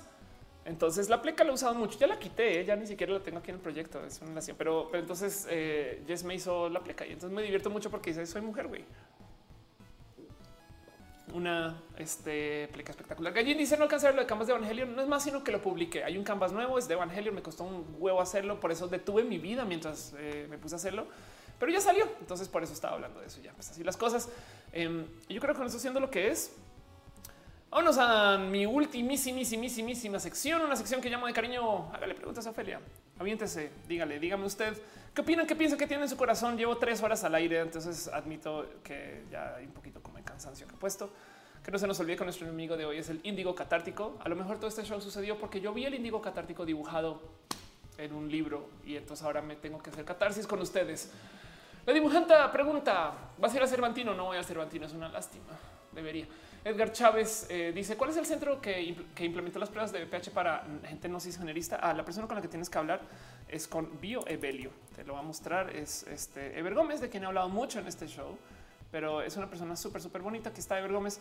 Eh, hablen, hablen con Ever, hablen con Ever, que él es quien eh, puede ayudarles con este tema. No solo, no solo el tema de del VPH es, se dedica a hacer estudios y, son completamente por fuera de la género norma. Es muy bonita persona de ver. En fin, eh, dice Carlos Gutiérrez. Yo no conozco Evangelion, pero me eché todo en video. Ve a ver Evangelion. ¿Qué haces acá? Te lo mira, te, te voy a hacer el Evangelion Challenge. Ve los primeros dos episodios, los primeros dos episodios. Y si después de eso no estás convencido que es una serie que tiene cosas chingonas, hablamos.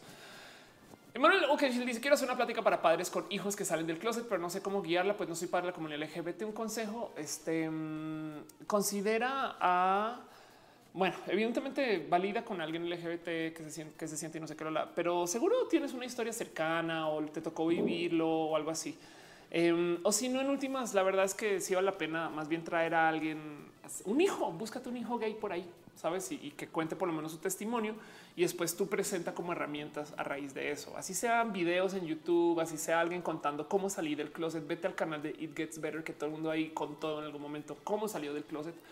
Eh, y, y, entonces es un, ya ven esa historia y desde ahí no ese tipo de cosas. El Alex dice el dinero del erizo lo padecí muchos años.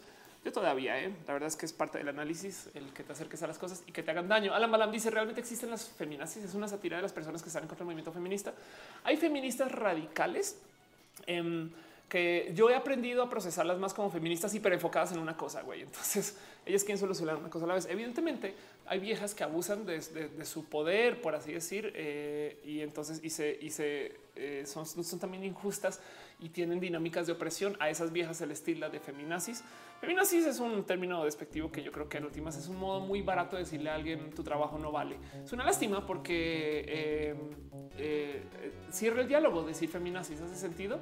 De repente decirle a alguien feminazi es convertir una, una discusión de un tema en una discusión ad hominem, que quiere decir que ya no están hablando del tema, sino de las personas. Y pues, me parece un poco barato eso. Eh, visuales, Roberto que dice, eh, ¿has tratado el tema de Jordan Peterson? No, eh, eh, creo que tengo que empapar un poquito de eso. Pero así las cosas, perdón, perdón, si no, no, sé. Eh, dice Diana, usa cómo te pintaste las uñas. Gracias. Hoy ah, les cuento algo de mis uñas que yo creo que no, he compartido casi nunca ningún video. Explican que toco guitarra. De hecho, ahora ya estoy tocando guitarra mucho, eh, Caro. Este tenemos un pendiente ahí, pero además es algo que ya traigo muy conmigo y mm, voy a usar la cámara de Mato para esto.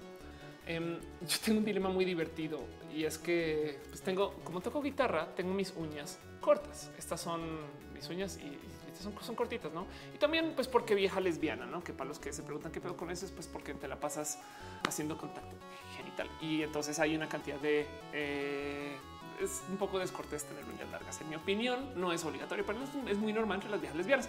Pero entonces soy lesbiana y soy trans. Eh, y cuando eres trans, no es que sea disforia, sino es un también quieres estar en perra y quieres traer tus uñas así, se echas así una garra, güey, y quieres traerlas con todas. Entonces, como soy vieja trans lesbiana, esto no sé por qué me da tanta risa, es, por idiota yo, yo creo, güey.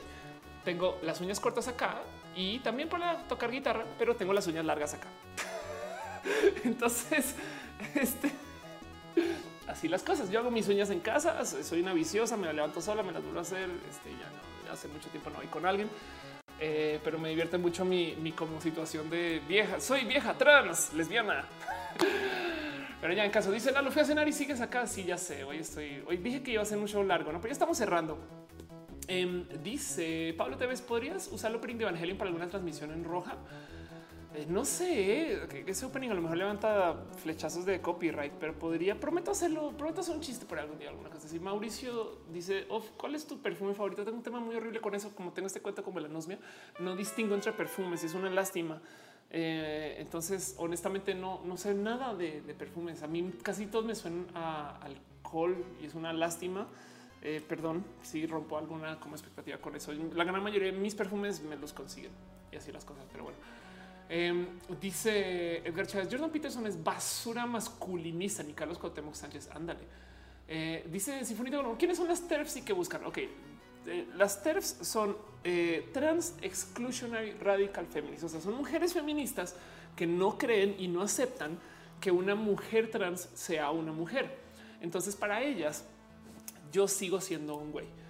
Motivos, a veces pudo haber sido solamente el como te criaste niño, entonces tuviste privilegios, así que lo siento, pero tú no sabes lo que es realmente ser vieja, que es muy injusto porque implica que eh, invisibiliza el total el maltrato que yo recibo por adoptar lo femenino, que también es tuyo, vieja culera, ¿no? Em, entonces viene justo el acrónimo trans exclusionary radical feminist. Básicamente es una feminista radical. Hay una cantidad de feministas interseccionales que las odian y, y tienen muchas cosas muy cruzadas con las viejas TERF yo aprendí, yo gracias a las TERF decidí alejarme de decir que soy feminista y más bien soy pro feminista. Em, una vieja TERF de paso es una mujer también que eh, eh, busca excluir el espacio solamente para mujeres y es muy raro pensar feminismo solamente para cierto tipo de mujer, no? Eso, eso, eso, no? Em, pero, pero ya, ya aprendí cómo quitarme del camino. Entendí que dentro de los feminismos hay que tener a veces estas como pitbulls bravos y, prefiero que hagan sus cosas por allá. Yo no me meto con su pedo y, ya. Y, pues yo trato de ser quizás más conciliatoria con eso. Hay gente que me regaña por eso. Es de güey, ya diles, güey, diles que no sean pendejas, que te acepten que si eres vieja. Em, pero en el caso de las TERF en particular, estoy dispuesta a hacer un poquito de pacto y dejar que ellas hagan su locura por allá, porque quién quita que si gracias a estas feministas rabiosas se soluciona un pedo, güey, entonces la vida es más fácil para las viejas trans por discurso aliado pero no sé, no sé. Ahorita la verdad es que no quiero pelearme con feministas más en la vida. Eh, y entonces decidí quitarme el camino de las viejas TERF, pero, pero esas son TERF, Trans, Exclusionary, Radical Feminist. De paso, hay una, hay otro brazo de eh, feministas radicales que es SWERF, eh, que tampoco apoyan ni ayudan ni están del lado de la gente que está en el sexo servicio. Entonces, eh, Sex Worker Exclusionary Radical Feminist. Entonces son SWERF y básicamente son viejas trans, viejas trans, son viejas feministas que abogan por un feminismo solo para un segmento muy específico de las mujeres. Dice Mina Guadalupe, eh, admiro muchísimo tu labor en nuestras vidas. ¿Inspiras abrir un canal? Adelante, por favor. Amelie Nino dice a propósito del vello facial que recomiendas, tengo cierto, cierta disforia con ese asunto. Em, ve por tratamientos permanentes. ¿eh? Hay láser y pele, luz pulsada. Eh, hay electrólisis eh, que es caro y no se consigue. depende de tu color de piel y dónde estés y qué tan accesible sea yo me hice una cantidad de tratamientos de IPL de luz pulsada y llevo ya ocho años y no volvió a salir un solo vello en todos lados. ¿eh? De paso, Gallín dice de cuándo de cuándo hacían streams de Paquira, cuál ha sido el mejor y el peor cambio a nivel tecnológico. Bueno, ahorita definitivamente el peor cambio es que yo hago todo. Entonces ahora yo tengo, a veces me distraigo de hablar con ustedes y de verlos y meterme acá en la compu y eso me choca un poquito a veces y eso actualmente el lo quiero cambiar. Em, y, yo creo que el peor cambio dentro de Nercor en particular es que ahora Nercor es por llamada. Me encantaría que Akira pudiera reunir a todos en su casa y que fuera de sillón, como se hacía antes. La llamada yo creo que le quita un poquito de chispa, pero es opinión personal porque Akira lo hace espectacular. De todos modos, Nercor es un show que yo creo que miren, ahorita que estaba poniendo estas plecas y que estaba revistiendo roja, dije vamos a ver qué están haciendo en Estados Unidos, no como que vamos a ver a mis streamers gringos eh, y vamos a ver cómo le están presentando y demás y cómo ponen el chat y cómo está organizando su cosa. Y güey, encontré muy poquitos y es que casi ningún stream que diga güey está mejor que Nerdcore. Y de repente fui a Nerdcore y vi que Akira está, güey, la sacó del estadio con sus plecas, con cómo maneja el tiempo, con cómo lleva los audios, con cómo se ve TC, ¿no? Es, un, me rebasa que 10 años después el, el gold estándar de cómo hacer un stream siga siendo Nerdcore y eso es Akira. Pero bueno, Dice José José, hola, salúdame, hola. Dice Cristal Nomás, duele un chingo la depilación permanente. sí, pero mira, quiere marrones, aguanta tirones. Javier Estrada dice, tío, me surgió una duda extraña. Si me mudara al futuro, ¿usaría mi edad del presente pasado o tendría que agregar el tiempo que salte real? Real me viaje con... Te voy a decir algo, con el tiempo que te identifiques. si te identificas de 30 años, eso es. Eh, bien puedes decir 30 años desde que nací. No. O bien puedes decir, para una persona que viaja en el tiempo, pues eres transtemporal. Entonces, porque atraviesas eh, la barrera del tiempo usando la ciencia, no muy diferente a ser transgénero. Entonces, tú vas a resignificar lo que es tener 30 años si puedes nacer en el año 2000 y tener un look de una persona de 30 años del 2030, pero en el 2090. Entonces vas a resignificar lo que es tener 30 años si tienes la capacidad de atravesar el tiempo. Bueno, Dice la locomotora. Em, tengo que hacer un currículum para un taller. Puedo poner que Ofelia Pastrana me ha leído en roja. Sí, y si, si quieres, em, eh, digamos una palabra juntos eh, o juntas, Lalo. Digamos la palabra espectacular, así con puñito espectacular. Em, y en lo que le estás diciendo, entonces ahora puedes tomar en cuenta que habrás hecho el quizás papel más corto de Ofelia en la existencia. Eh, un papel escrito por Ofelia está documentado en mi cabeza y en este show. Y entonces ahora ya que lo hiciste, espectacular. Em, ya, actuaste a Ofelia. Entonces ya me encarnaste. Como ves? Ya eres una clona oficial, por si quieres poner eso en tu curry. Lalo, oficialmente eres una clona. Em, y ya también eh, hiciste parte de una obra única donde representaste a Ofelia Pastrana. Dice Penny Blanc, ¿sabías que la palabra feminista es a partir de denigrar a los hombres eh, que comenzaron la igualdad de género? Anda, no me sorprende, pero sabes que eh, el cuento hoy es eh, la neta. Ahorita sí nos vamos adueñando de términos. Queer también era un insulto y, pues ahora se usa mucho para describir gente dentro de la comunidad LGBT, no? Pero bueno, dice Rubén Cerna: ¿Piensas tener hijos? Pensé tener hijos. De hecho, congelé esperma antes de transicionar. Todavía tengo un poco de esperma congelado que, creo que está como en sus últimos días de lo que me habían dicho que, podía guardar, porque ya, ya pasaron, ya vamos para muchos tipos de mi transición. Em, y técnicamente, o sea, no, no he hecho, no me he hecho una cirugía genital. Entonces, técnicamente podría volver a generar esperma si no el tiempo suficiente, pero sería por lo menos un año de eh, recibir testosterona que no sé si quiero. Eh, entonces, la verdad es que técnicamente podría volver a tener hijos eh, míos de mi genética eh, sí, pero me rendí con eso, me rendí con mi vida no es, no es estable para pensar en tener ese tipo de familia. Yo ya decidí que mis hijos, mi legado, lo que yo hago es mi trabajo. Por eso yo me tomo tan en serio, güey. Esto es un stream de casa, güey. Seamos honestos. Es un stream que yo hago en mi casa todos los lunes para platicar con ustedes, pero yo me lo tomo muy pinche en serio, güey, porque yo quiero que ese stream esté bien iluminado, presentado, que se vea bien, que esté, eh, lo pueden ver en, en como podcast, güey. Está en SoundCloud, está en iTunes. Em, lo uso para abrirme puertas en una cantidad de lugares. Produzco mis plecas, produzco mi look, mi guion, etc. Porque esto es uno de mis hijos. Hace sentido. Entonces mi trabajo se volvió muy épico y ahora ya asumí que eso es lo que va a ser. Quién soy, quién, quién lo que publico, lo que produzco. Esos son mis hijos. Y, el hacer familia, eh, más bien ahora serán familias adoptivas o familias este, por acercamiento o familias por asociación, ese tipo de cosas. Y eso es lo que va a ser mi vida de ahí en adelante. Pero bueno, em, eh, ahorita igual y, la verdad es que también añadiéndole a todo eso, no tengo capacidad financiera de sostener un hijo. También es una verdad. Pero no es como que me muera. Bueno, dice Cinta Pérez, tú es tu bebé y eso es verdad, verdad. No estar conmigo siempre y, y a veces pienso en eso un poquito, pero, pero pues por ahora la verdad es que Matú me acompaña mucho y mi vida ha sido espectacular. Em, me consta que digo igual y puede ser un tema eh, que no es tanto para roja, pero pues me consta que Noelia está muy en sincronía con este tema. Entonces, pues así. y ya dice damos best, pero si usas una clona como niñera para criaturita, sería más sencillo. güey. Exacto. Eso también puede ser posible. Eh, Rodríguez dice: ¿Qué piensas del contenido de Tere? He visto muy poquito de Tere. Eh, igual y eh, la verdad a mí me gusta mucho de lo que ha hablado con o visto, más, así más como sus interacciones en redes. Es una persona que tiene una comunicación muy libre y se presenta de modos muy libres. Es de esas personas que está como medio tocada por quizás su vida hipster. Eso me parece bonito. No sé si Ter igual y representa una cosa que no es tan bonita, pero se ve y se comunica como una persona chingona y eso es lo que es. A lo como Ter dice, Matú es mi gatijo. Exacto. El otro día decía en Twitter que si tus papás tienen un gatijo o un perrijo, entonces oficialmente es tu permano. Y si tus tíos tienen un perrijo, es tu perrimo. Mira, María López dice autores de género que me puedas compartir. Eh, léete todo aquello por preciado. Eh, léete, busca el texto Junkie que vale la pena. Eh, hay una cosa que tengo que atrás que se llama, a ver, y lo busco, Weeping Girl. Ese es un libro que recomiendo mucho. Vean, si quieren eh, este, leer un buen libro en el tema de lo trans, eh, lean Weeping Girl. Ya tiene sus añitos, pero todavía aplica. Es un muy bonito análisis por Julia Serrano, que es una vieja espectacular, eh, porque es, una activista furiosa, pero del lado trans.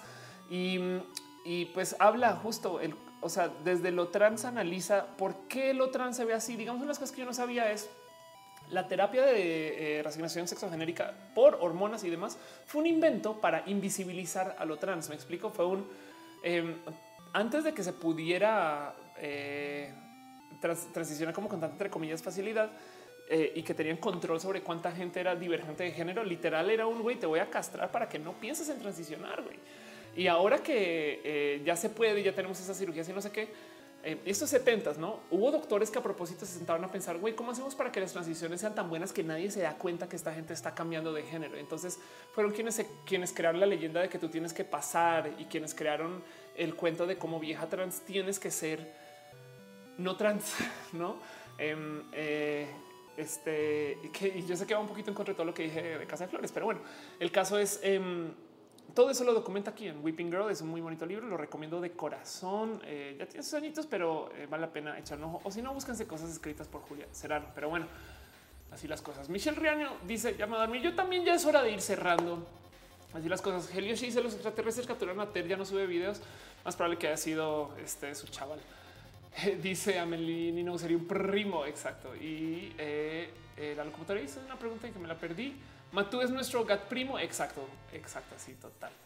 Y pues así José Aguilar dice cuando por Brasil, yo creo que ya será para el próximo año o a finales de este probablemente y así las cosas. Pero bueno, yo creo que con eso ya es hora de ir cerrando. Todos estamos como que ya casi casi que despidiéndonos. Llevo al aire un eh, absurdo, unas absurdas tres horas 20 minutos, de los cuales se quitan como 10 minutos, pero ha sido un show largo. Oficialmente le añadí una hora más roja, pero es anuncié, tenía muchos temas. He estado, he estado pensando en en quizás eh, eh, hacer un mini stream otro día a la semana, sacar unos temas. Es que luego llego el lunes y digo, esto pasó hace cinco días y todavía aplica, pero ah, no, sé si lo quiero hablar. Me cuesta mucho sacar temas. Yo sé que eso es un crimen cuando tú haces contenidos.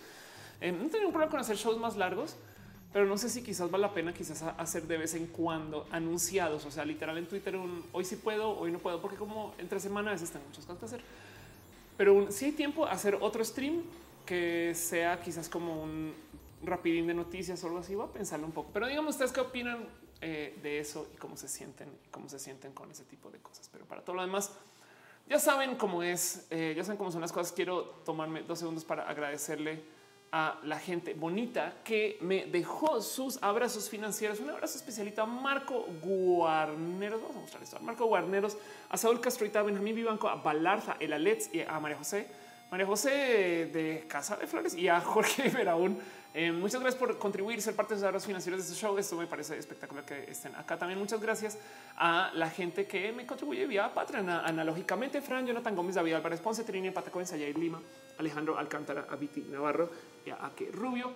Y miren, yo leo los nombres de la gente eh, que, que se pone acá. No siempre YouTube tiene este como vicio este vicio de no mostrar a todo el mundo. Entonces, disculpen si no levanto su nombre en particular, eh, pero avísenme, avísenme cuando, cuando acabe. Así que eh, si no levanto su nombre, no me odien y ahorita los leo. Entonces, muchas gracias, muchas gracias a, a Muchas gracias, lógicamente, que me está diciendo que a veces no puede llegar. No te preocupes, por eso hay recalentado que ahorita que estás acá.